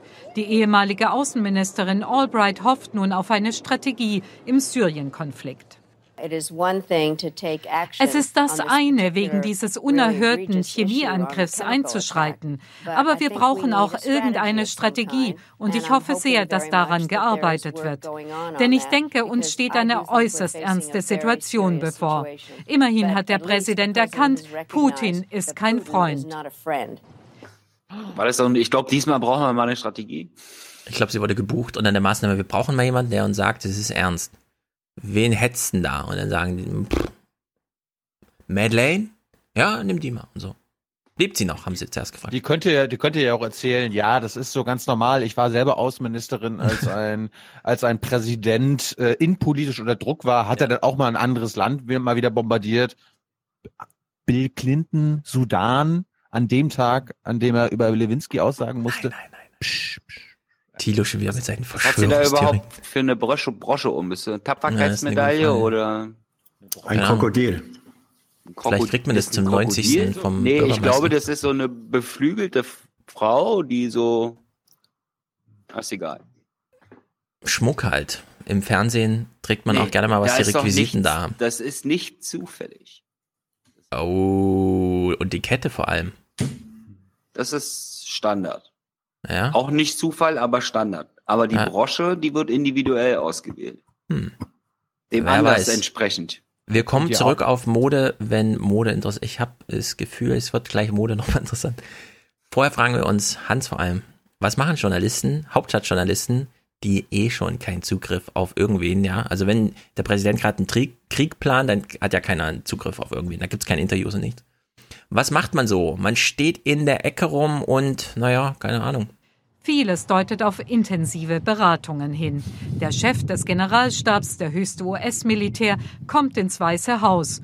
Dann der Verteidigungsminister, ein spontanes Treffen mit dem Präsidenten. Jede Bewegung wird genau registriert in Von uns. Washington und in der Welt. Ja, es tut mir wirklich leid, wie viel Langeweile die haben. Jetzt stehen sie am Zaun und der Kameramann muss die Kamera mal über den Zaun drüber halten. Ja, es ist wirklich, ähm, Tyler, film das mal. Tyler, halt da mal rauf. Halt da mal Ja, rauf. Schreib mal auf. Ja, ich mich im Kindergarten. wie im Kindergarten. Wann wird das Kind gebracht? Wann macht's in die Windel? Wann geht's schlafen? Wie viel hat's gegessen? Und wann wird's abgeholt? Das ist alles zeitlich, wird es, ja, damit man als bei der Übergabe dann, wenn, wenn der nächste schon als optimiert Dienst werden, kommt. durchoptimiert. Genau, kann man sagen. Äh, wann, wann hat er die Windel gemacht? Ah, 11.30 Uhr, okay, alles klar. Ja, man steht so auf dem Parkplatz rum und guckt halt ein bisschen. Und die Perspektive ist auch scheiße. Also durch drei Bäume durchgefilmt, eine Hausmauer gerade so nicht im Blick und so. Äh, Es war ein Money Shot. Er hat gesehen, wie der Generalstabsoberführer aus dem Auto ausgestiegen ist. Mhm. Jetzt gucken wir mal die andere Seite, wie äußert die sich? Also die andere Seite, die bösen Putin und so. Ein seltsames. Oh, äh, wir müssen erstmal das Bild bewundern. Eben noch Parkplatz, man konnte es gar nicht so genau erkennen. Jetzt erklärt mal, was sehen wir. Einen goldenen Prunksaal. Boah, aber was für ein. Kronleuchter, zweistöckig, Gemälde überall, alles Gold. Und vor allen Dingen, da filmt auch keiner über den Zaun, sondern Nee. da kommt Das ist- der Präsident auf, Wir die können- Inter ja. auf, die, auf die Journalisten zu und wird gleich was erzählen. Da wird zwar auch gelogen, aber Genau, wir analysieren jetzt mal allein anhand dessen, was wir sehen, was die Journalisten ja eben auch gemacht haben. Es könnte sein, dass Putin jetzt was sagt, von dem er will, dass es die Welt erfährt. Es könnte durchaus so sein. Mal gucken. Sammer Kontrast. Während die Welt einen Krieg fürchtet, heute in Kreml diplomatisches Protokoll. Wladimir Putin, von dessen Reaktionen auf einen möglichen US-Militärschlag so vieles abhängt, gab sich heute moderat. Wir hoffen, dass der gesunde Menschenverstand siegen wird und die internationalen Beziehungen wieder konstruktiv werden, Mhm. stabiler und vorhersehbarer. Sein oberstes Anliegen. Ja, aber ehrlich gesagt, wie geil ist das denn? Als Trump gewählt wurde, hieß es doch wochenlang nur, oh, bald kommt ein Krieg, dann haben wir diesen Irren im Krieg und so weiter. Jetzt haben wir sogar noch die Überdrehung, dass nicht nur wir ähm, eigentlich sagen müssten, der Trump ist dieser Irre, der immer nur Krieg will, sondern Putin steht jetzt da und wünscht sich gern gesunden Menschenverstand und konstruktive Beziehungen. Und jetzt, unter dieser Maßgabe, ja, hören wir mal die Einschätzung, die jetzt als nächstes kommt. Inzwischen haben die Rebellen die Stadt Duma verlassen. Russische Militärpolizei ist eingerückt. Moskau erklärte sich bereit, den Schutz der UN-Chemiewaffenexperten zu gewährleisten, die den Giftgasvorwurf prüfen sollen. Während russische Reporter keine Spuren eines Gasangriffs gefunden haben wollen, sprach die Weltgesundheitsorganisation heute von deutlichen Anzeichen dafür. Vor Tagen erst Trumps schmerzhafte Wirtschaftssanktionen, jetzt der per Twitter angedrohte Militärschlag. Wladimir Putin ist gleich doppelt unter Druck. Wie er in dieser Situation reagiert, ist eine Frage, die viele in der Welt nervös macht. Ja, also wir sollen jetzt plötzlich Angst vor Putin haben, weil Krieg droht. Nicht Angst vor Trump. Hier wurden einfach Narrative ausgetauscht oder Personen in den gleichen Narrativen. Ja, vielleicht kann man, vielleicht wäre es richtig, ähm, skeptisch Beide als irre gegenüber, darzustellen, ja. skeptisch gegenüber beiden zu sein, ja. Ja, aber ich finde das schon beeindruckend, ja. Da. Trump ist plötzlich so, ja, hoffentlich greift er bald an und Putin, oh, wir haben echt Angst vor Putin, der ist ja voll irre, der Typ und so. Also, Naja, es ist einfach also Trump hoffentlich gleich äh, greift er bald an. Die Botschaft habe ich da ehrlich gesagt nicht gehört. Ähm, hast du vor einem Jahr Ursula von der Leyen bei Anne Will und so weiter gesehen, wie sie hier, also wenn es hart auf hart kommt, stehen wir an der Seite von Amerika und so, weil jetzt ist er endlich präsidial. Ja, ich rede doch aber nicht von vor einem Jahr, sondern über das, Die was Stimmung wir ist genau die gleiche. haben. Ah, dazu kommen wir gleich. Dazu kommen wir gleich, Hans. Dazu kommen wir gleich. Ansonsten, wenn ich, ich stelle mir in meinem geistigen Auge vor, jetzt ein Junge naiv mit Norbert Röttgen. Ja, Hm. da, äh, was das für eine Stimmung wäre. Naja, wir haben jedenfalls, wir sind ja hier bei Mittwoch. Wir haben noch einen Kommentar offen von Stefan Stuchlik, der uns, würde ich mal sagen, eine ganz gute Berichterstattung, also ich sag mal Berichterstattung, weil es ist mal wieder so, ne, eigentlich ist ja das ganze Kommentarteilzeug wieder in den Bericht gerutscht mit der irre Putin und so. Deswegen wird das jetzt im Kommentar wieder aufgefangen. Regeln und Mechanismen verlieren gerade ihre Gültigkeit. Und fast scheint es, als hätten nun alle Seiten vergessen, wofür diese internationalen Spielregeln nach den Kriegen des 20. Jahrhunderts geschaffen wurden, um Mhm. zu verhindern, dass Konflikte so befeuert werden, dass sie niemand mehr stoppen kann. Wer mich jetzt für naiv hält, weil ich inmitten des Schlachtens in Syrien finde, das erst einmal untersucht werden sollte, und weil ich die Regeln der Vereinten Ich glaube, er redet jetzt direkt mit Steffen Seibert. Nationen für eine letzte globale Überlebensversicherung halte, der sei daran erinnert, wer sonst noch im Syrienkrieg mitmischt. Unter anderem der syrische Präsident Assad, der iranische Führer Khamenei und der türkische Präsident Erdogan. Da einfach hinein Und der irre Trump. bombardieren. World, get ready. World, get Good ready. night and good luck. So, Donnerstag. Ich meine, ich muss lobend erwähnen, dass hier ein Journalist von ARD oder ZDF mal auf Völkerrecht anspielt, weil wa- wenn ich das mitbringe, ihr könnt ja, ihr werdet ja dann herausfinden Mhm. müssen, wann das Wort Völkerrecht und äh, Regeln, Weltregeln. Du bist doch naiv. Hat er ja gerade gesagt, nennen Sie Diesen mich Vorwurf Thilo Jung, gleich ab, aber ja. ich äh, spreche das Völkerrecht an. Genau. Nennen Sie mich ruhig hinterhältigen Kinderreporter, aber mir ist das was wert, das Völkerrecht. Gut, Donnerstag. Europa erwacht. Und ehrlich gesagt, wir haben eben den Prunksaal von Putin gesehen. Der französische Präsident. Hat, der französische Präsident ihn. hat einen eigenen Prunksaal. hat in seinen Prunksaal geladen. Wir hören mal kurz rein. Der französische Präsident präsentiert sich entschlossen. Er hat Frankreich zurückgeführt auf die internationale Bühne. Jetzt will er zeigen, dass er Wort hält und auch vor militärischen Schritten nicht zurückschreckt. Am Morgen. Der Präsident in der Provinz. Macron gibt eines seiner seltenen Interviews. Harte Politik in ungewöhnlicher Kulisse im Klassenzimmer einer Grundschule. Gleich zu Beginn fragt ihn der Moderator nach Syrien und der Präsident reagiert mit einer überraschenden und unmissverständlichen Aussage. Wir haben den Beweis, dass Chemiewaffen benutzt wurden, zumindest Chlor, und dass sie vom Regime von Bashar al-Assad eingesetzt wurden. Damit erhöht Macron den Druck für einen Militärschlag gegen Syrien. Bereits im Februar hatte er von einer roten Linie gesprochen und sich damit selbst erheblich unter Zugzwang gesetzt. Jetzt spricht er von Beweisen, jetzt muss er eigentlich auch handeln. Ach so, Also, ah, so. Also, ja, für Sabine Rau, ne? Also Ja, er, hat, er sagt, dass er. Beweise hat, dann muss er auch handeln. Also nicht journalistisch korrekt, lieber Sabine Rau. Ja, wir müssen Er- ja mal. Wer er hat sagt, als er hat letztes eine rote Linie gezogen? Obama hat eine rote Linie gezogen, von der dann behauptet, dass es keine war und hat nicht gehandelt. Und Macron Nee. hat gesagt, das meine ich nicht. Äh, Wenn ich eine äh, rote Linie ziehe, dann Obama hat gesagt, der Kongress muss entscheiden. Und der Kongress, also seine Parteien im Kongress haben gesagt, ah, nee, lieber doch nicht. Obamas Statements wurden als rote Linie wahrgenommen. Und das ging so weit, dass er sogar irgendwann mal in dem Interview aktiv gesagt hat, I never draw a red line, also red line. Genau. Und Ja, das ja, ist ja, Obama hat nie angekündigt, wenn das passiert, dann handle ich, sondern dann gibt es eine neue Einschätzung und die hat aber den Kongress überlassen. So Exakt. hat er sich daraus gewunden. Genau. Ja, Aber, aber, ähm, ich bin ja in, ja. Der, in der Medienwahrnehmung so, ja, und ja. Obama hat ja für mich ganz klar eine rote Linie gezogen Ja, hat nicht gehandelt danach und Macron, das ist ein Machertyp. Genau, für Oma Wenn der ist eine das rote klar, Linie ja. zieht und die wird überschritten, dann Wenn der Beweise hat, dann muss er handeln. Das Aber, andere, ja. also wusste er vorher nicht, zu welchem Thema er angesprochen wird? Warum, also, warum Ja. trifft man sich da im Kindergarten? Das kann uns nur Hans erklären. Das, ich verstehe das auch nicht. Nee, das ich wurde mein, ja von Macrons Seite festgelegt dann. Die Journalisten durften antanzen zu einem der seltenen Interviews, die er gerne Ja, aber wir, Poli also wir Journalisten sind ja nah dran in den Politikern. Wir sind ja quasi, wir spielen ja das der gleiche Spiel, nur auf Macron gibt Seiten. Jeden ist ja- Tag 500 Euro für Schminken aus und äh, hat sich keine Gedanken darüber gemacht, was für was von einem Hintergrund er dieses Interview. Tja, was ist da los, Hans? Wie konnte das passieren? Weiß ich nicht, weil ich nicht weiß, wann dieses äh, Interview zum Beispiel verabredet worden war. Ähm, manche Interviews äh, sind wirklich relativ lange Zeit vorher verabredet worden, möglicherweise zu einem äh, anderen Thema. Und ähm, ich weiß zum Beispiel nicht, wie, wie lang dieses Interview insgesamt äh, gedauert hat. Hier wurde ja gesagt, er wurde am Anfang zu Syrien gefragt. Wenn nachher äh, drei Viertel oder vier Fünftel des Interviews zu einer Thematik war, die etwas mit Bildungspolitik oder sonstig zu tun hatte, war die Location für den Gesamtzusammenhang richtig gewählt. Das weiß ich alles nicht, deswegen kann ich das gar nicht beurteilen. Ja, aber das so haben wir im Bericht wirkt gerade gehört. natürlich schräg.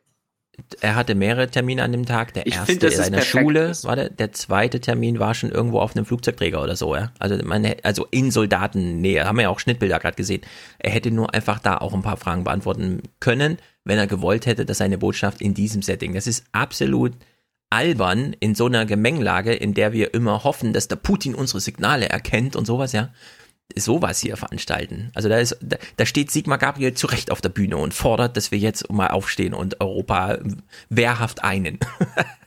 Weil Ja, das ich finde einfach, das manchmal, man, ich glaube ja, dass es in diesen ganzen Presseteams von den wirklich wichtigen Politikern auch immer so ein paar subversive Künstlertypen gibt. Ja, das kann sein. Die sich immer, ja, die sich dann immer denken, so, es kriegt hier eh keiner mit, ja, aber das wird der Oberknaller in zehn Jahren, wenn dann im Nachhinein rauskommt, wie alles war. Ja. Ey, ey, Emanuel, ich habe eine Idee. Wenn du über Krieg sprichst und völkerrechtswidrige Für Raketenangriffe. die Kinder, pour les enfants. Wir machen das im Kindergarten. Geil. So wird's nicht gewesen sein. Denk doch mal einer an die Kinder. Jetzt hören wir uns mal an, wie man es richtig macht. Ja, also wo Macron möchte halt auch gerne mitspielen. Trump, von dem erwarten ja alle, dass er mitspielt. Wie gibt er eigentlich so einen O-Ton ab in so heiklen Phasen? Vier Tage, nachdem er gesagt hat, ja, wir könnten dann bald mal vielleicht noch heute, ja. Also vier Tage später klingt es dann so. Auf das Wort seines Kollegen in Washington kann sich Macron ganz offensichtlich nicht verlassen. Erst feuerte Trump einen seiner gefürchteten Tweets ab und drohte mit Raketen. Nun rudert er wieder zurück. Wir sehen uns die Situation sehr genau an und wir werden sehen, was passiert. We'll see what happens, folks. We'll see what happens. Macron auch so, ey, sag mal.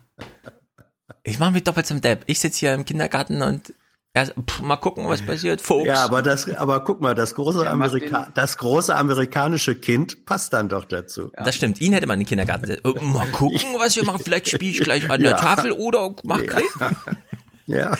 Aber dann ist immer die Gefahr zu groß, wenn du in Grundschulklassen oder Kindergärten amerikanische Präsidenten äh, interviewst, dass die irgendwo ihr Lieblingsbuch finden.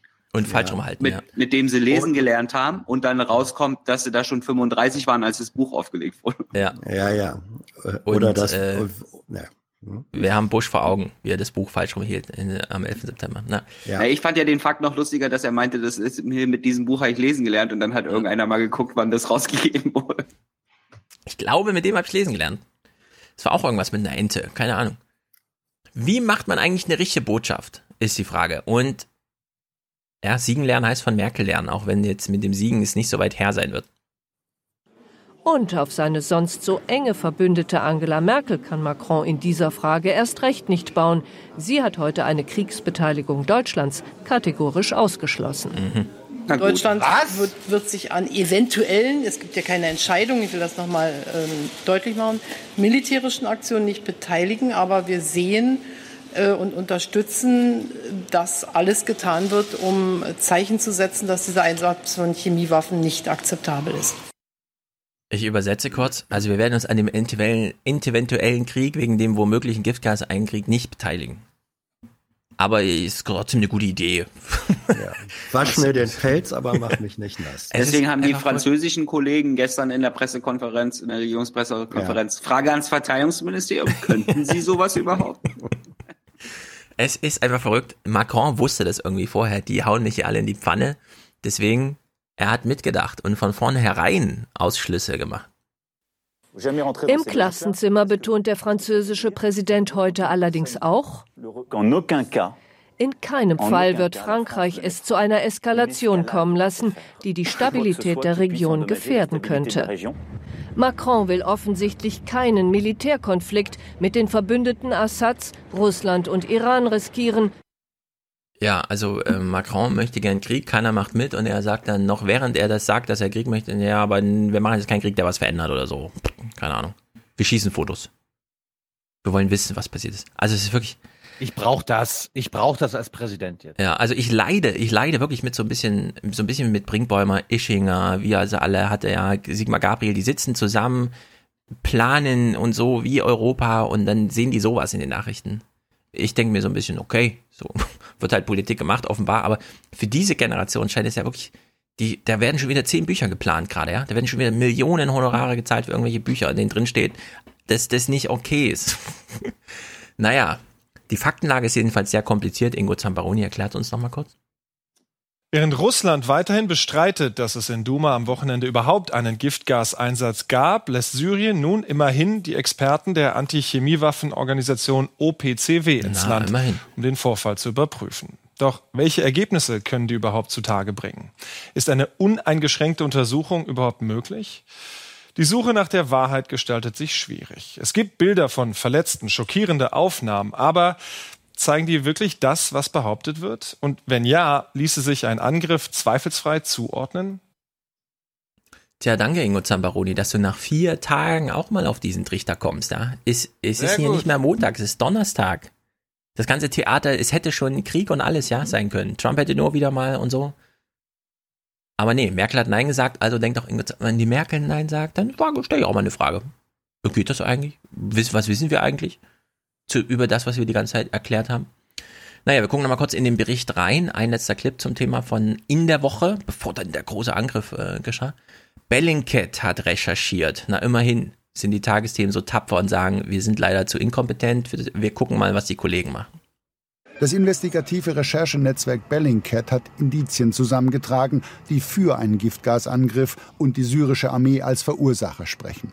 Vor allem diese Gasbehälter auf dem Dach eines Hauses, in dem es mehrere Tote gegeben haben soll.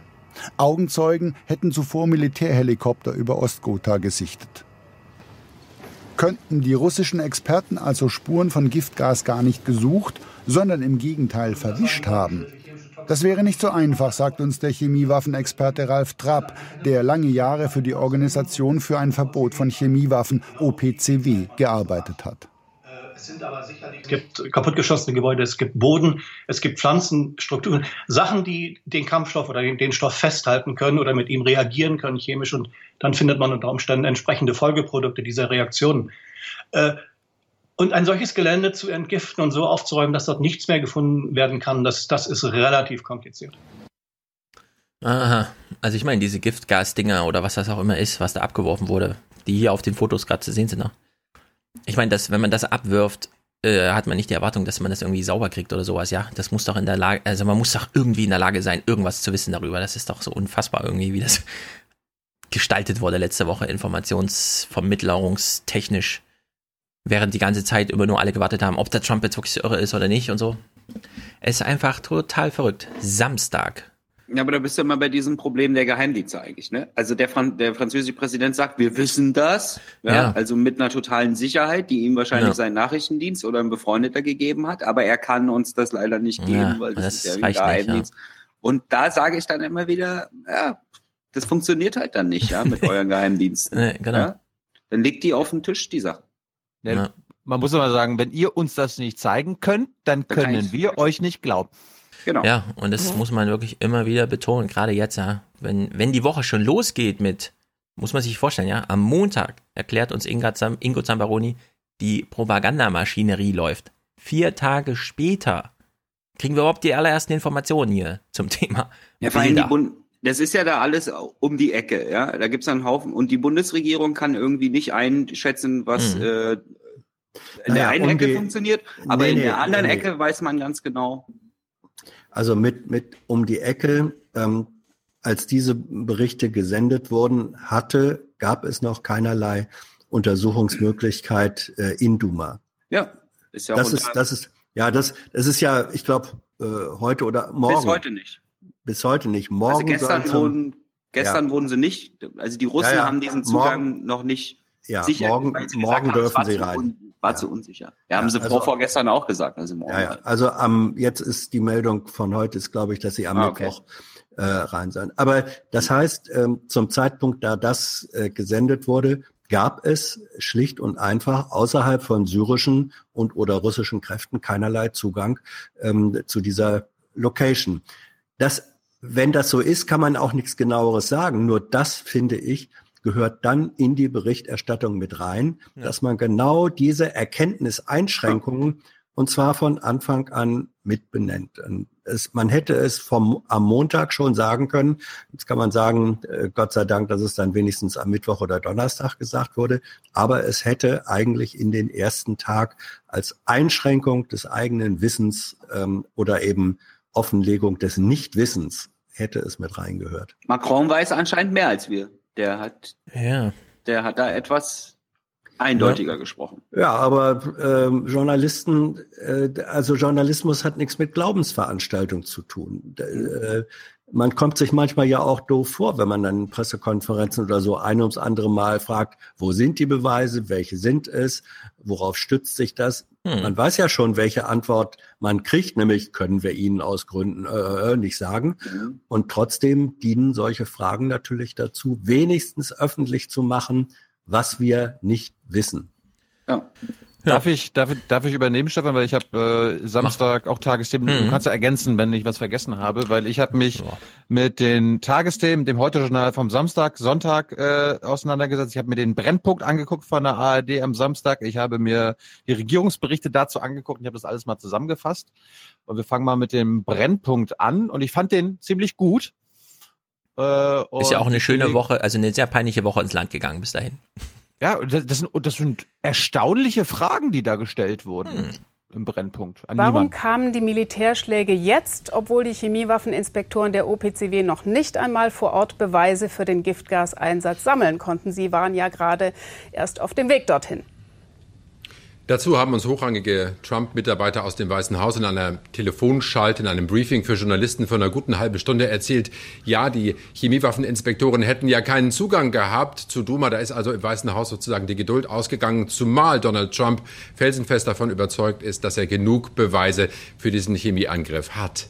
Aber wie sehen diese Beweise denn aus? Was hat die US-Regierung auf den Tisch gelegt? Oh. Nichts hat sie auf den Tisch gelegt. Das oh. tut sie auch in der Regel nicht, weil sie Geheimdienstmethoden so. nicht offenbaren und Quellen am Boden nicht gefährden will. So heißt die Entschuldigung des Pentagons dann immer. Aber man beruft sich auf hochauflösende Videos der Opfer, auf Augenzeugenberichte auch von NGO-Mitarbeitern in Syrien. Und äh, es gebe Augenzeuge, die Militärhubschrauber gesehen hätten, die Fassbomben abwerfen, genauso wie bei früheren Chemiewaffeneinsätzen in Syrien. Das alles zusammen hat Donald Trump offenbar gereicht. Na dann. Wenn Trump das reicht, wir haben ihn zwar jetzt seit zwei Jahren lernen wir ihn als den Irren kennen und so, aber dann ist das halt so. So, dann gab es ein kurzes Erklärvideo. Wie ist denn die, wie ist denn die Lage in Syrien so in den letzten Jahren und wie ist das aktuell? Und äh, ihr drei habt jetzt mal die Aufgabe, weil mir fehlt da etwas. Weil wir hatten ja vorhin Ingo Zapparoni gehört, die Lage ist unübersichtlich und sie versuchen jetzt eine Übersicht zu liefern. Nur also, gibt es eigentlich schon einen Jingle für Tilos Quizze, die er hier ständig macht? nee. Weil wir müssen jetzt rausfinden, was Tilo fehlt. ja? ja? Also, könnt ihr jetzt schon mal vorher mutmaßen, aber. Wir müssen rausfinden, was Tilo fehlt. Ja. eine hübsche Formulierung. Was fehlt Tilo? Was fehlt an dieser Erklärung? Naja. Die Machtverhältnisse in Syrien haben sich seit dem Eingreifen Russlands stark verschoben. Bis 2016 brachte die syrische Regierung neben der Hauptstadt Damaskus wieder alle größeren Städte unter ihre Kontrolle. Die Terrormiliz Islamischer Staat hielt damals. Also, da saß bestimmt jemand ganz lange an dieser Karte, ne? Wir wissen weder, wo auf der Welt das ist, kein Maßstab, nichts. Hm. Es ist nichts eingezeichnet, aber nur ein gelber Fleck und da sind halt braune Flecken und drin. Vor allem, okay. lass uns, lass uns mal verschiedene Ockertöne nehmen, um das schön zu erklären, dass es eindeutig es, ist. Ja keine gute Arbeit. Aber oh, gut. Halt ich habe einen guten Bildschirm, ich kann das jetzt erkennen, aber ich weiß ja nicht, ob der Brennpunkt auf allen ja. deutschen Geräten so schön die Farben darstellt. Ja. Noch besser ist, dass die einzige Info, die drinsteht, ist Stand 2016. Na egal. Ja, Als ein zusammenhängendes Gebiet im Euphrattal bis zur Grenze zum Irak.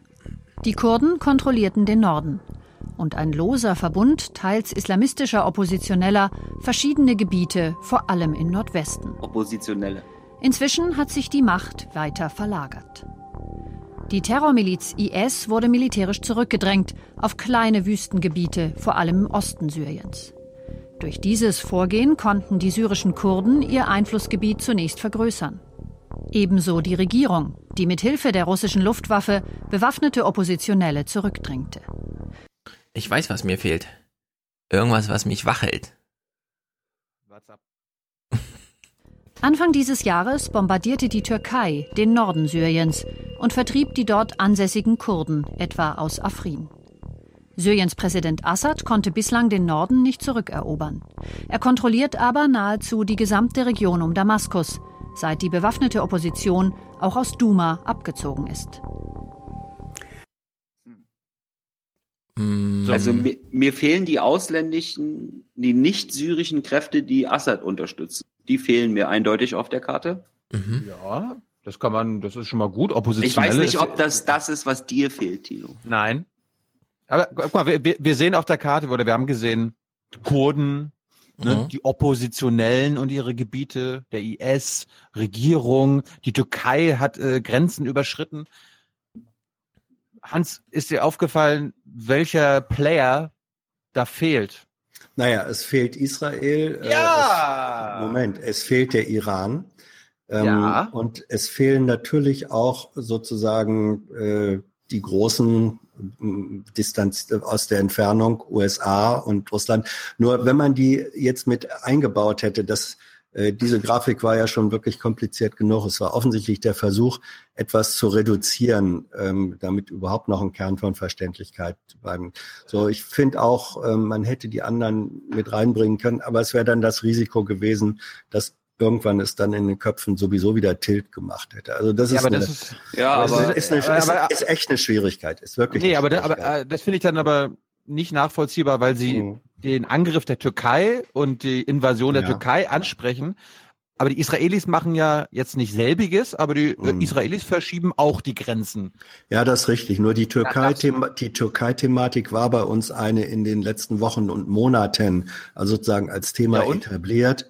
Und, und, und weil, Israel, weil, die israelischen äh, Aktionen in Syrien kein Thema sind, weil man da nur Vermutungen ständig anstellt, ja, wird das einfach gar nicht genannt. Da es ist immer die Frage, welche Information kann ich in welcher Dichte und Intensität äh, mit reinbringen, ohne dass das ganze Ding tilt macht und überhaupt nicht mehr verständlich wird.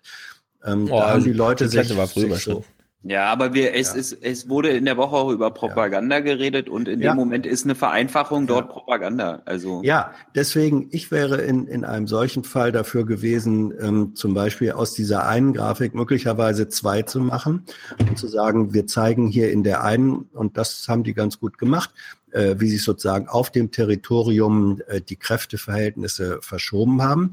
Das wurde grafisch dargestellt. Die, die Farbunterschiede hätten in der Tat ein bisschen deutlicher sein können, nicht nur Ocker in Ocker. Ähm, und dann eine zweite Frage, äh, dann, dann eine zweite Grafik zu machen. Welche Player haben für diese Veränderungen tatsächlich mitgesagt? Gut, wir wollen uns nicht so lange aufhalten. Du hast ja. nicht viel Zeit mehr, Hans. Ja. Und ich will, dass wir am Ende genau, noch 20 äh, Minuten noch du musst, wir müssen mit dir noch Stempel durchgehen. Ja, dann, Aber erstmal, hau rein. Erstmal, erstmal vergleichen wir jetzt die Anmoderation von äh, Christian Sievers am Samstag im Heute-Journal mit der von Ingo Zapparoni. In, äh, Herr Sievers, bitteschön. Guten Abend Ihnen allen. Mission accomplished, Auftrag erfüllt. Das ist das Fazit von Donald Trump nach der vergangenen Nacht. Exakt diesen Satz bereut ein anderer US-Präsident bis heute. 2003 verkündete George W. Bush unter dem Banner Mission accomplished das Ende der Kämpfe im Irak. Nur zog sich der Krieg danach noch Jahre hin und forderte unzählige Opfer. Der Satz wurde zum Symbol für die Fehleinschätzung einer Supermacht. Und auch heute, nach dem Einsatz von amerikanischen, britischen und französischen Marschflugkörpern gegen Ziele in Syrien, ist völlig offen, was damit letztlich erreicht ist. Die Amerikaner beteuern, das Herz des syrischen Chemiewaffenprogramms sei nun zerstört. Die Russen sagen, die Syrer hätten mit ihrer Hilfe einen Großteil der Geschosse abfangen können. Mhm. Jetzt, haben wir, jetzt haben wir Ingo, gleicher Tag. Seit heute sollen die Experten der Anti-Chemiewaffenorganisation OPCW vor Ort untersuchen, was am vergangenen Wochenende im syrischen Duma passiert ist. Gab es einen Chemiewaffenangriff oder nicht? Eine Frage, die Frankreich, Großbritannien und die USA bereits für sich entschieden haben. Gemeinsam bombardierten sie in den frühen Morgenstunden mehrere Ziele in Syrien. Offenbar haben sie keinen Zweifel an einem Giftgaseinsatz durch das Assad-Regime.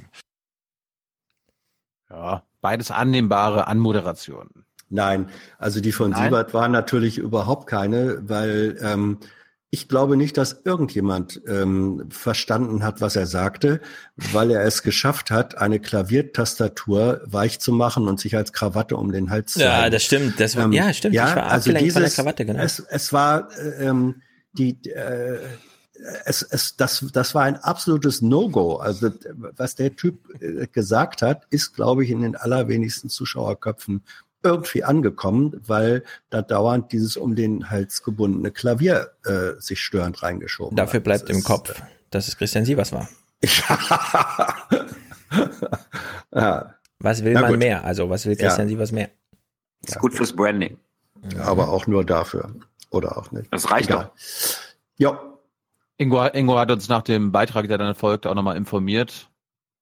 Die Bundesregierung hat sich heute hinter den US-geführten Militärschlag gestellt. Kanzlerin Merkel sagte, er sei erforderlich und angemessen gewesen. Ich verstehe das ehrlich gesagt nicht. Sie macht nicht mit, aber findet es dann gut.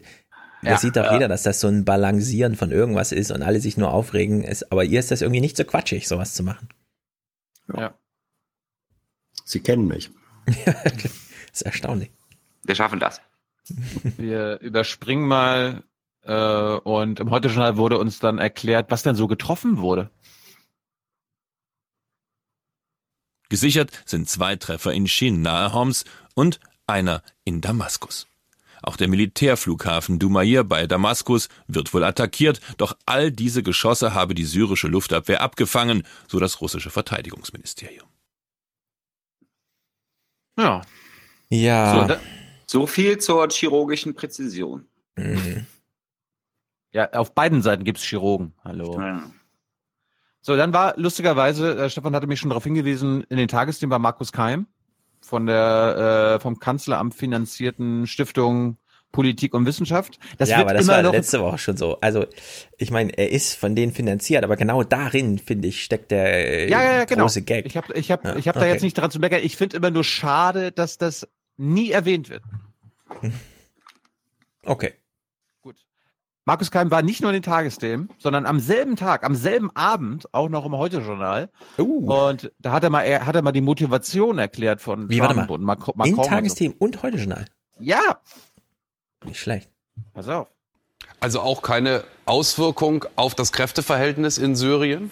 Das sehe ich überhaupt nicht. Ich glaube, die, bei diesem Angriff ging es eher um die Reputation der USA, um die Reputation Frankreichs in der internationalen Politik beziehungsweise ihrer führenden Figuren für das Kriegsgeschehen, für das Mächtegleichgewicht im Krieg äh, beziehungsweise in den politischen Auseinandersetzungen und alle, vor allen Dingen für die humanitäre Lage, unter der die Zivilbevölkerung leidet, hat es meines Erachtens überhaupt keine Folgen. Bam. Ja, ich fand, was soll man sagen? Es, es ging auch Bam-mäßig weiter, Keim dann so, ja, hier, weil sie war so, ja, ist doch gut, Mars hat doch jetzt auch noch eine diplomatische Offensive angekündigt, ne, wir müssen da jetzt endlich mal was regeln, politische ja. Lösungen und so, und Markus Keim so,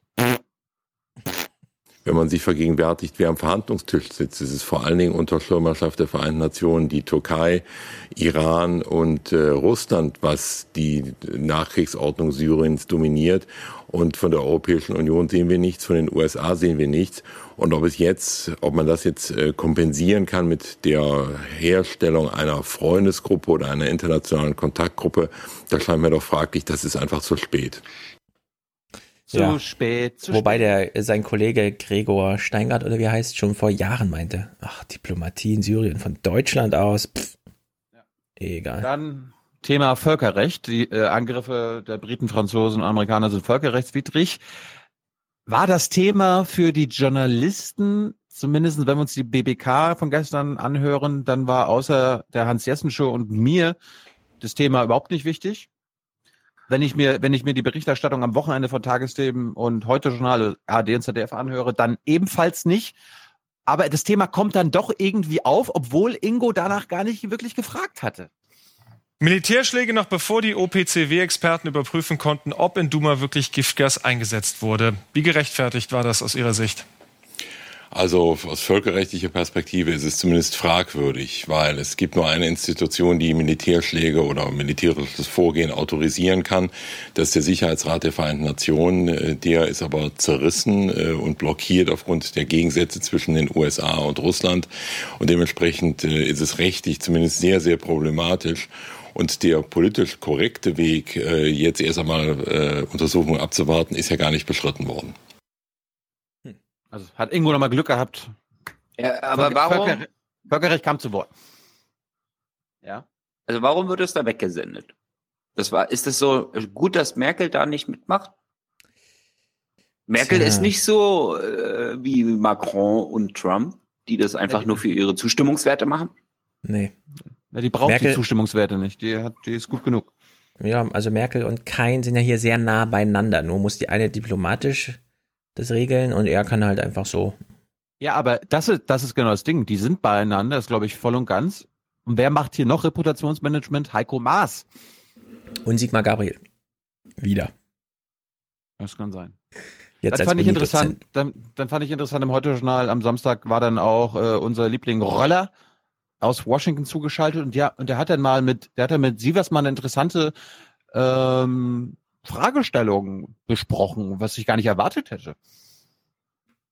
Ulf, und dann müssen wir noch über was anderes reden. Wag the Dog. Das Schlagwort kann man heute auch zwischendurch hören. Das bezieht sich auf einen Kinofilm, in dem es um einen fiktiven US-Präsidenten geht, der die Aufmerksamkeit der Medien mit einem Krieg bindet, um von einer Sexaffäre abzulenken. Gibt es denn Anzeichen, dass Präsident Trump anderes im Sinn haben könnte oder zusätzlich noch anderes im Sinn haben könnte als die Lage in Syrien?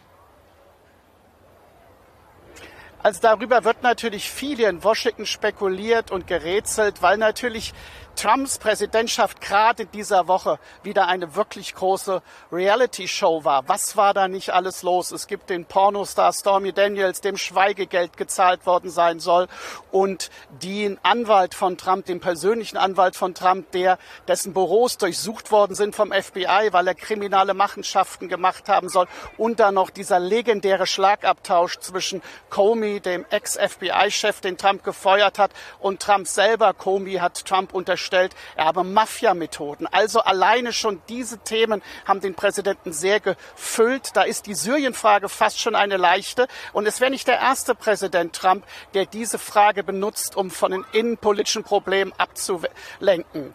Wir müssen wissen, dass Trump gerade bei dieser Syrien-Frage Stärke zeigen kann, Führungsstärke. Oh, oh. Und diese Entscheidung, wie sie jetzt getroffen ist und auch der Militärschlag, wird hier sehr gelobt in Amerika. Völlig absurd. Völliges hm. Missverständnis, worum es hier eigentlich geht. Als Trump die letzten 59 Tomahawks abgeschossen hat, hat Breitbart das kritisiert. Es gab 15.000 Kommentare in der ersten Stunde. Ann Coulter ist zu Fox News gegangen und gesagt, das ist der größte Schlag in die Fresse seiner Wähler, die Trump je hätte machen können.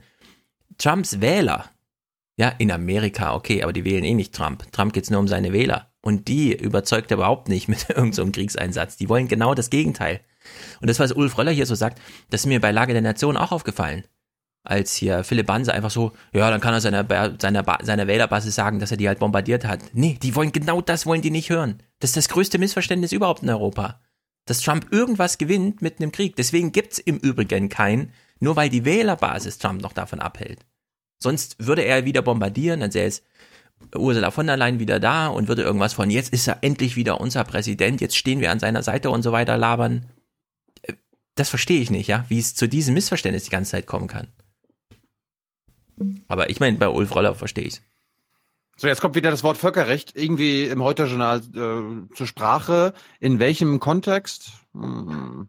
Und gucken auf die Reaktionen in Deutschland, Kaiser.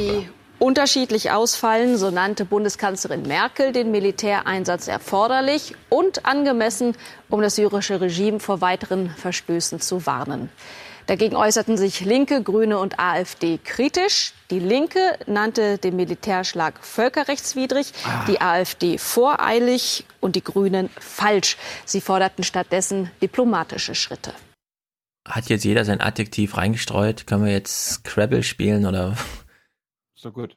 Ich, also, also das Völkerrecht kommt zu Wort, aber halt äh, dadurch, dass man die linke Position mal kurz äh, besprechen muss. Wir sparen uns einen weiteren Beitrag. Äh, oder Hans, wie, wie lange hast du noch? Fünf Minuten? Ja, zehn Minuten Gut, noch. Dann machen wir, dann machen wir jetzt den äh, Stempfle-Beitrag. Äh, Regierungsbericht vom Sonntag in der ARD. Und wir hören uns mal ganz kurz die Anmoderation von Tina Hassel an. Dabei ist der neue Ost-West-Konflikt viel komplizierter. Michael Stempfle über hybride Kriegsführung und die Frage, was ist Wahrheit und was ist Propaganda? So, das, das merken wir uns jetzt. Es soll in den Beitrag gehen, was ist Wahrheit, was ist Propaganda. Und ihr habt jetzt die Aufgabe, ist das ein Quiz? nee. Was, was ist so ein Beitrag von Michael Stempfle? Ist das Propaganda oder, oder Propaganda? London im Jahr 2018. Plötzlich klingt alles ein bisschen wie damals, als die Welt noch klar geteilt war in Ost und West. Gestern in den frühen Morgenstunden die britische Premierministerin May an der Seite der USA und Frankreichs. Die Angriffe auf Damaskus, eine Warnung an die syrische Führung, aber auch an Russland, den Verbündeten Syriens. Wir können nicht erlauben, dass der Einsatz von chemischen Waffen normal wird, weder in Syrien noch auf unseren Straßen. Gemeint die Straßen von Salisbury in Südengland. Vor sechs Wochen ein mysteriöser Mordversuch. Szenen wie in einem Spionagethriller. Die Opfer Sergei Skripal, der für den russischen und den britischen Geheimdienst arbeitete, und seine Tochter Julia, die Täter, unbekannt. Nur so viel. Die Skripals sollten mit dem Nervengift Novichok getötet werden, früher hergestellt in der Sowjetunion. Großbritannien und der Westen machen Russland verantwortlich. Eigentlich ist dieser Skripal-Fall für Putin selber eine Riesenkatastrophe. Äh, und man muss sich ja schon fragen, warum man auf diese Art und Weise wahnsinnig aufwendig, wahnsinnig teuer versucht, jemanden umzubringen, das dann auch noch nicht mal schafft. Also offenbar geht es wesentlich mehr um, um die Show, um den Akt, als um die Aktion selber. Und da muss man sich schon fragen, wer in Russland dahinter steckt. Dass es aus Russland kommt, ist nicht mehr so furchtbar umstritten. Moskau sieht Fehler bei der Aufarbeitung des Falls. Um zu verwirren, Rückblick 2015. Der russische Verteidigungsminister zeichnet Kämpfer aus. Die waren zuvor als grüne Männchen in der Ukraine aufgetaucht. Im Namen Putins Verwirrung. Womit wir ein Problem haben in der NATO, in der EU, ist, dass die Mittel, die er anwendet, äh, eben hybrid sind. Dass eben wie in der Ostukraine auf einmal die besagten grünen Männchen auftauchen, also Leute im Kampfanzug ohne Hoheitszeichen mit Waffen wo Russland erstmal bestreitet, sie überhaupt zu kennen. Dann heißt es nachher, das waren Soldaten, die waren auf Urlaub, haben, haben eben ihre Waffen mit, mitgehabt und ganz zum Schluss werden sie ausgezeichnet für ihre Tapferkeit. Attacken auch in der digitalen Welt. Cyber, Cyber. Berlin 2015. Äh, dazu möchte ich aber nur kurz anmerken, selten macht man so gefährliche Sachen wie im Urlaub, ja. Plötzlich machen Leute Fallschirmsprünge und so einen Scheiß. Also kann man schon mal eine Tapferkeitssymbol kriegen.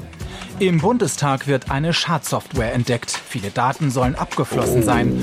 Und dann 2018. Jetzt wird auch im Regierungsnetz ein Virus gefunden. Putin! Wieder soll Russland verantwortlich ja. sein, heißt es. Zu Recht? Der russische Präsident selbst näherte 2017 Spekulationen. Wladimir Putin ist nicht dafür bekannt, mit großer Werf gegen äh, inländische Hacker vorzugehen, die sich im Ausland betätigen. Er bezeichnet hier selber auch als Maler und Künstler, die, wenn sie gut drauf sind, eben einen guten Tag haben. Wer Dokumente klaut, kann sie auch veröffentlichen, besonders brisant in Wahlkämpfen, Beispiel USA.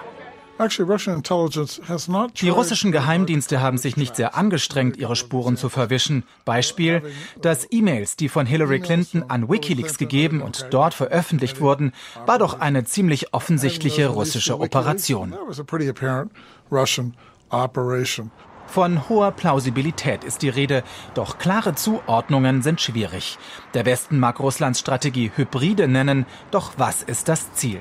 Geht es um den Stolz vergangener Jahre? ist es Putins Ziel, dieses Russland wieder als Großmacht zu etablieren. Ja. Da er weiß, dass er es nicht mit den militärischen, normalen sozusagen Mitteln machen kann, verwendet er halt alle möglichen Dinge auf. Äh, kurze Pause.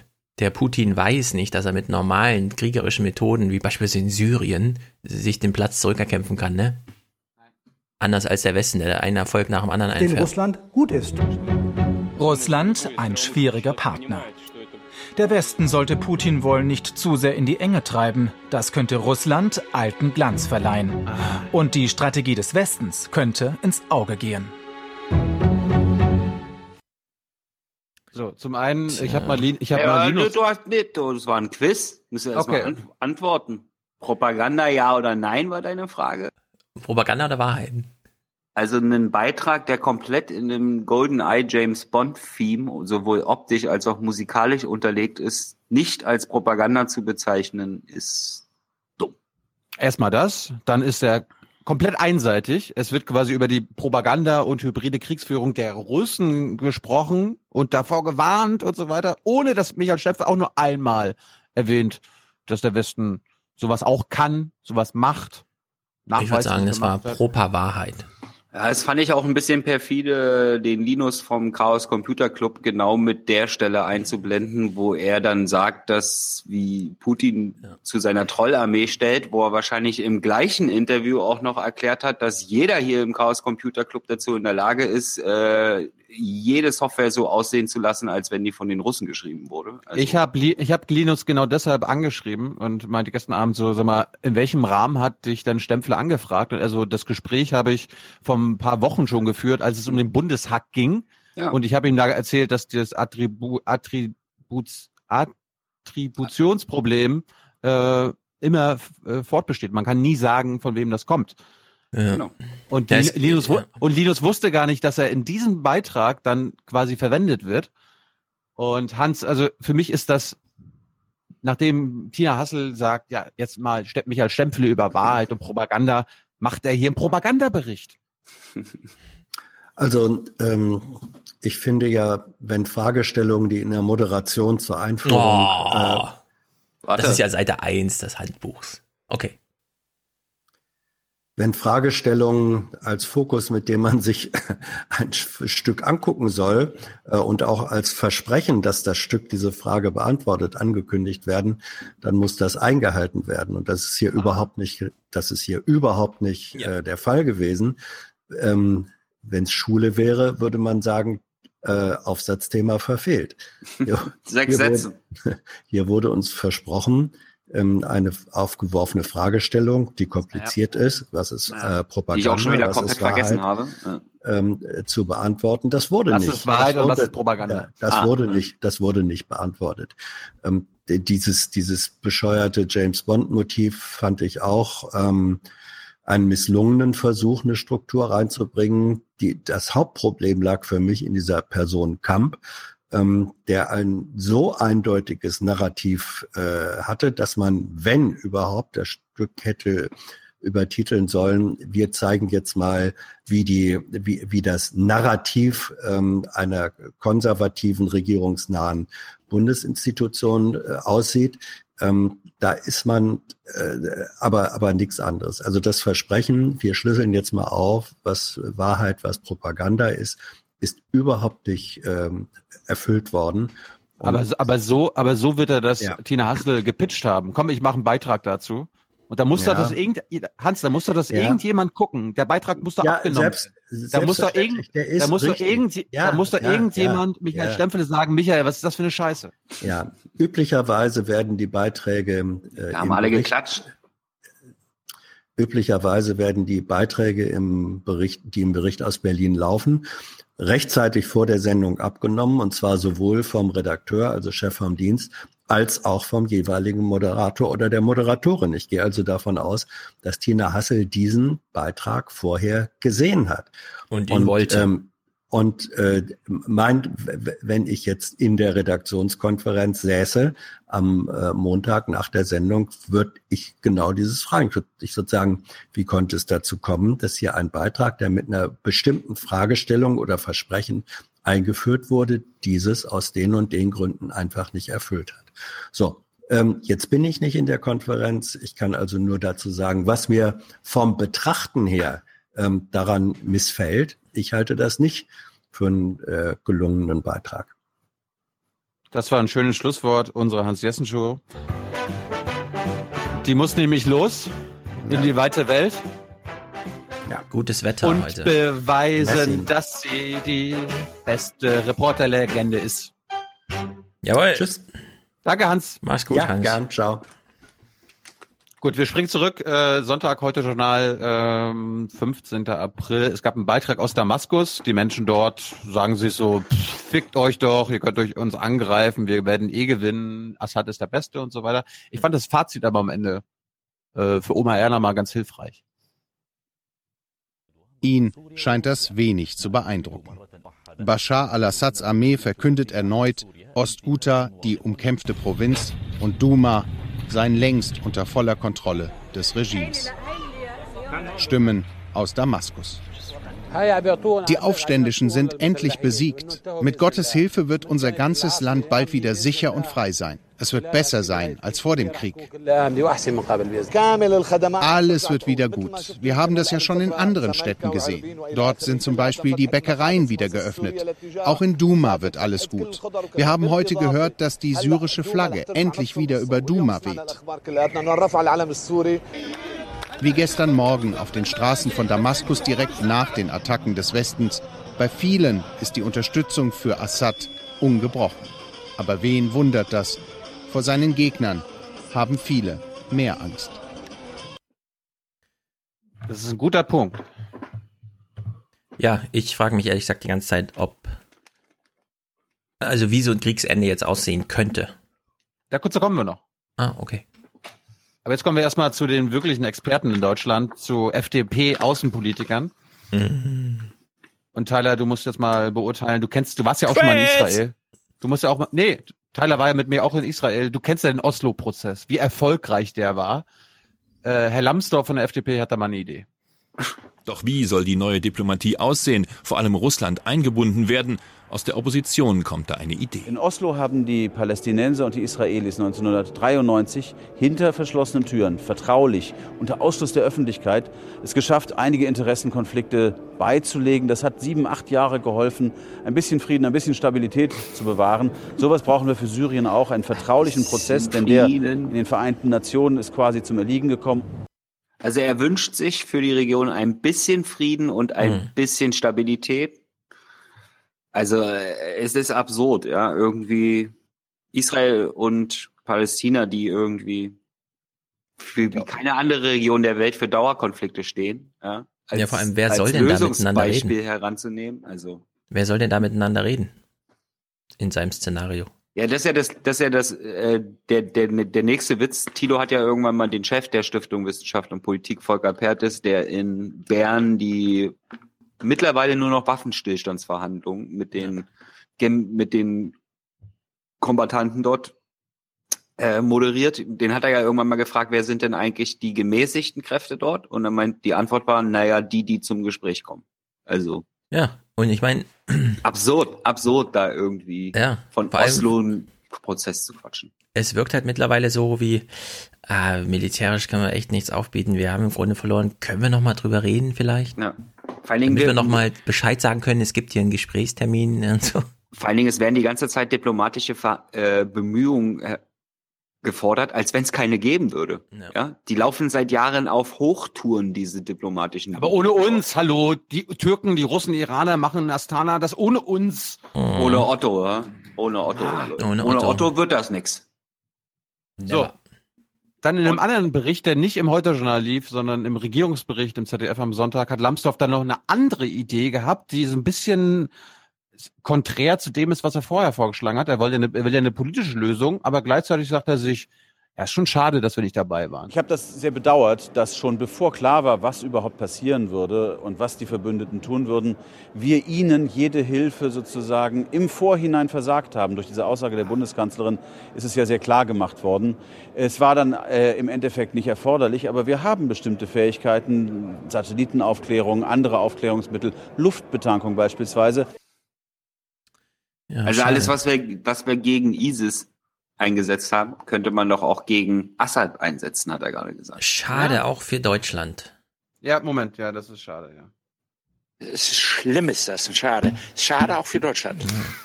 Wir hätten uns so gut profilieren können. Ich finde, dass du dein Soundboard sehr vernachlässigst heute, Tino. Das stimmt. Ja, sorry. Auch ja. zu spät jetzt. Es ist, ist noch nicht spät. ganz warm geworden. Eine Mahnung fürs nächste Mal. Ja, es dauert jetzt gleich noch eine Stunde länger. Nee, nee, jetzt, ja, jetzt nicht damit anfangen.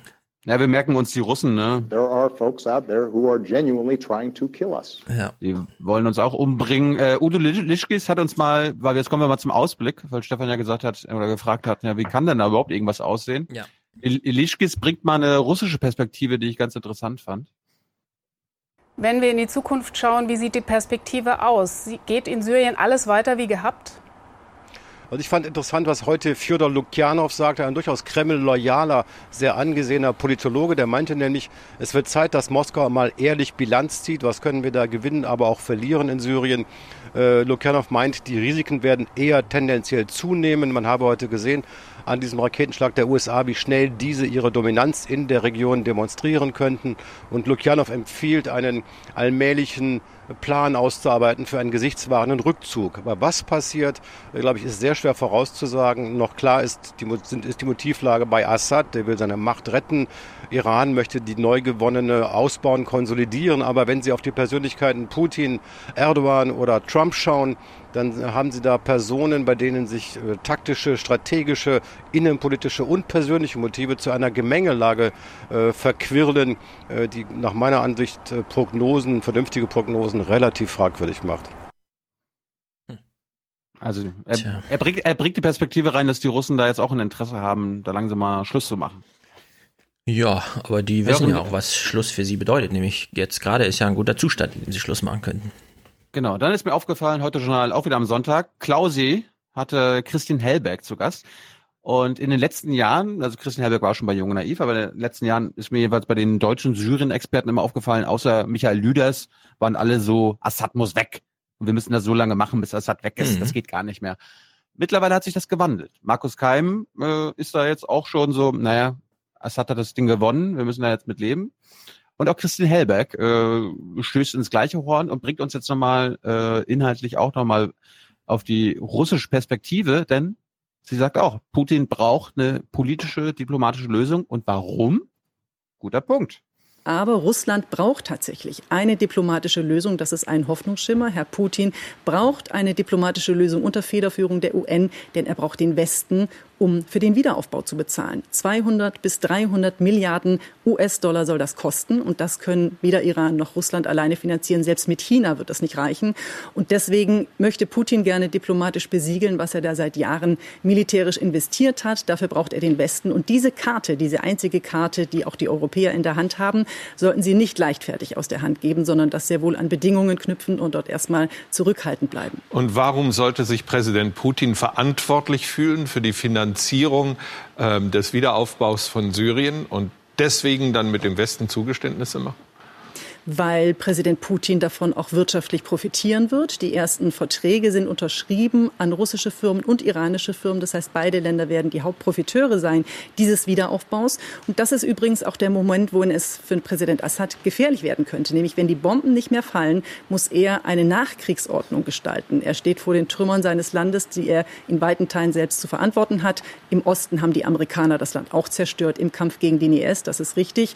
Aber Assad könnte dann zum Hindernis werden, auch aus Putins Sicht. Und er könnte geneigt sein, ihn auszutauschen, gesichtswahrender Abgang, ihn ersetzen mit einem General und das Regime erhalten, wie es ist. Und dann ist leider für die Syrer auch noch nicht wirklich was gewonnen.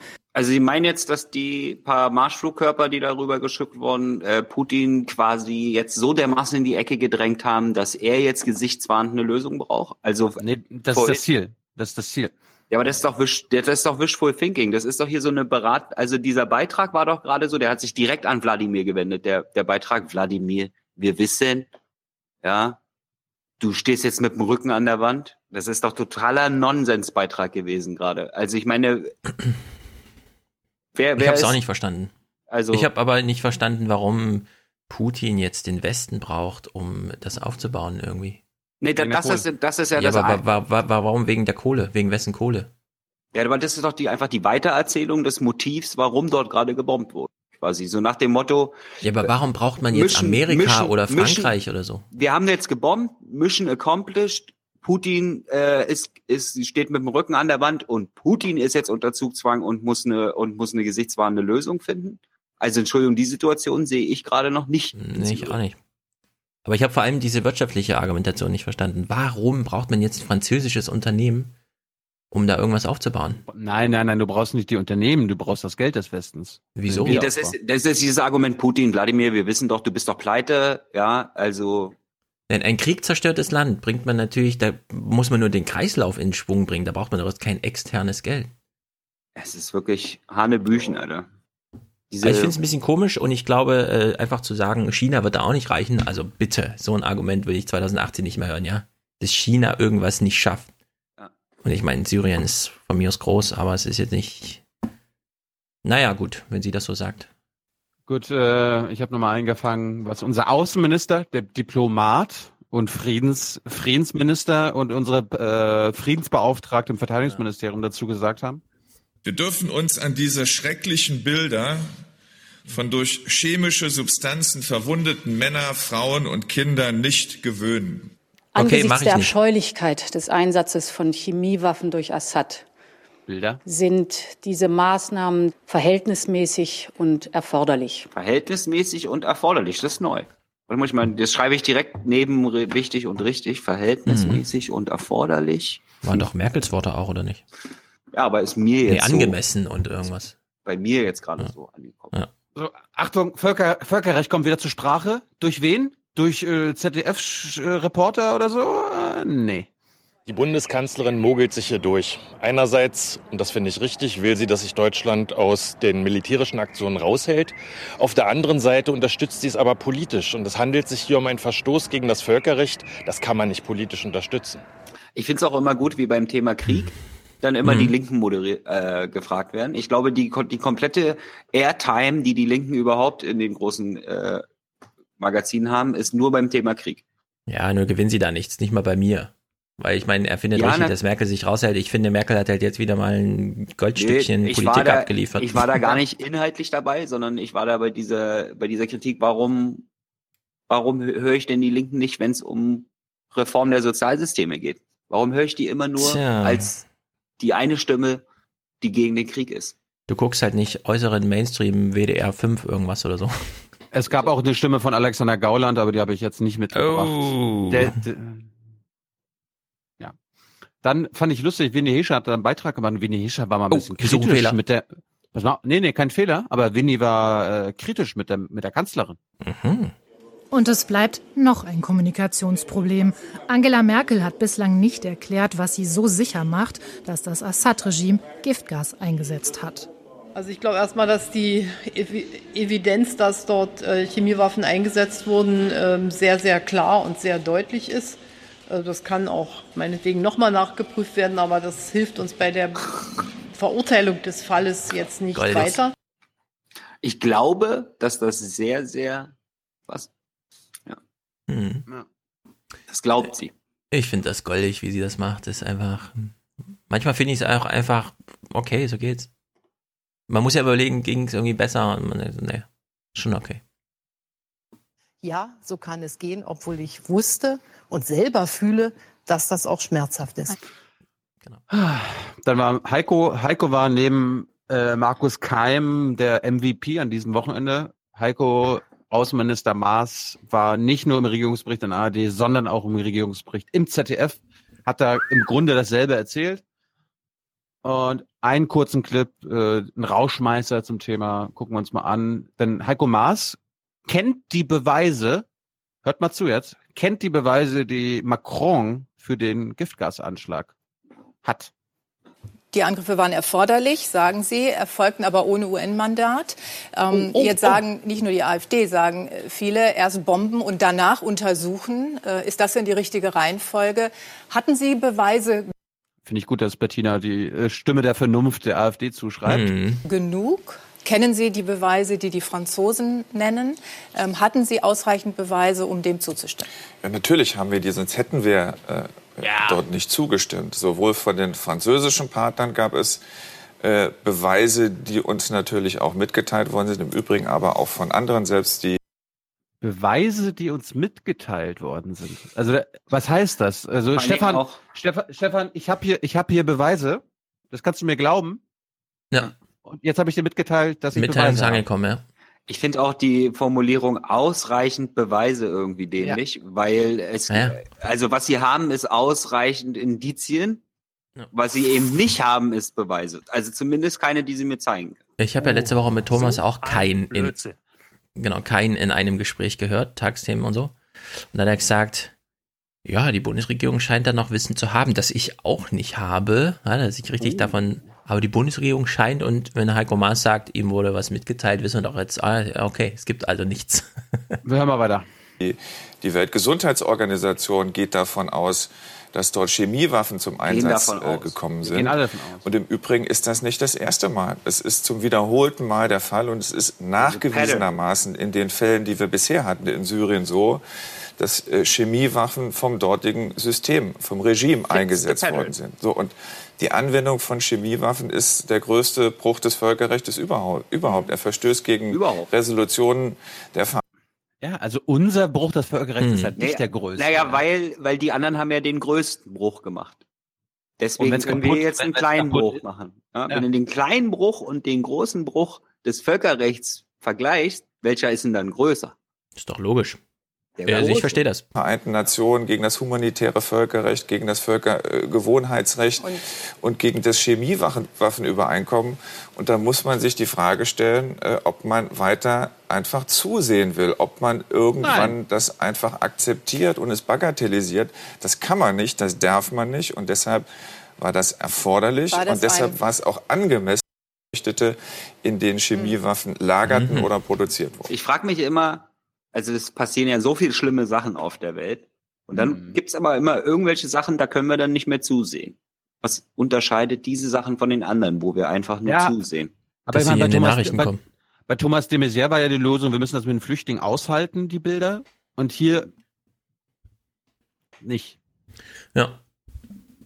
Ja, also das. So, so ist das. Halt. Es, so kann es nicht weitergehen. Der Clip des Wochenendes, weiß nicht, ob, ob Tyler und Stefan den schon gesehen haben, war ja bei Sky News. I think anything what we've heard from either Sergei Lavrov or indeed the Russian ambassador has made it more difficult for the UK to launch any also wir hören jetzt einen Kommandeur der britischen äh, Luftwaffe, der jetzt nicht mehr im Amt kind ist. of attack without putting it to Parliament. Yeah, I don't. I, I think quite apart from all that, the, the, the debate that seems to be missing from this is uh, and this was actually mentioned by the by the uh, the ambassador, was what possible motive might have uh, triggered Syria to launch a chemical attack at this time in this place. Uh, you know, the Syrians are winning. Don't take my word for it. Take the American military's word for it. General Virgil, the head of uh, CENTCOM, you know, he said to Congress the other day, "America, uh, Assad has won this war, and we need to face that." So, and then, then you got last week the, the statement by Trump or the tweet by Trump that, that America had finished with ISIL and we are going to pull out soon, very soon. Uh, and then suddenly you get. Okay, I'm, I'm, I'm, I'm very sorry. You've been uh, very patient waiting for us, but we do need to leave it there. I'm very sorry. Thank you very much indeed. Der uh, more to come on Sky News. Do stay. Cut, cut. Ui, ui, ui, ui, Das ist keine Zeit mehr. Sorry, keine Zeit. Cut. Unglaublich. Das war's von mir zu heute. Ja, jetzt ja, schaffen wir leider kein anderes Thema mehr, außer eins. SPD lassen wir noch liegen. Ungarn hat ja gewählt. Äh, ein kleines. Sind wir fertig mit Syrien? Ja, wir, wir, wir, gucken jetzt noch einen kleinen Clip und dann sagen wir alle Tschüss. Achso, dann einen Clip gucke ich noch. Eine Kurznachricht. Wir hatten ja schon Fließgewässerqualität. Jetzt haben wir Stehgewässerqualität oder wie auch immer man Seen zusammenfasst. Da Audiokommentare heute darauf Bezug nehmen, hören wir uns diese kleine Nachricht noch an. Fast drei Viertel aller Seen in Deutschland sind Nicht. in einem ökologisch mittelmäßigen oder schlechten Zustand. Das geht aus einer Antwort der Bundesregierung auf eine Anfrage der Grünen-Fraktion hervor. Hauptgrund sei der Gülleeinsatz in der Landwirtschaft. Dieser lasse Seen veröden und raube Fischen und Pflanzen den Lebensraum, sagte die Grünen-Abgeordnete Lemke. Ja, an alle, die sich jetzt wundern und in Sekunden mitgezählt haben, ja, dieser Bericht, das Dreiviertel der stehenden Gewässer, äh, nicht in guter Qualität, waren auch kürzer als der 24-sekündige Bericht, dass 85 Prozent aller Fließgewässer in keinem guten Zustand sind. Danke, liebe Tagsthemen. Und vor allem danke, lieber Trump und liebe Ursula von der Leyen und lieber Assad, dass ihr äh, ich schon wieder Krieg machen müsst die ganze Zeit und so, dass ihr Tyler hat ja eben schon gefragt, was entscheidet die eine Nachricht von der anderen? Ja, die einen kommen halt vor und die anderen kommen halt nicht vor. Das ist der einzige Unterschied, ja. Und man könnte genauso gut mal über Wasserqualität. Aber gut. Es, es betrifft ja nur uns alle. Hm. Du hast bei der Danksagung natürlich vergessen. Danke, Angela Merkel. Danke, Angela Merkel. Naja, sie hat ja sich wenigstens wieder rausgewunden. Dass nicht mal Merkel sowas aufhalten kann, okay. Ach ja. Gut. Naja. Also ähm, so. ähm, Ende der Woche kein Krieg. Stellt euch drauf ein, auf dem komplett kriegfrei am Wochenende.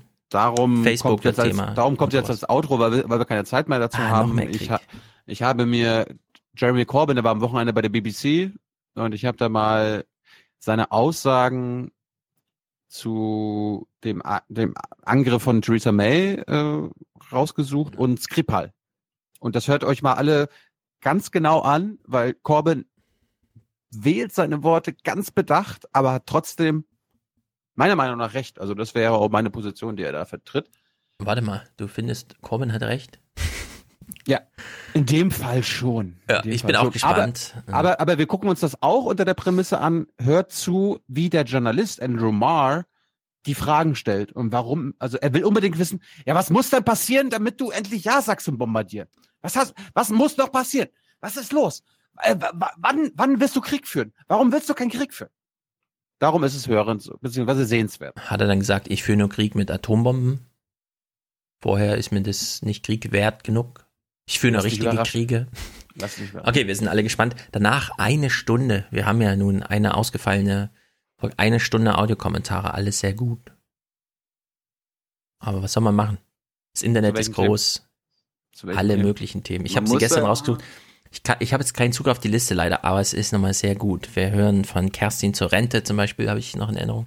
Wasserqualität von einer Labormaus, wie sie sich selbst vorstellt. Name habe ich gerade nicht parat, aber es ist spektakulär. Von der Labormaus. Äh, ja, Labormaus. die offizielle Bezeichnung, glaube ich. Das ist französisch, ne? La Bormaus? Ja, ja, ja, ja, ja. Und wenn nicht, ist Portugiesisch.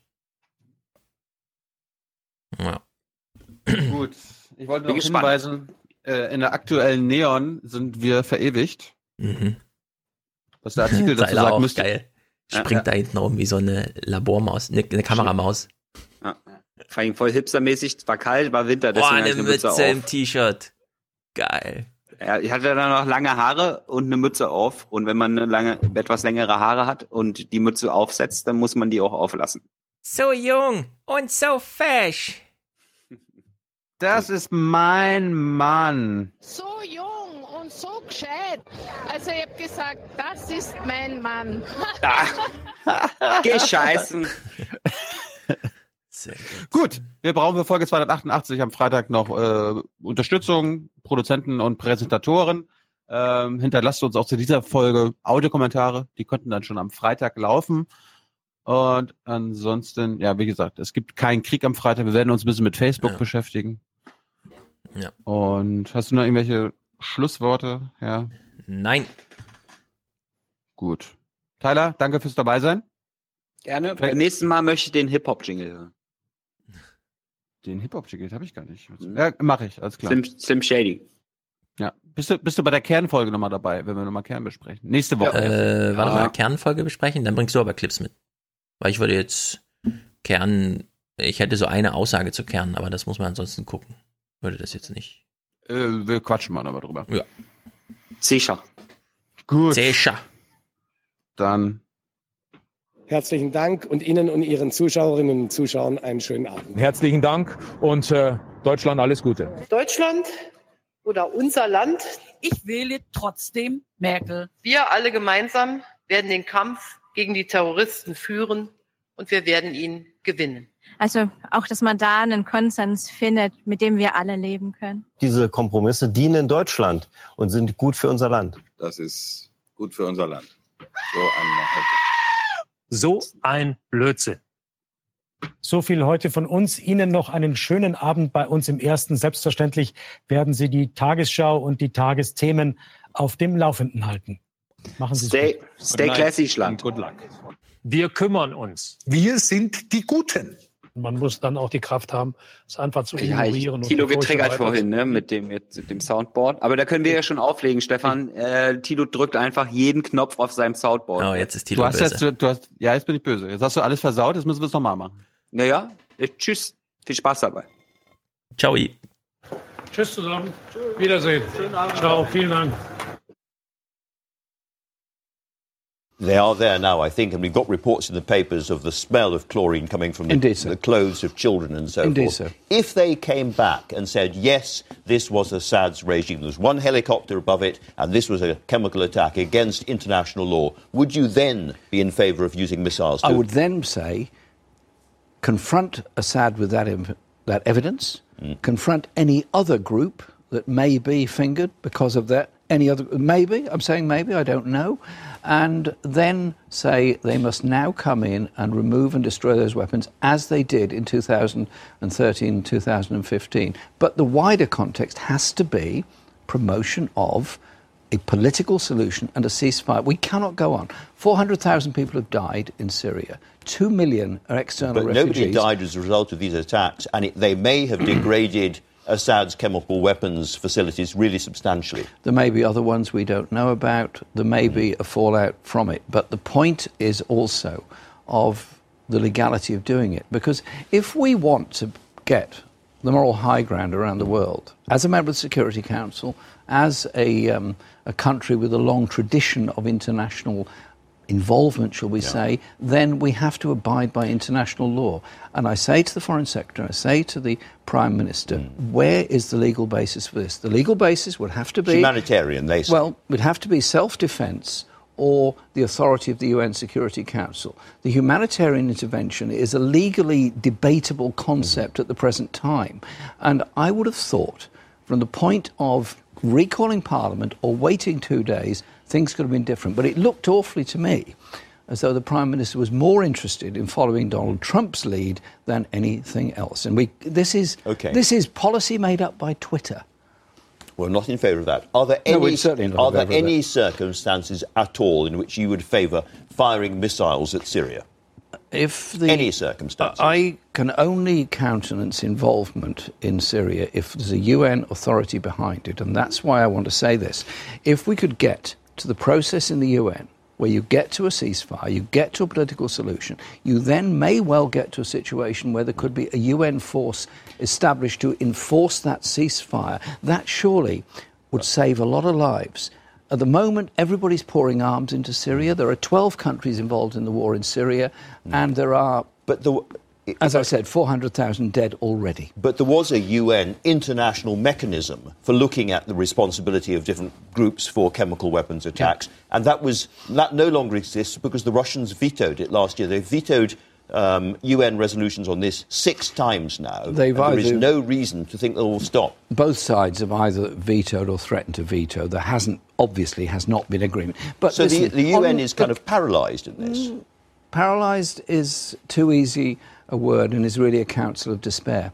Antonio Guterres is alarmed by what's going on. And what he said on Friday, I think, was very prescient. He said, We're in danger of recreating the Cold War between Russia and the United States okay. in Syria. He asked for and appealed to all powers to do something and come together. Surely the killing has to stop, a ceasefire has to come into place, and it's in the hands partly of us, but particularly of Russia and the United States at the UN to promote that. Can I put it to you? There's something slightly strange going on here. Strange? You, you, are against the use of missiles against Syria under all circumstances. And out there, public opinion is broadly speaking on your side. You have a reputation for being a plain speaker in these subjects. Can you not just say, I'm against using missiles against Syria under all Look, uh, circumstances? It's always I've wrong. made it very clear that the use of missiles anywhere has consequential effects what is presented on um, media and is often fed in by defense departments all around the world is that it's all surgical, clean, it all over.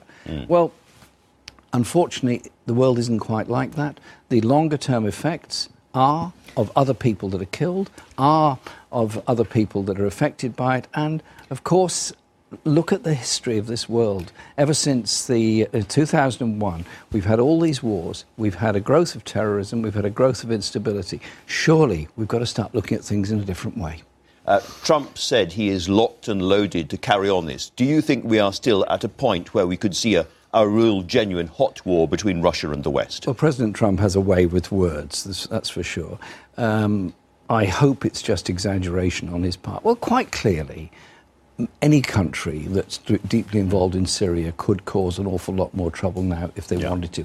I hope that President Trump will listen yes. to wise counsels, listen also to wise counsels outside the mm. USA, and pick up the phone to Putin and talk. Okay. Um, you mentioned the UN just now. 2015, there was a motion uh, to send missiles elsewhere. It had UN backing, and you still voted against it. Yes, I was not. So, the, so it's I not was, the UN that's, that's the issue? Well, the issue was what would the effect be of it? Would it, in fact, uh, spawn something worse? Would it kill civilians? And was there another way of mm. doing it, such as cutting off the uh, supply of finance and the supply of arms to ISIS? Now, remember, our exports.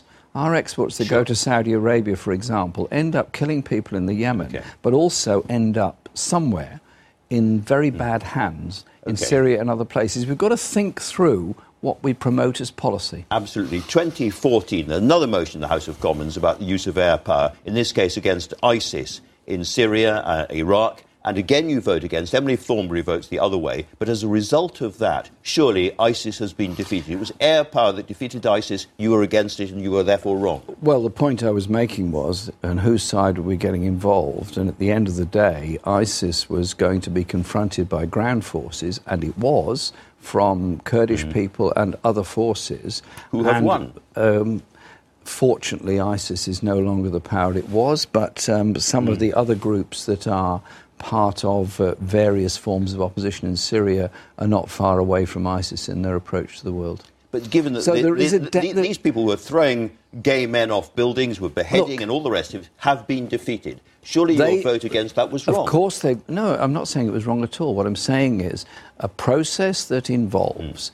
cutting off arms and money that can be used to kill wholly innocent people yeah. has got to be there because the arms and the money are still flowing into the region, albeit now to probably slightly different groups. But if you were Prime Minister, you would never, ever uh, authorise the use of force no, no, against I'm countries. Not, no, no one would ever say never. What I would say Almost is. never, though. Well, no, what I would say is there has to be a process where the objective is to bring about peace, to bring about a resolution to conflict, to bring about a political solution. Listen, there's going to be no military winner in Syria. Well, the war could go on and get worse, and the and ma- the killing will get worse. Many people say that Assad has effectively won that civil war. He's Well- mopping up uh, opposition in different parts of the country, but he has basically won. But the hatred and the desperation of many people in Syria who are not supporters of Assad, maybe not even supporters of other groups, is going to be there for a long time. The Kurdish people. Meanwhile, their- he's in charge, you The know. Kurdish people need to have their identity. Other Mm. groups in this diverse country need to have their identity. Surely. Okay. There has one- to be a role for the United Nations. That's why the UN was founded. One final historical question, because 2013 there was a similar kind of uh, suggestion that we would go to war with Assad, we'd remove some of his chemical weapons, and the Labour Party again stopped that happening. 2013, he was much weaker. He might have lost that war. He's now much, much stronger. Surely there should be some embarrassment or even shame on the part of the Labour Party that that attack didn't happen when it was still possible to stop, stop this terrible man doing what he's been doing to his people ever since. Ed Miliband and others made the point then, as I do now, that there has to be a political process to bring about the end of the war. What we said was go for the political answer now rather than allow the war to get worse and so many more die as a result of it. Surely we are an experienced nation, we have great skills and abilities. Can't we use those abilities to save life? Um, let me turn to a related subject. You have now seen the intelligence on the Skripal attack in Salisbury. Um, you've seen all the, the, the, private stuff, and you've heard about um, uh, the Russians testing out this nerve agent on door handles and pursuing the Skripals, um, cyber tracking them for five years now. Do you accept now that this was a state sponsored attempt to kill them? I want to see incontrovertible evidence of it. And you still haven't? I, I want to see incontrovertible evidence of it. I am appalled and alarmed at the idea that anyone would use this nerve agent, and clearly it was an attempt to murder the Skripals on British soil. That is obviously absolutely wrong. The OPCW's job is to identify what the agent was, and they've done that. Mm-hmm. Sadly, it's not their job to identify who made it or necessarily where it was made. And I do think we need to strengthen the role of the OPCW in the future. Do you seriously think there is any doubt about who is responsible for this? I think it's very clear that the nerve agent itself is very similar to those that have been made in Russia. Novichok is what we call it.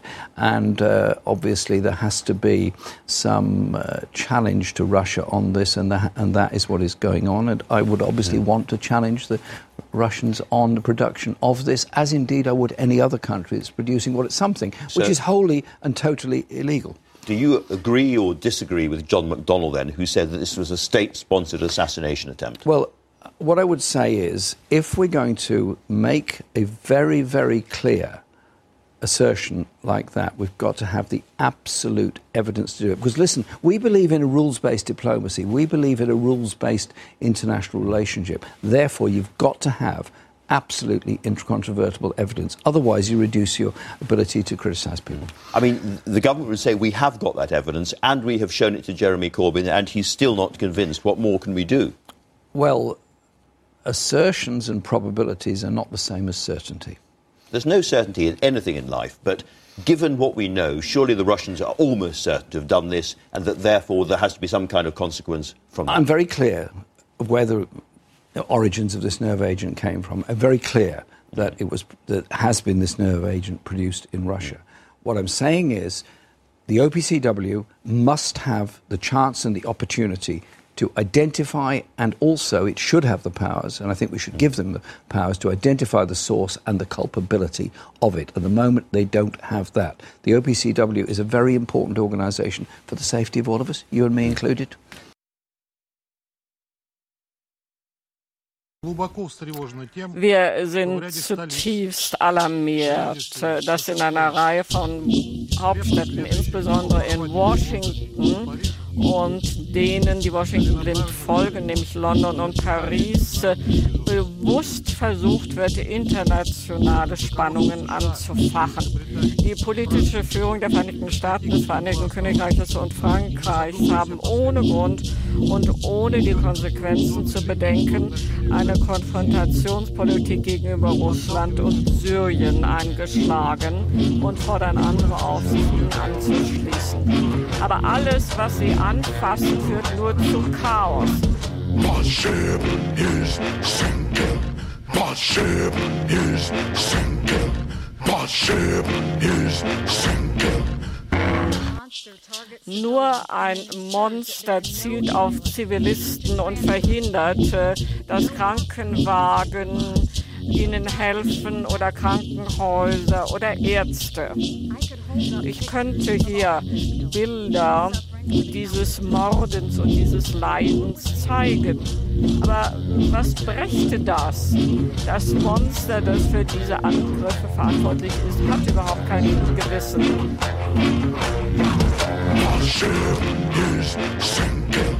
My ship is sinking. My ship is sinking. Das russische Regime, dessen Hände mit dem Blut äh, syrischer Kinder besudelt ist, äh, lässt sich äh, nicht beschämen. Russland könnte das stoppen, wenn es das wollte.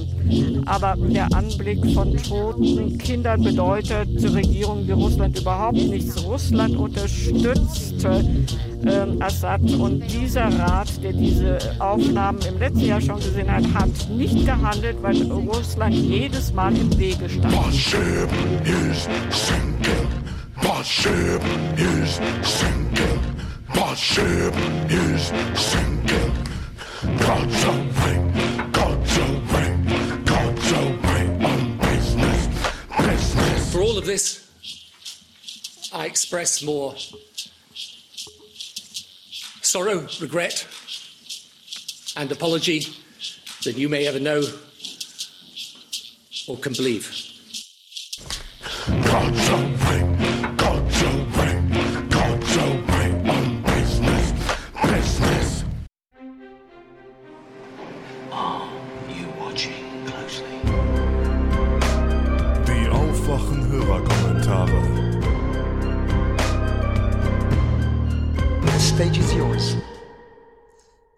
Wunderschönen guten Tag an die Aufgeweckten und die Aufweckenden.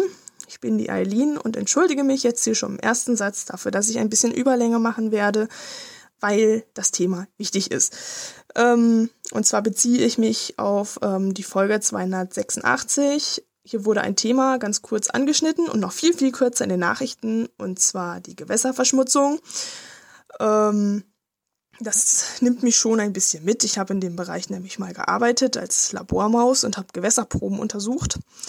Deswegen kann ich jetzt mit bestem, besten Gewissen behaupten, dass ich ähm, als Hauptursache für unser Gewässerproblem wirklich die Massentierhaltung sehe. Es war auch durch die Blume in dem Bericht zu hören, ähm, denn es wurden ja als Ursachen Spritzmittel von Landwirten genannt und was ist unser Lieblingsdünger? Natürlich die Gülle.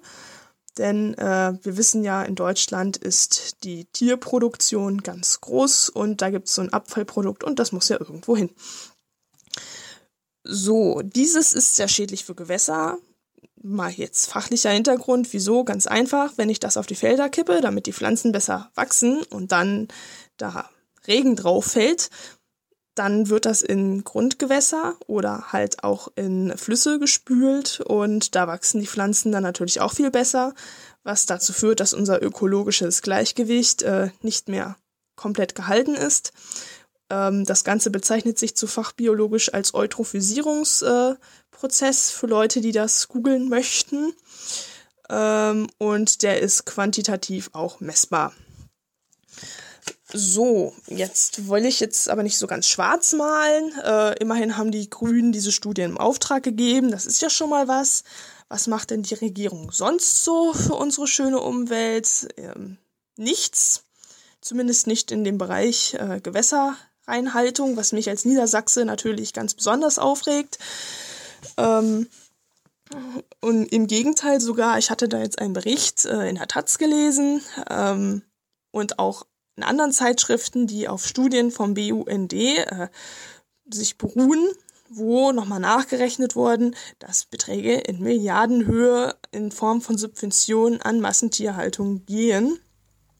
Sind teilweise sogar ganz fies versteckte Subventionen, die von der Hektarfläche der Beackerung und äh, der Wasseraufbereitung von Kommunenklärwerken teilweise auch herkommt, dass da einfach Preiserlässe sind mit der Begründung, die machen ja Arbeitsplätze.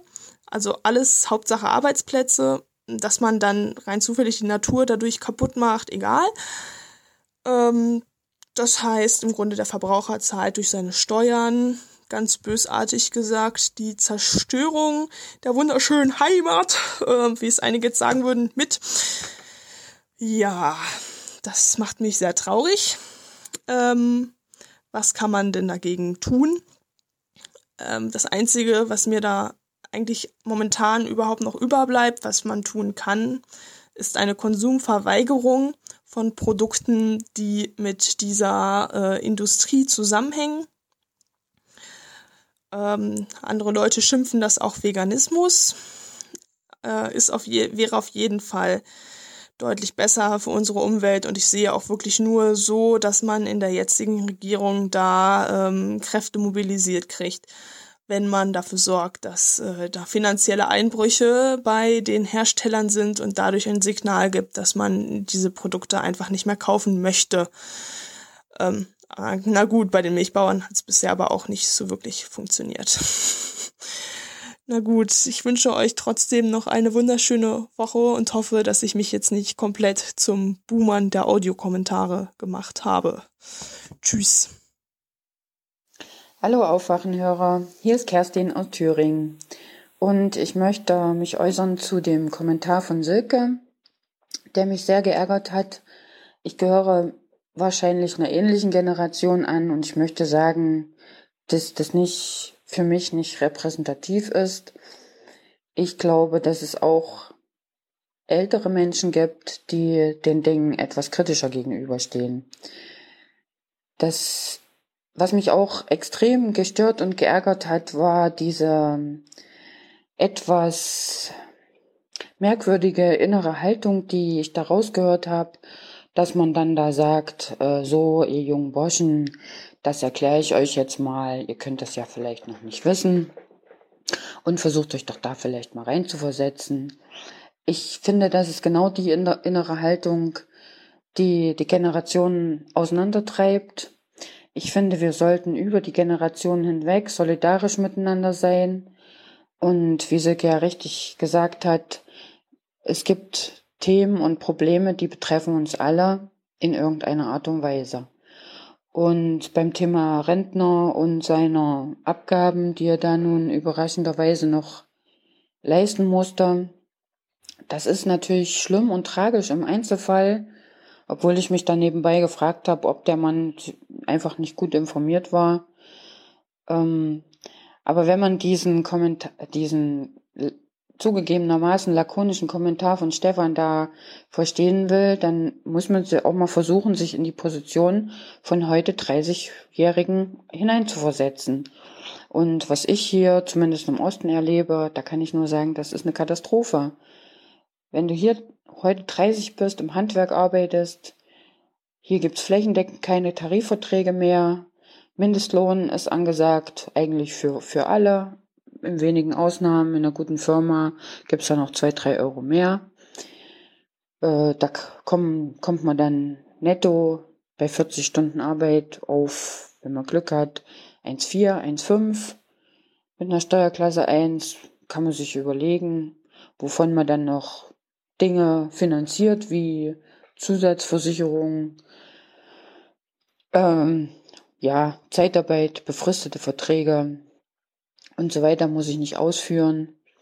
Und das sind die Menschen, die noch die nächsten 40 Jahre äh, die jetzigen Rentner finanzieren sollen, die aber selbst eine Rentenprognose von circa 400 Euro haben. Also ich habe das gesehen, den äh, so eine Rentenprognosenbescheid für einen heute 30-Jährigen, der jetzt schon vier Jahre voll verdient und Abgaben leistet und äh, bei einer Prognose von, dass er dies noch 40 Jahre tun wird, und da reden wir von Cash im Monat von circa 300 Euro, hat der also eine Rentenprognose jetzt von circa 415 Euro. Na, und wenn dann so jemand äh, vielleicht dann nur lapidar mit den Schultern zuckt, wenn ein heutiger Rentner äh, da 6000 Euro Verlust eingefahren hat, weil er nicht bedacht hat, dass seine Ausschüttung ganz normales Einkommen ist und demzufolge allen Steuern und Abgaben unterliegt, das kann ich total nachvollziehen. Ne? Ich finde, die, also die heutige Rentnergeneration ist vermutlich die letzte, die noch auf so hohem Niveau ähm, sich in Rente befindet. Das ist das eine und dann eben das demografische Problem, dass die Menschen, die heute unter 50 sind, die können wollen, äh, was immer sie wollen. Die können äh, politische Anschauungen haben, die können Dinge ändern wollen, die können machen. Es hat einfach kei also keine Relevanz, weil sie rein demografisch nicht, nicht in der Lage sind, eine Mehrheit zu schaffen gegen das Heer von heute schon 50 Prozent aller Wähler sind über 50 und wenn man davon ausgeht, dass die alle noch im Durchschnitt 30 bis 40 Jahre Arbeit äh, leben, das heißt einfach mal, dass diese Menschen die nächsten 30 bis 40 Jahre äh, hier die Politik in diesem Land bestimmen werden. Ja? Und dass da natürlich, dass es da natürlich um Bestandssicherung geht und um nichts anderes, das ist einfach logisch. Ja? Und wir reden, wir reden hier von, von Menschen, die vielleicht eine ganz andere äh, Lebensvorstellung und Weltsicht haben als die heute, als die heutige Rentnergeneration.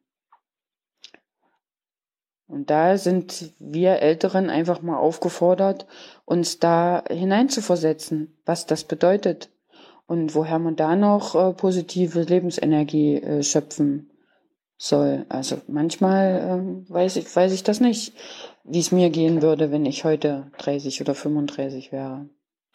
Okay, das dazu. Und dann nur noch kurz äh, diese, diese andere Geschichte, dieses sogenannte solidarische Grundeinkommen, dieser SPD-Vorschlag. Eigentlich äh, erledigt sich jegliche Diskussion darüber von selbst, wenn man nochmal sich die Zahl vor Augen hält. Also die reden da von 150.000 Stellen, die sie schaffen wollen. Also ich habe jetzt nicht die genauen Zahlen im Kopf, aber wir reden ja hier von drei Millionen Arbeitslosen, zwei bis drei Millionen äh, Aufstockern oder Menschen, die sonst äh, von, von sonstigen Sozialleistungen abhängig sind, drei Millionen Kinder in Armut. Also es ist einfach nur lächerlich, 150.000. Ansonsten glaube ich, gibt es da auch keine, kein Grund zur Sorge, dass diese 150.000 Stellen in irgendeiner Weise auf den ähm, auf den ersten Arbeitsmarkt äh, sich negativ auswirken werden. Also es erinnert mich alles ganz stark an, an ABM-Maßnahmen, die es ja schon in den 90er Jahren gab. Man wird also an die Vergabe von diesen Stellen Bedingungen knüpfen, zum Beispiel, dass die Träger gemeinnützig sein müssen, dass es zusätzliche Leistungen sein müssen. Vielleicht sind da die Tafeln angedacht als, als Arbeitgeber und solche, solche äh, Träger wird das betreffen. Das, das betrifft keine, keine, keine kommerziellen Anbieter in irgendwelchen Bereichen. Das ist ja Quatsch. Da, diese so, also da muss man sich, glaube ich, nicht. Ähm, natürlich ist es indirekte Lohndrückerei, das, das ist schon mal klar. Und die Rechnung, die Silke da aufgemacht hat, ist auch völliger Blödsinn. Wer ein bisschen, also, oder, also, es äh, wurde ja auch gesagt, dass die Vergütung 1050 Euro umfassen soll. Und 1050 Euro, das ist genau die Summe, die du erarbeitest hier, wenn du 40 Stunden mit dem ähm, ähm, mit Mindestlohn, der Mindestlohn ist bei 8,84 Euro oder 86 im Moment. Und das kann man sich ausrechnen nach Abzug, nach Abzug von Steuern und Versicherungen Ähm, mit Lohn, Lohnsteuerklasse 1 kommt man da genau netto auf 1050 Euro.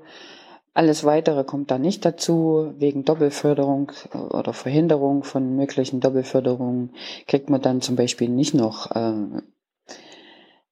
äh, Wohngeld, da wird ziemlich viel Quatsch kolportiert. Überhaupt äh, finde ich, dass jeder, der sich eine Meinung bildet, äh, bilden möchte, sich zuerst mal über die tatsächlichen Zahlen korrekt informiert, damit wir wirklich wissen, worüber wir reden. Und da wird immer ein, das ist derartig aufgeblasen. Das Einzige, was dann zu diesen 1050 Euro noch dazu käme, wäre tatsächlich Kindergeld. Das Kindergeld wird der Kindergeldleistungsempfänger ist das Kind. Na, das wird ja durch die Eltern nur verwaltet. Und diese 150 Euro oder wollen wir jetzt darüber diskutieren, was das für einen alleinerziehende, erziehenden Menschen mit einem Kind äh, bedeutet. 1050 plus Kindergeld. Ich weiß nicht, wie eure Kosten da in Kiel sind. Aber selbst hier im Osten ist es eine Katastrophe. Das Einzige, was ich mich noch gefragt habe, warum verwenden die eigentlich den Begriff des Grundeinkommens? Kann das sein, dass man den ein bisschen diskreditieren möchte? Okay, jetzt war ich schon überlang. Also ich hat mich einfach geärgert. Es musste raus. Danke. Grüße an Thilo und Stefan. Macht weiter. Ich finde euch so wunderbar. Ihr seid die Sonne meiner Woche. Alles Gute. Ciao, ciao, ciao. Hallo Thilo, hallo Stefan und lieber Hans, ich höre gerade die Folge 284 und äh, eure Diskussion zum Thema Mobbing an Schulen und wollte gern meine Erfahrung mit euch teilen. Ähm, vorweg erstmal, ähm, ach ja, ich bin Anne aus Berlin übrigens und ich bin äh, Lehrerin in Berlin-Kreuzberg. Keine Grundschullehrerin, aber ich bin an einer sogenannten integrierten Sekundarschule. Das ist in anderen Bundesländern eine Mischung aus Haupt- und Realschule. Ähm, und ähm, die Konflikte unter den Schülern, was äh, meine Beobachtung ist, sind ähm, nur sehr, sehr, sehr selten und wenig. Also seit ich an der Schule bin, gab es einen antisemitischen Vorfall. Und ansonsten sind eigentlich eher die Hauptkonflikte tatsächlich, dass Schülerinnen, die ähm, muslimischer also muslimischer Herkunft sind, die ähm, kein Kopftuch tragen, eher, ähm, sag ich mal, von, von Schülern beleidigt werden, beschimpft werden als ungläubig und so weiter. Und das, das ist eher das, ähm, sag ich mal, die, dieser Konflikt, dass eben die als ungläubig, unrein und so weiter beschimpft werden. Genau. Ja, und ähm, ähm, das war der eine Punkt. Also ähm, wir hatten einen Fall von ähm, Antisemitismus und es war halt ein Schüler, der selbst, ähm, sage ich mal, kognitiv eingeschränkt sind, ist. Also wir haben ja Inklusion und somit eben auch Schüler, die vielleicht nicht, ähm, ja, die eben, ähm, wie gesagt, kognitiv eben ähm, nicht alles so gut begreifen können. Und die haben halt ein Projekt im Jüdischen Museum gehabt. Und in diesem Rahmen hat er diesen einen Schüler als Juden bezeichnet, obwohl, ähm, ja, also ich sag mal, ich glaube nicht, dass ihm klar war oder bewusst, was, wie genau, warum, was es bedeuten könnte. Ja, und ähm, ich würde gern noch die Frage von Stefan beantworten, was ähm, eigentlich Elternarbeit ist an Schulen. Also erstmal grundsätzlich kann ich sagen, ich hab, bin gleichzeitig auch Mutter eines Grundschülers und ähm, diese beiden Schulen kann man überhaupt nicht vergleichen miteinander. Also die Erfahrung, die du als Vater geschildert hast, die habe ich als Mutter hier als eben auch. Wir an unserer Schule arbeiten aber ganz anders mit den Eltern. Das ähm, bedeutet, ähm, wir drehen das so um. Also wir gehen nicht erst an die Eltern, wir treten nicht erst an die Eltern heran, wenn die Konflikte schon da sind, sondern wir arbeiten präventiv. Das heißt, wir führen ähm, dreimal im Jahr sogenannte ähm, Eltern, Lehrer, Schüler Feedbackgespräche, was ähm, also das ist, da geht dann immer um zwölf los. Laden wir uns alle, also als Klassenlehrer alle ähm, Eltern ein, alle. Und das ist auch immer ein sehr, sehr langer Tag und das ist auch sehr zeitintensiv und ähm, nach diesem Tag sind alle Lehrer auch immer wahnsinnig müde und kaputt, ist aber wahnsinnig fruchtbar im Nachgang. Also das bedeutet, wir führen ähm, mit jedem ähm, Schüler plus Eltern eben ähm, so ein 15-minütiges Gespräch um, um eine Beziehung aufzubauen. Übrigens, wir sind laut Schulgesetz, also laut Berliner Schulgesetz, ist in jedem äh, Bundesland gibt es ja ein anderes Schulgesetz, aber laut Berliner Schulgesetz zur Elternarbeit übrigens auch verpflichtet. Also wir sind, wir haben eine Informationspflicht, eine dauernde gegenüber den Eltern. Das heißt, wir können die Elternarbeit gar nicht ausklammern.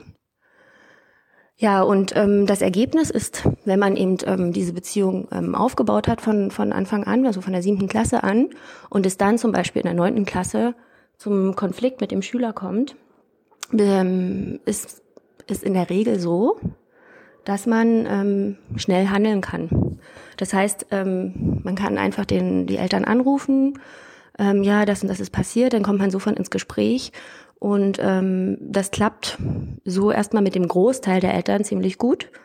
Natürlich gibt es auch ähm, Eltern, die sich verweigern, aber ich sag mal, das ist, es gibt immer Leute, die sich gegenüber bestimmten Sachen verweigern und ähm, das ähm, ist, ich kann aber jetzt von meiner Klasse zum Beispiel sagen, dass es nicht einen gibt, der sich verweigert. Also ich hatte noch nie niemanden da sitzen, sondern die haben diesen Termin immer wahrgenommen. Ja, und ähm, außerdem ist diese Elternarbeit so wichtig, weil wenn ein Kind oder ein Schüler oder eine Schülerin ähm, tatsächlich, also wenn Probleme zum Beispiel psychischer Natur und so weiter aufbrechen, was ja oft auch in der pubertären Phase passiert, ähm, können wir durch diesen äh, direkten Kontakt zu den Eltern, die man dann auch braucht, äh, eben weitere Schritte einleiten. Also je nachdem über eine Schulhilfekonferenz äh, oder den schulpsychologischen Dienst einschalten. Und dazu braucht man einfach die Eltern, weil die mitarbeiten müssen und auch eben ähm, teilweise ähm, ihre Unterschriften geben müssen, weil die ja das auch erlauben müssen. Und das geht oft eben auch von der Schule aus, dass solche Prozesse dann angestoßen werden, die dann zum Beispiel eine ähm, Therapie für das Kind, für deren Kinder ähm, ja münden sozusagen, dass die ähm, eine Therapie äh, an, also dass die angeschlossen wird. Denn das, da hast du recht, können wir nicht leisten als Lehrer, also therapeutisch tätig werden. Ja, und wenn jetzt zum Beispiel ähm, Elternteile äh, die deutsche Sprache nicht sprechen, dann haben wir unsere Sozialarbeiterin, die eben ähm, Türkisch und Deutsch sprechen kann und dann wird da ähm, sprachgemittelt. Ja.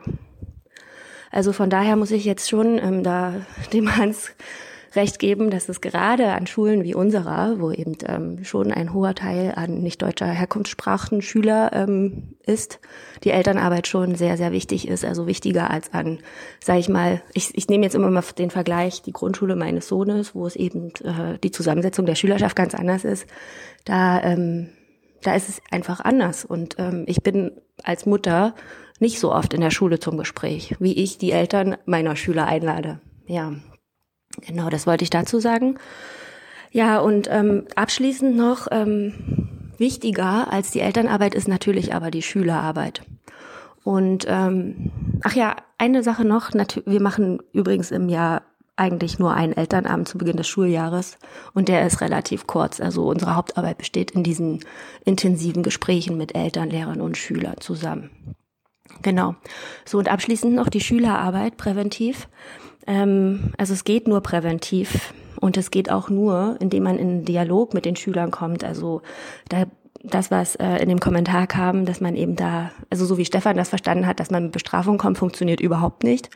Sondern, also wir haben auch in unserem Schulprogramm eben den sogenannten Klassenrat etabliert. Den gibt es, ist ein gängiges Konzept auch an allen Berliner Grundschulen wo eben ähm, einmal die Woche die gesamte Klasse in einer Art Stuhlkreis zusammensitzt und dann werden, wird eine Tagesordnung erstellt und da werden zum Beispiel auch Probleme der Klasse angesprochen und offen diskutiert. Und ähm, jetzt mal ein Beispiel.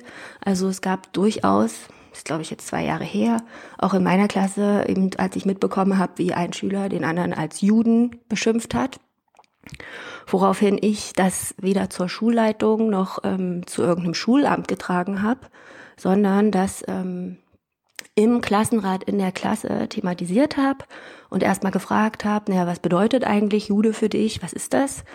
Ähm, also ich bin eben über diese kognitive Schiene oder diese Schiene erstmal reingegangen, ja, was ist das eigentlich für dich? Was hat das, also was, warum benutzt du dieses Wort? Woher kennst du das? Was assoziierst du damit?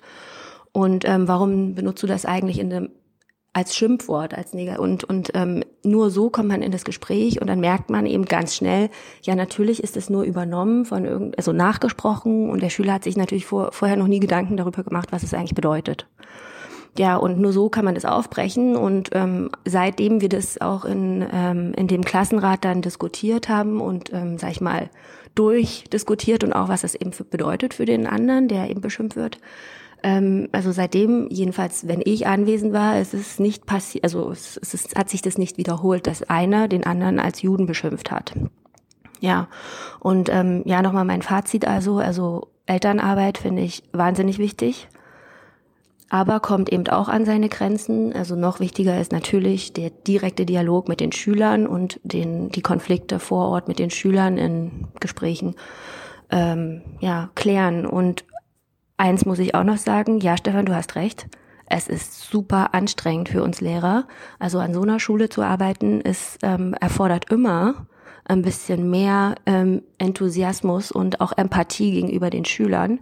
Also so ist mein Eindruck. Also nur noch, noch mal jetzt abschließend. Also einfach ist es sicherlich nicht, aber ich kann, glaube ich, für meine ganzen Kollegen sprechen, dass wir ähm, gerne an der Schule arbeiten und dass wir die Herausforderungen auch jeden Tag neu gern an, annehmen und dass, wenn wir mit den, jedem Schüler individuell reden, auch immer ähm, ein positiver Charakter dahinter steht. Also egal wie daneben er sich eigentlich davor doch benommen hat. Ja, und ähm, wir sollten auf jeden Fall nicht das Positive ver also verlieren in der ganzen Betrachtung der Konflikte und so, sondern in dem Dialog mit den Schülern sein, das ist so wichtig. Ja, ähm, genau, ich wollte natürlich auch noch sagen, ich finde euren Podcast super.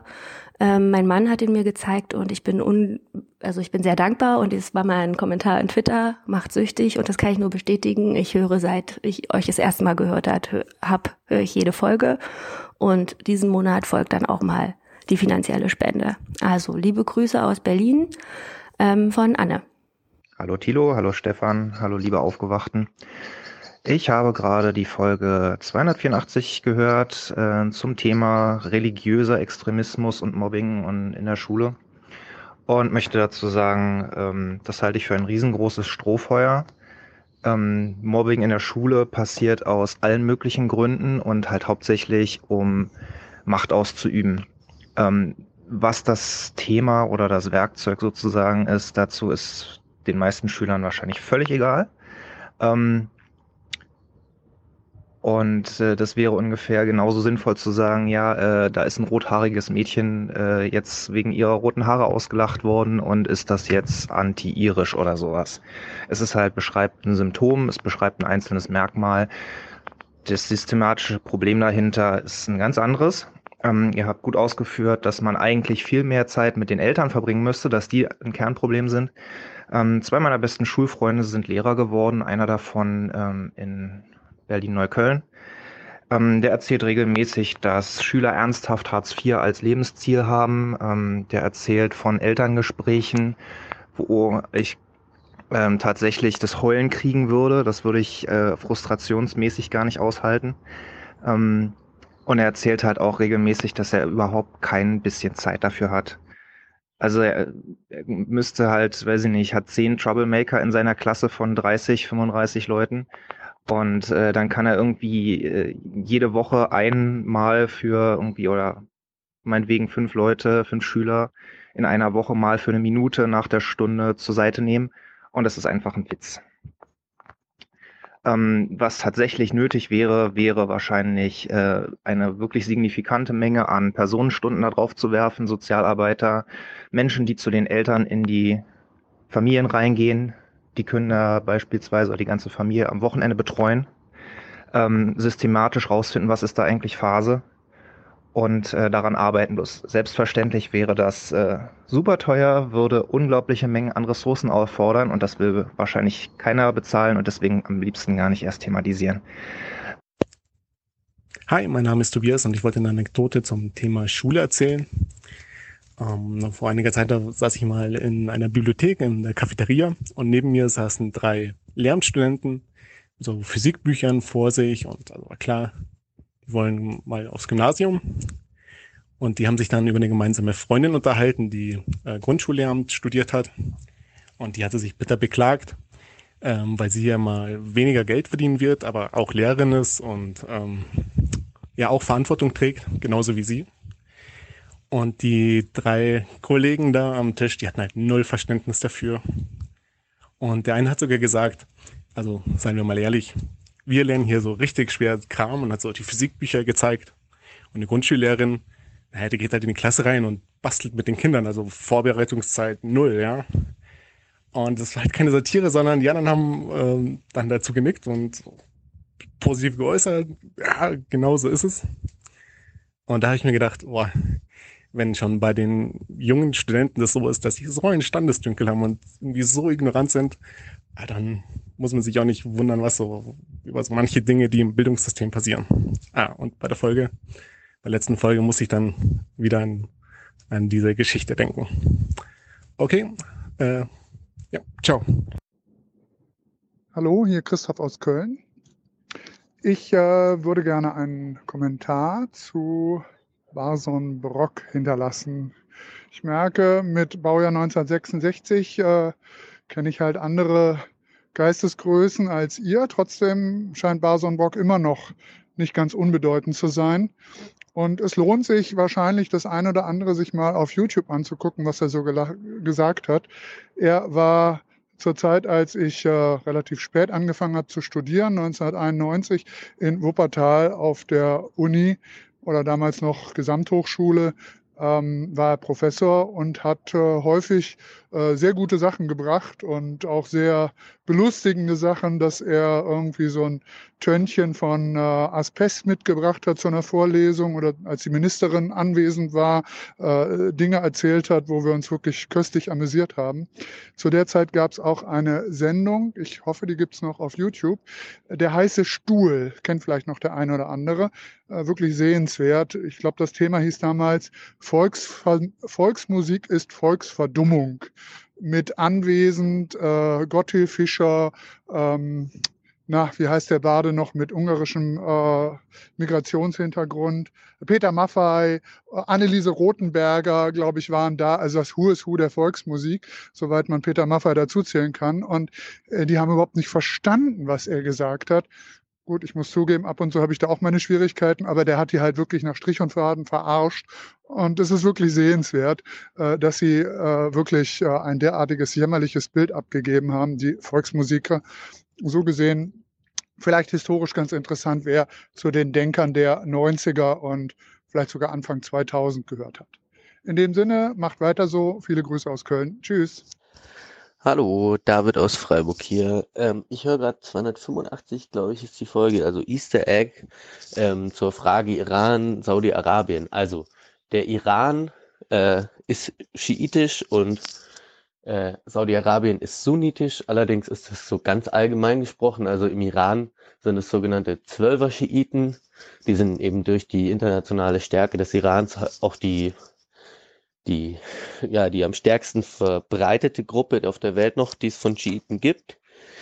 Ähm, was ja auch durch den Einfluss des Irans befördert wird. Und im Saudi-Arabien sind es auch nicht jetzt quasi, also in Anführungszeichen normale Sunniten, sondern im Saudi-Arabien ist, äh, also wird sunnitischer Islam äh, Staatsreligion allerdings nach wahhabitischer ähm, Glaubenslehre. Also äh, das ist auch nochmal, ja, wie kann man das ausdrücken, einfach ein bisschen noch krasser als was, was man jetzt so als Mainstream sunnitischen Islam bezeichnen würde. Aber ähm, ja, durch das viele Geld und das äh, durch das Öl und durch die Unterstützung der USA haben gerade in den letzten, jetzt sind es wahrscheinlich 70 Jahre, ähm, Saudi-Arabien auch in der westlichen sunnitischen Welt ordentlich an Einfluss gewonnen, dadurch, dass sie ähm, in den Ländern auch immer fördern können. Und äh, es wird natürlich schon ein Stellvertreterkrieg geführt. In Syrien zum Beispiel ähm, wurden ja unterschiedliche Gruppen von jeweils Saudi-Arabien oder dem Iran unterstützt. Also äh, die Assad-Regierung eher vom Iran, weil das Alawiten sind. Ähm, und außerdem äh, war auch die libanesische Hisbollah, die auch äh, schiitisch ist, in Syrien unterwegs, auch unterstützt vom Iran.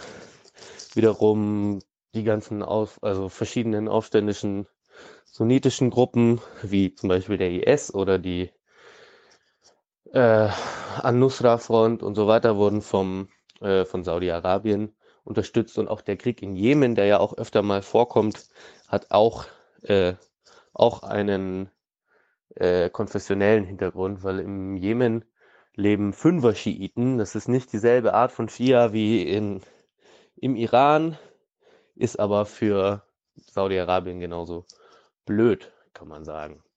Ja, genau. Nur so viel dazu. Hallo Stefan, hallo lieber Thilo. Ich bin's Benjamin, der Geschichte studiert in München und ich möchte mich kurz zu Dämmen äußern und zu der Äußerung von Jenny. Und zwar erst zu Dämmen.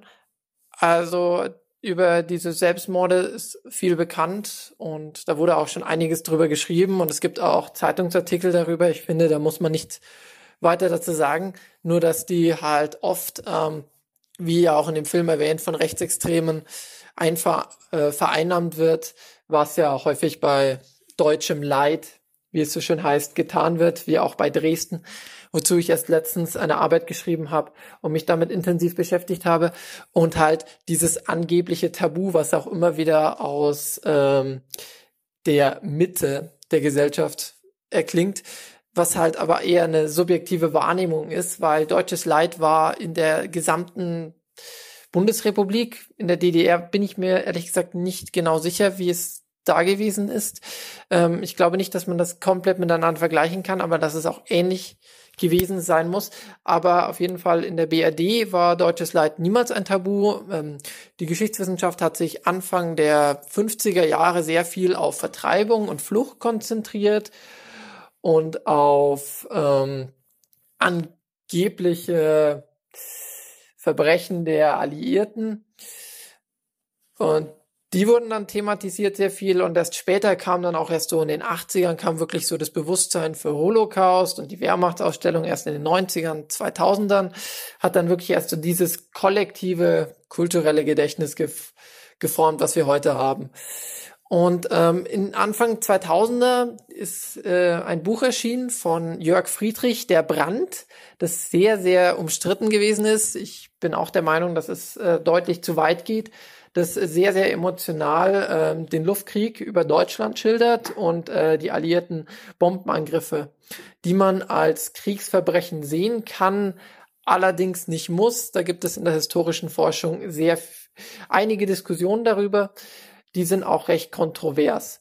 Was man aber sagen muss, ist, dass es nie ein Tabu gewesen ist. Das ist, habe ich gerade erwähnt, und dass halt der Brand sich so immer so, also heißt das Buch von Jörg Friedrich, sich immer so gibt, als wäre es ein Tabubruch gewesen. Dabei war es das nie. Zum Beispiel hat Malte Thiesen dargestellt, dass die Luftangriffe auf Hamburg ähm, 60 Jahre erinnerungskulturelle Geschichte dazu hat er gemacht und hat dargestellt, dass es sehr, sehr wichtig ist für die Identität der Hanseaten und also es, ist, es gab nie dieses Tabu. Und deswegen ist es immer schwierig, wenn man von einem Tabu spricht. Allerdings möchte ich BRD und DDR jetzt auch nicht vermengen und ich habe mich mit Dämmen auch noch nicht so weit auseinandergesetzt, um das, ähm, um da eine Aussage zu tätigen. Ich möchte noch kurz Jenny korrigieren, weil als Geschichtsstudierender ist mir das ähm, ein Anliegen, äh, solche Fehler zu korrigieren.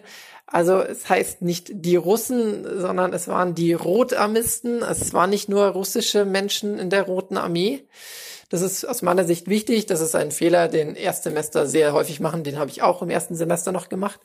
Und es sind nicht die Alliierten, die auch Kriegs, äh, die auch ähm, Kriegsverbrechen kann man kann man so sagen, die auch Vergewaltigungen begangen haben, Plünderungen und Morde, sondern es sind die Westalliierten, weil die Sowjetunion gehörte auch zu den Alliierten. Das darf man nicht vergessen. Und ja, es gab auch bei den Westalliierten, vor allem bei den Franzosen und bei den Briten und den Amerikanern gab es auch ähm, Schändungen von Deutschen, weil Vergewaltigungen ja auch oft, da gibt es mittlerweile auch einige Arbeiten dazu, ähm, als ähm, kriegerische Waffe eingesetzt werden kann, weil ein Vergewaltigungsopfer ja aus der Menge isoliert wird. Und das kann eine sehr, sehr effektive Waffe sein. Und es ist ähm, heute natürlich auch ein Kriegsverbrechen und kann man auch so werten.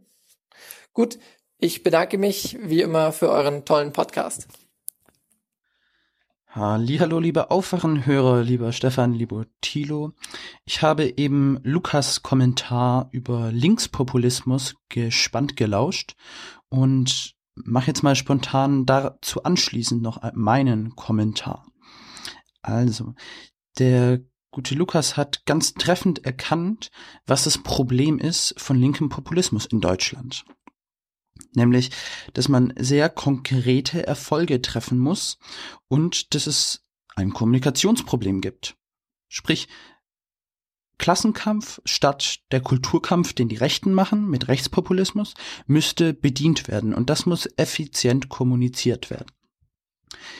Genau diese Art von in Anführungszeichen Populismus haben erfolgreiche Kandidaten wie Bernie Sanders oder Jeremy Corbyn hinbekommen.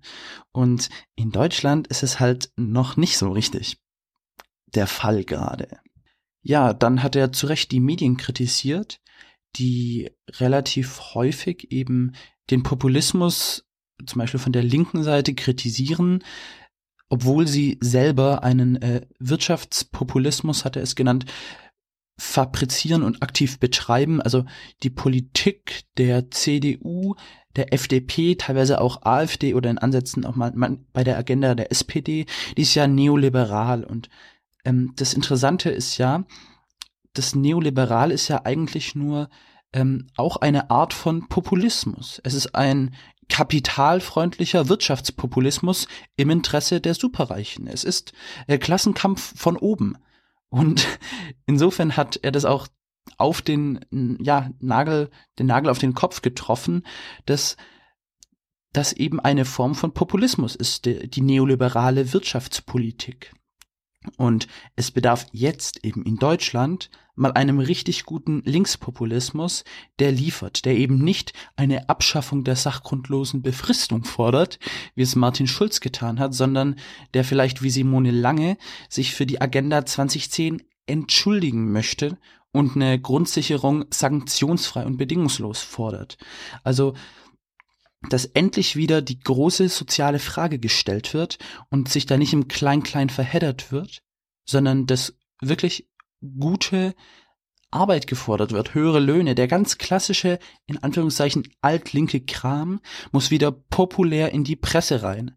Und da bin ich auch komplett bei Stefans Vorschlägen, die er äh, sozialpolitisch geliefert hat, seien sie es im Interview mit der Annika Klose und so weiter. In diesem Sinne, macht so weiter, lieber Stefan, lieber Thilo. Ja, viel Erfolg. Hallo Thilo, hallo Stefan, liebe Aufwachenhörer, hier ist der Florian aus Düsseldorf. Ich wollte nur mal ganz kurz Bezug nehmen zu einem Hörerkommentar aus der Folge Easter Egg. Äh, und zwar ging es da um geplante Obsoleszenz, also das frühzeitige Kaputtgehen von Dingen, äh, jetzt im Speziellen bei Kriegsgerät oder Rüstungsgegenständen.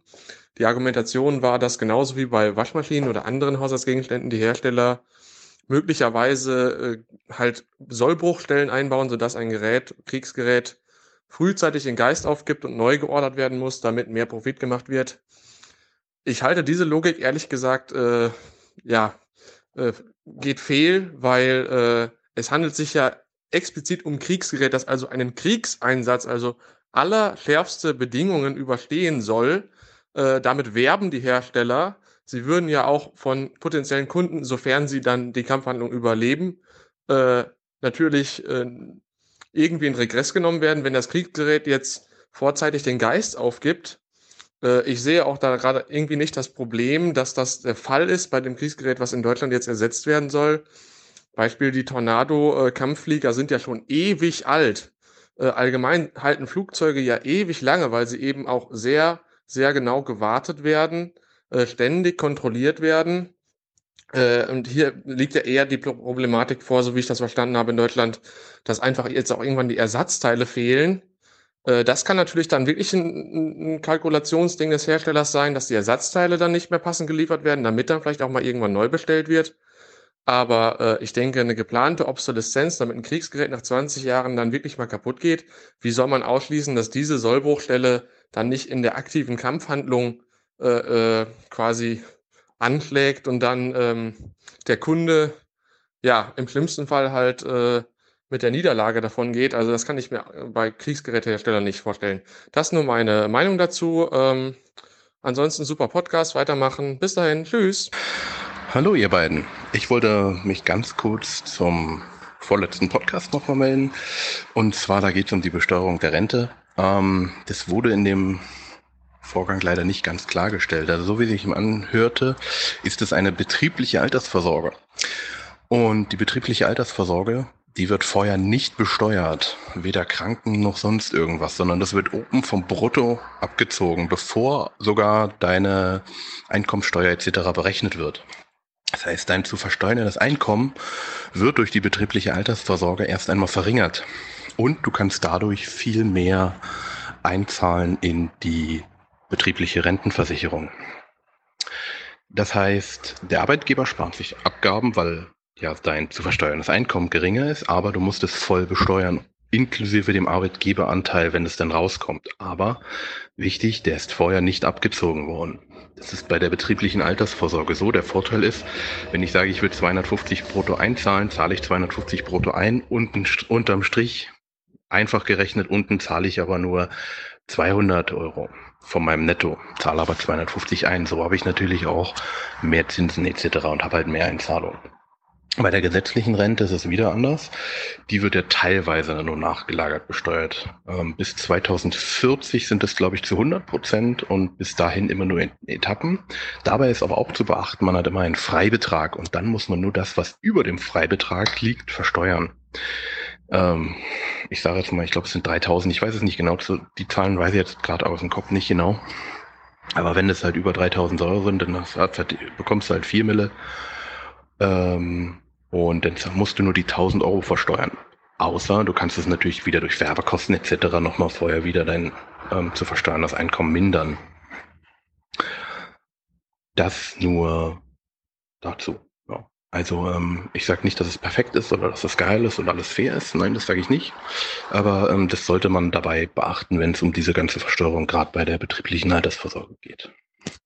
Dann wünsche ich Ihnen noch einen schönen Tag, allen Hörern alles Gute und danke für den Podcast. Mach weiter so.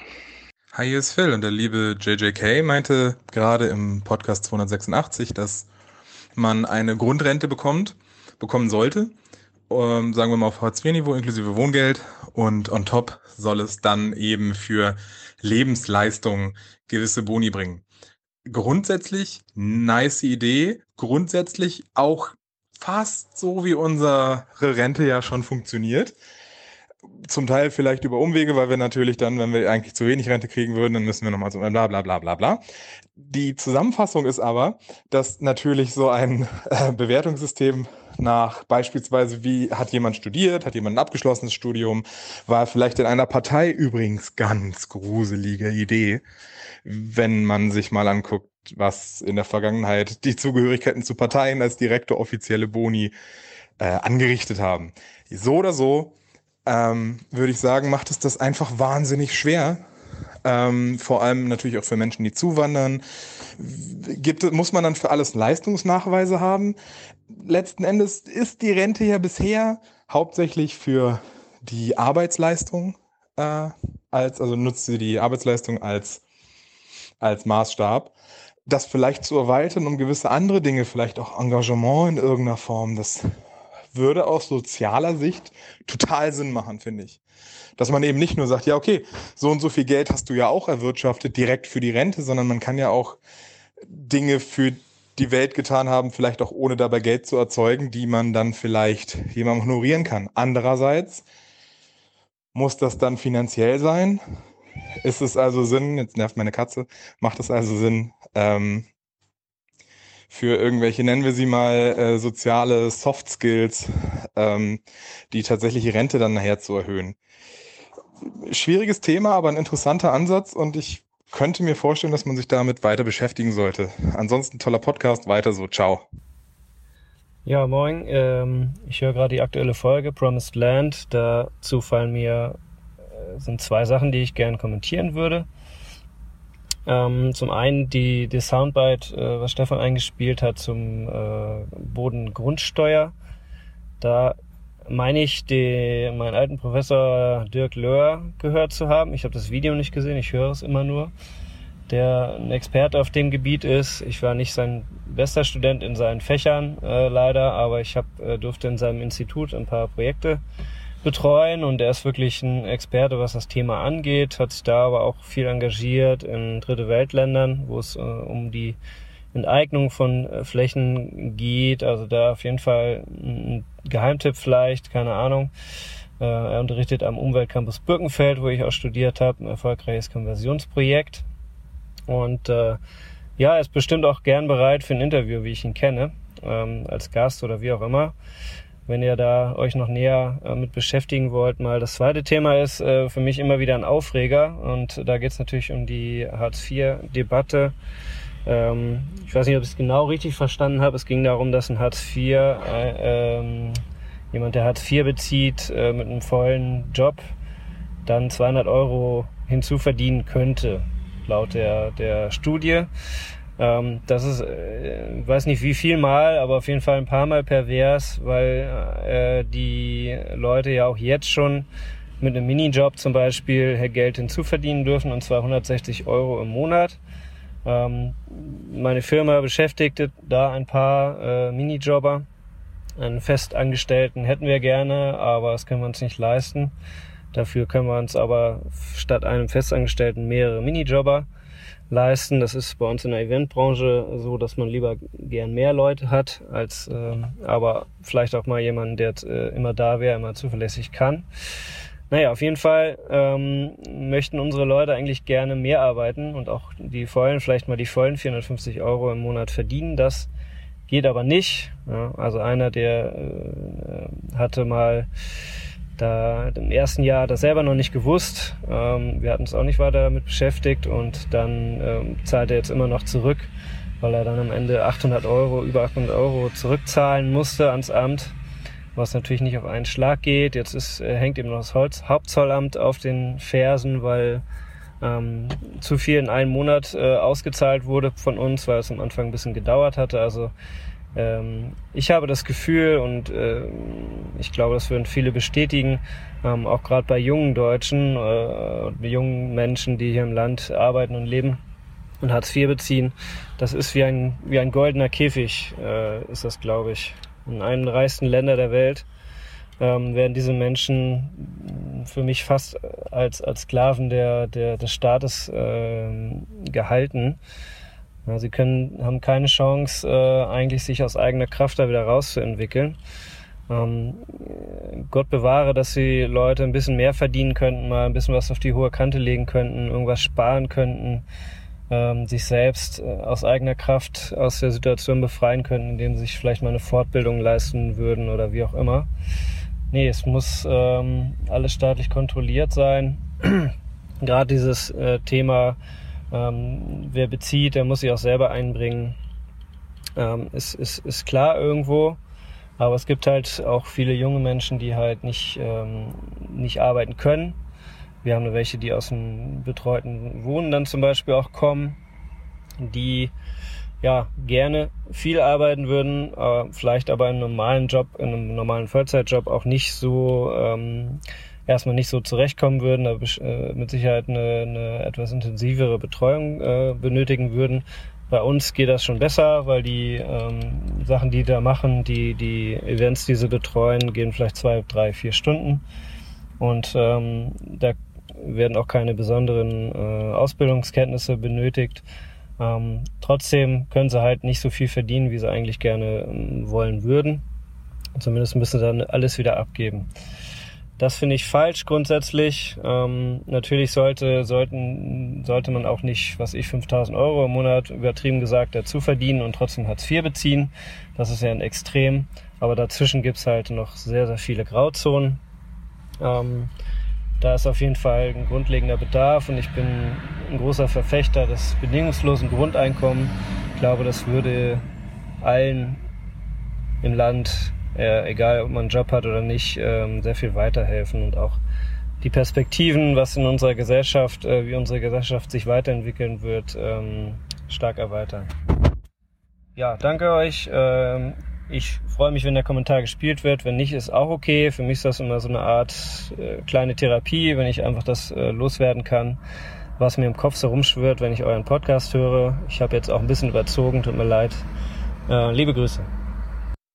Ja, hallo, hier ist Hauke. Ich höre manchmal sporadisch einen Podcast und habe jetzt 286 gehört, wo Stefan und Thomas sich darüber unterhalten, dass äh, Lesch ja von einem ziemlich hohen Ross spricht, wenn er so über den Matheunterricht redet und dass das ja vielleicht auch alles gar nicht so nötig sei äh, was man ja nicht immer alles berechnen müsste. Und ich spreche wahrscheinlich als angehender Physikstudent oder als Physikstudent äh, auch von einem ziemlich hohen Ross. Äh, und ich finde es auch irgendwie wichtig, Naturwissenschaft im Unterricht zu haben und auch allgemein naturwissenschaftlich denken zu können. Das, denn es geht ja auch nicht nur um die Inhalte, die vermittelt werden, die meiner Meinung nach auch eben wichtig sind, ähm, es geht aber auch viel einfach um diese wissenschaftliche Denkmethode und wie denkt man jetzt eigentlich wissenschaftlich? Ähm, wie kann man irgendwie mit so quantifizierten Aussagen was anfangen? Und vielleicht hätten wir dann auch einfach eine ganz andere politische oder gesellschaftliche Debatte, wenn Leute irgendwie die Chancen von einem Terroranschlag getroffen zu werden richtig einschätzen können, dass die Chancen eben ja von beim Auto und bei einem Autounfall zu sterben irgendwie tausendmal höher sind. Äh, vielleicht hätten wir dann auch wirklich eine andere Debatte und an dieser Stelle könnte man vielleicht auch einfach sagen, dass es doch wichtig ist, auf jeden Fall irgendwie mit quantifizierten Aussagen auch was anfangen zu können. Ja, macht's gut und weiter so. Hallo, ich möchte ein paar Worte zu dem Schulpodcast loswerden. Und zwar zu der äh, Mathematik-Diskussion. Die äh, wichtige Sache in der Mathematik ist eben nicht das Rechnen, sondern auch, äh, dass man die Muster der zugrunde liegenden Aufgabe versteht. Und da ist diese 10% Geschichte von Harald Lesch ein sehr gutes Beispiel, dass es eben sich hierbei um eine Kommaverschiebung in unserem Dezimalsystem handelt und man dort nicht wirklich rechnen muss. Das heißt also, jeder, der das System verstanden hat, kann das sehr gut nach äh, machen und hat dann keine Probleme. Da ist es aber eben wichtig, dass in der Schule eben nicht nur Rechnen dargelegt werden, sondern eben auch die Systeme in der Mathematik gelehrt werden. Und das ist, glaube ich, bei eurer Diskussion zu kurz gekommen, diese Erkenntnis. Tschüss. Ah, ein Kommentar von Jens. Moin zusammen, hier ist Patrick. Ich habe mir gerade die Easter Egg-Folge angehört und ähm, wollte was zu sagen zu dem Thema Harald Lesch. Da habt ihr ja ziemlich viele Kritikpunkte gehabt und ähm, na, ich muss ehrlich sagen, mir hat das nicht besonders gut gefallen, wie ihr den Bericht von ihm kritisiert habt. Weil im Prinzip habt ihr euch ja über Begrifflichkeiten im Prinzip habt ihr, habt ihr euch aufgehalten. Also solche Themen wie Kompetenz und Fähigkeiten oder äh, Spaß. Ähm, weiß ich nicht. Also ich finde es legitim, wenn, und es hat sich auch ganz schlüssig angehört, wenn Harald Lesch halt sein, seine Begrifflichkeiten in dem Falle halt für sich selbst definiert hat und ähm, hat auch im Endeffekt die Begrifflichkeiten bis zum Ende hin logisch weiter erklärt, was er damit halt auch genau meint. Also für mich, ich habe den Bericht ja schon vor von ihm gesehen, oder den Beitrag, für mich war das von vorne bis hinten relativ schlüssig, was er mir sagen wollte. Nämlich, dass die Schüler einfach zu überfordert sind, dass zu viel abverlangt wird und dadurch auch Grundlagen äh, wie zum Beispiel Rechnen und auch andere Sachen einfach nicht richtig ankommen bei dem bei den Schülern und bei den Kindern und das dann halt später halt einfach fehlt. Und ähm, naja, dass, dass Mathematik für ihn halt super wichtig ist, Finde ich, also ja, es stimmt, aber ist jetzt nicht das Einzige. Es ist bei ihm auch klar geworden und ähm, das Mathe halt nur für, für, ja, für, um einkaufen zu gehen da ist, das war mir nicht so klar, dass, dass er das dann so meinte. Das habt ihr so interpretiert, aber ich denke, der hat das relativ offen und allgemeiner gefasst. Und das hat er als Beispiel halt genommen, dass es halt mit den 10%-Rechnungen ja nicht funktioniert hat. Also, naja, fand ich, Bisschen überzogen, eure Kritik. Ähm, ja, gut, ist halt so. Ich fand den Beitrag eigentlich sehr gut von Harald Lesch und ja, genau. So wollte ich noch sagen. Ach ja, genau. Ähm, 10% von 49,90 Euro sind übrigens nicht 49 Cent, sondern 4,99 Euro. Bis der haut rein. Äh, moin nochmal. Ähm, ich habe noch mal einen kleinen Nachtrag zu meinem Kommentar und zwar zum Thema Rechnen und Geld. Ähm, und zwar ist mein Eindruck, dass viele Menschen ähm, warum auch immer, ob es am Rechten liegt oder nicht, das weiß ich nicht, aber nicht mit Geld umgehen können. Ähm, beispielsweise, als ich angefangen zu studieren, da hatte ich ähm, Probleme, mein Studium zu finanzieren, habe alles auf ein Minimum begrenzt, also fängt an mit Wohnung, mit Essen und mit Ausgehen, alles auf ein Minimum an Kosten reduziert und ähm, bin dann halt mit vier bis 500 Euro klargekommen und da war halt alles drin. Und ähm, ich frage mich halt, habe mich damals gefragt und frage mich das auch irgendwie noch bis heute, warum Hartz-IV-Empfänger, ich sag mal, die kriegen 400 Euro, also in meinem Falle Single und und äh, kein Kind äh, hätte dann bekommen 400 Euro auf die Hand plus Mietzuschüsse und was auch immer und man ja dann das alles mal zusammenrechnet, sind das ungefähr 750 Euro. Das ist das, was man so, was ich mir so gelesen habe. Und ich frage mich, wie kam ich denn mit 400 bis 500 Euro insgesamt mit Miete und einem Pipapo zurechtkommen und eine Hartz-IV-Empfänger mit 750 Euro umgerechnet halt nicht. Ähm, ja, vielleicht hatte ich Glück gehabt mit der Miete oder was auch immer, ob es vielleicht auch daran liegt, dass manche Leute nicht mit Geld umgehen können. Ich weiß es einfach nicht. Ähm, mir fehlt vielleicht da auch ein bisschen der Einblick, aber ich frage mich das wirklich bis heute, wie man mit dem Geld nicht umgehen kann. Liegt es an den Wohnsituationen, abhängig davon?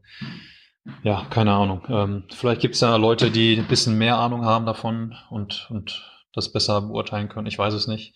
Würde mich interessieren, was da, ähm, warum, warum manche Leute das einfach nicht mit zurechtkommen mit dem Geld. Jo, bis dahin, ciao. Hallo, ich bin der Leonard. Ich höre euch jetzt schon eine Weile und ich wollte erstmal sagen, dass ich das super cool finde, was ihr macht. Ich höre euch immer regelmäßig. Ihr seid immer mein Must-Listen sofort, wenn es wenn es rauskommt, wird sofort erstmal gehört. Ähm, ich studiere gerade BWL und werde jetzt aber nach diesem Semester abbrechen. Also im Wintersemester 2018 werde ich dann den Studiengang wechseln. Ähm, ich werde jetzt nicht mehr viel dazu sagen zu der Thematik. Ähm, andere Studiengänge oder also, also mit der Wirtschaft und dass andere Studiengänge irgendwie wichtig sind und so. Ähm, ich wollte nur mal was dazu sagen, dass ich finde, dass auch die, die Wirtschaftswissenschaften generell einfach viel zu unausgewogen sind. Also dass da, das ist mir jetzt schon öfters aufgefallen, das ist jetzt nicht unbedingt der Grund, wieso ich aufhöre, aber auch mit einer dafür.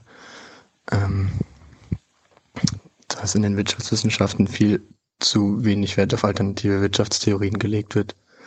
Ähm, ich weiß es jetzt halt aus Erfahrung aus meinen eigenen Vorlesungen, dass da sehr viel, ich sage jetzt mal, neoliberaler Quatsch gelabert wird und, oder halt einfach Sachen als wahr hingestellt werden, die zum Teil einfach nicht wahr sind oder zumindest debattierbar. Ähm, und diese Einseitigkeit finde ich halt tatsächlich ziemlich krass. Ähm, und da gibt's halt zum Beispiel einfach alternative liberale Wirtschaftstheorien, aber auch die Marxische Theorie oder so wird da überhaupt nicht unterrichtet und auch überhaupt nicht wahrgenommen. Und ja, das wollte ich einfach mal irgendwie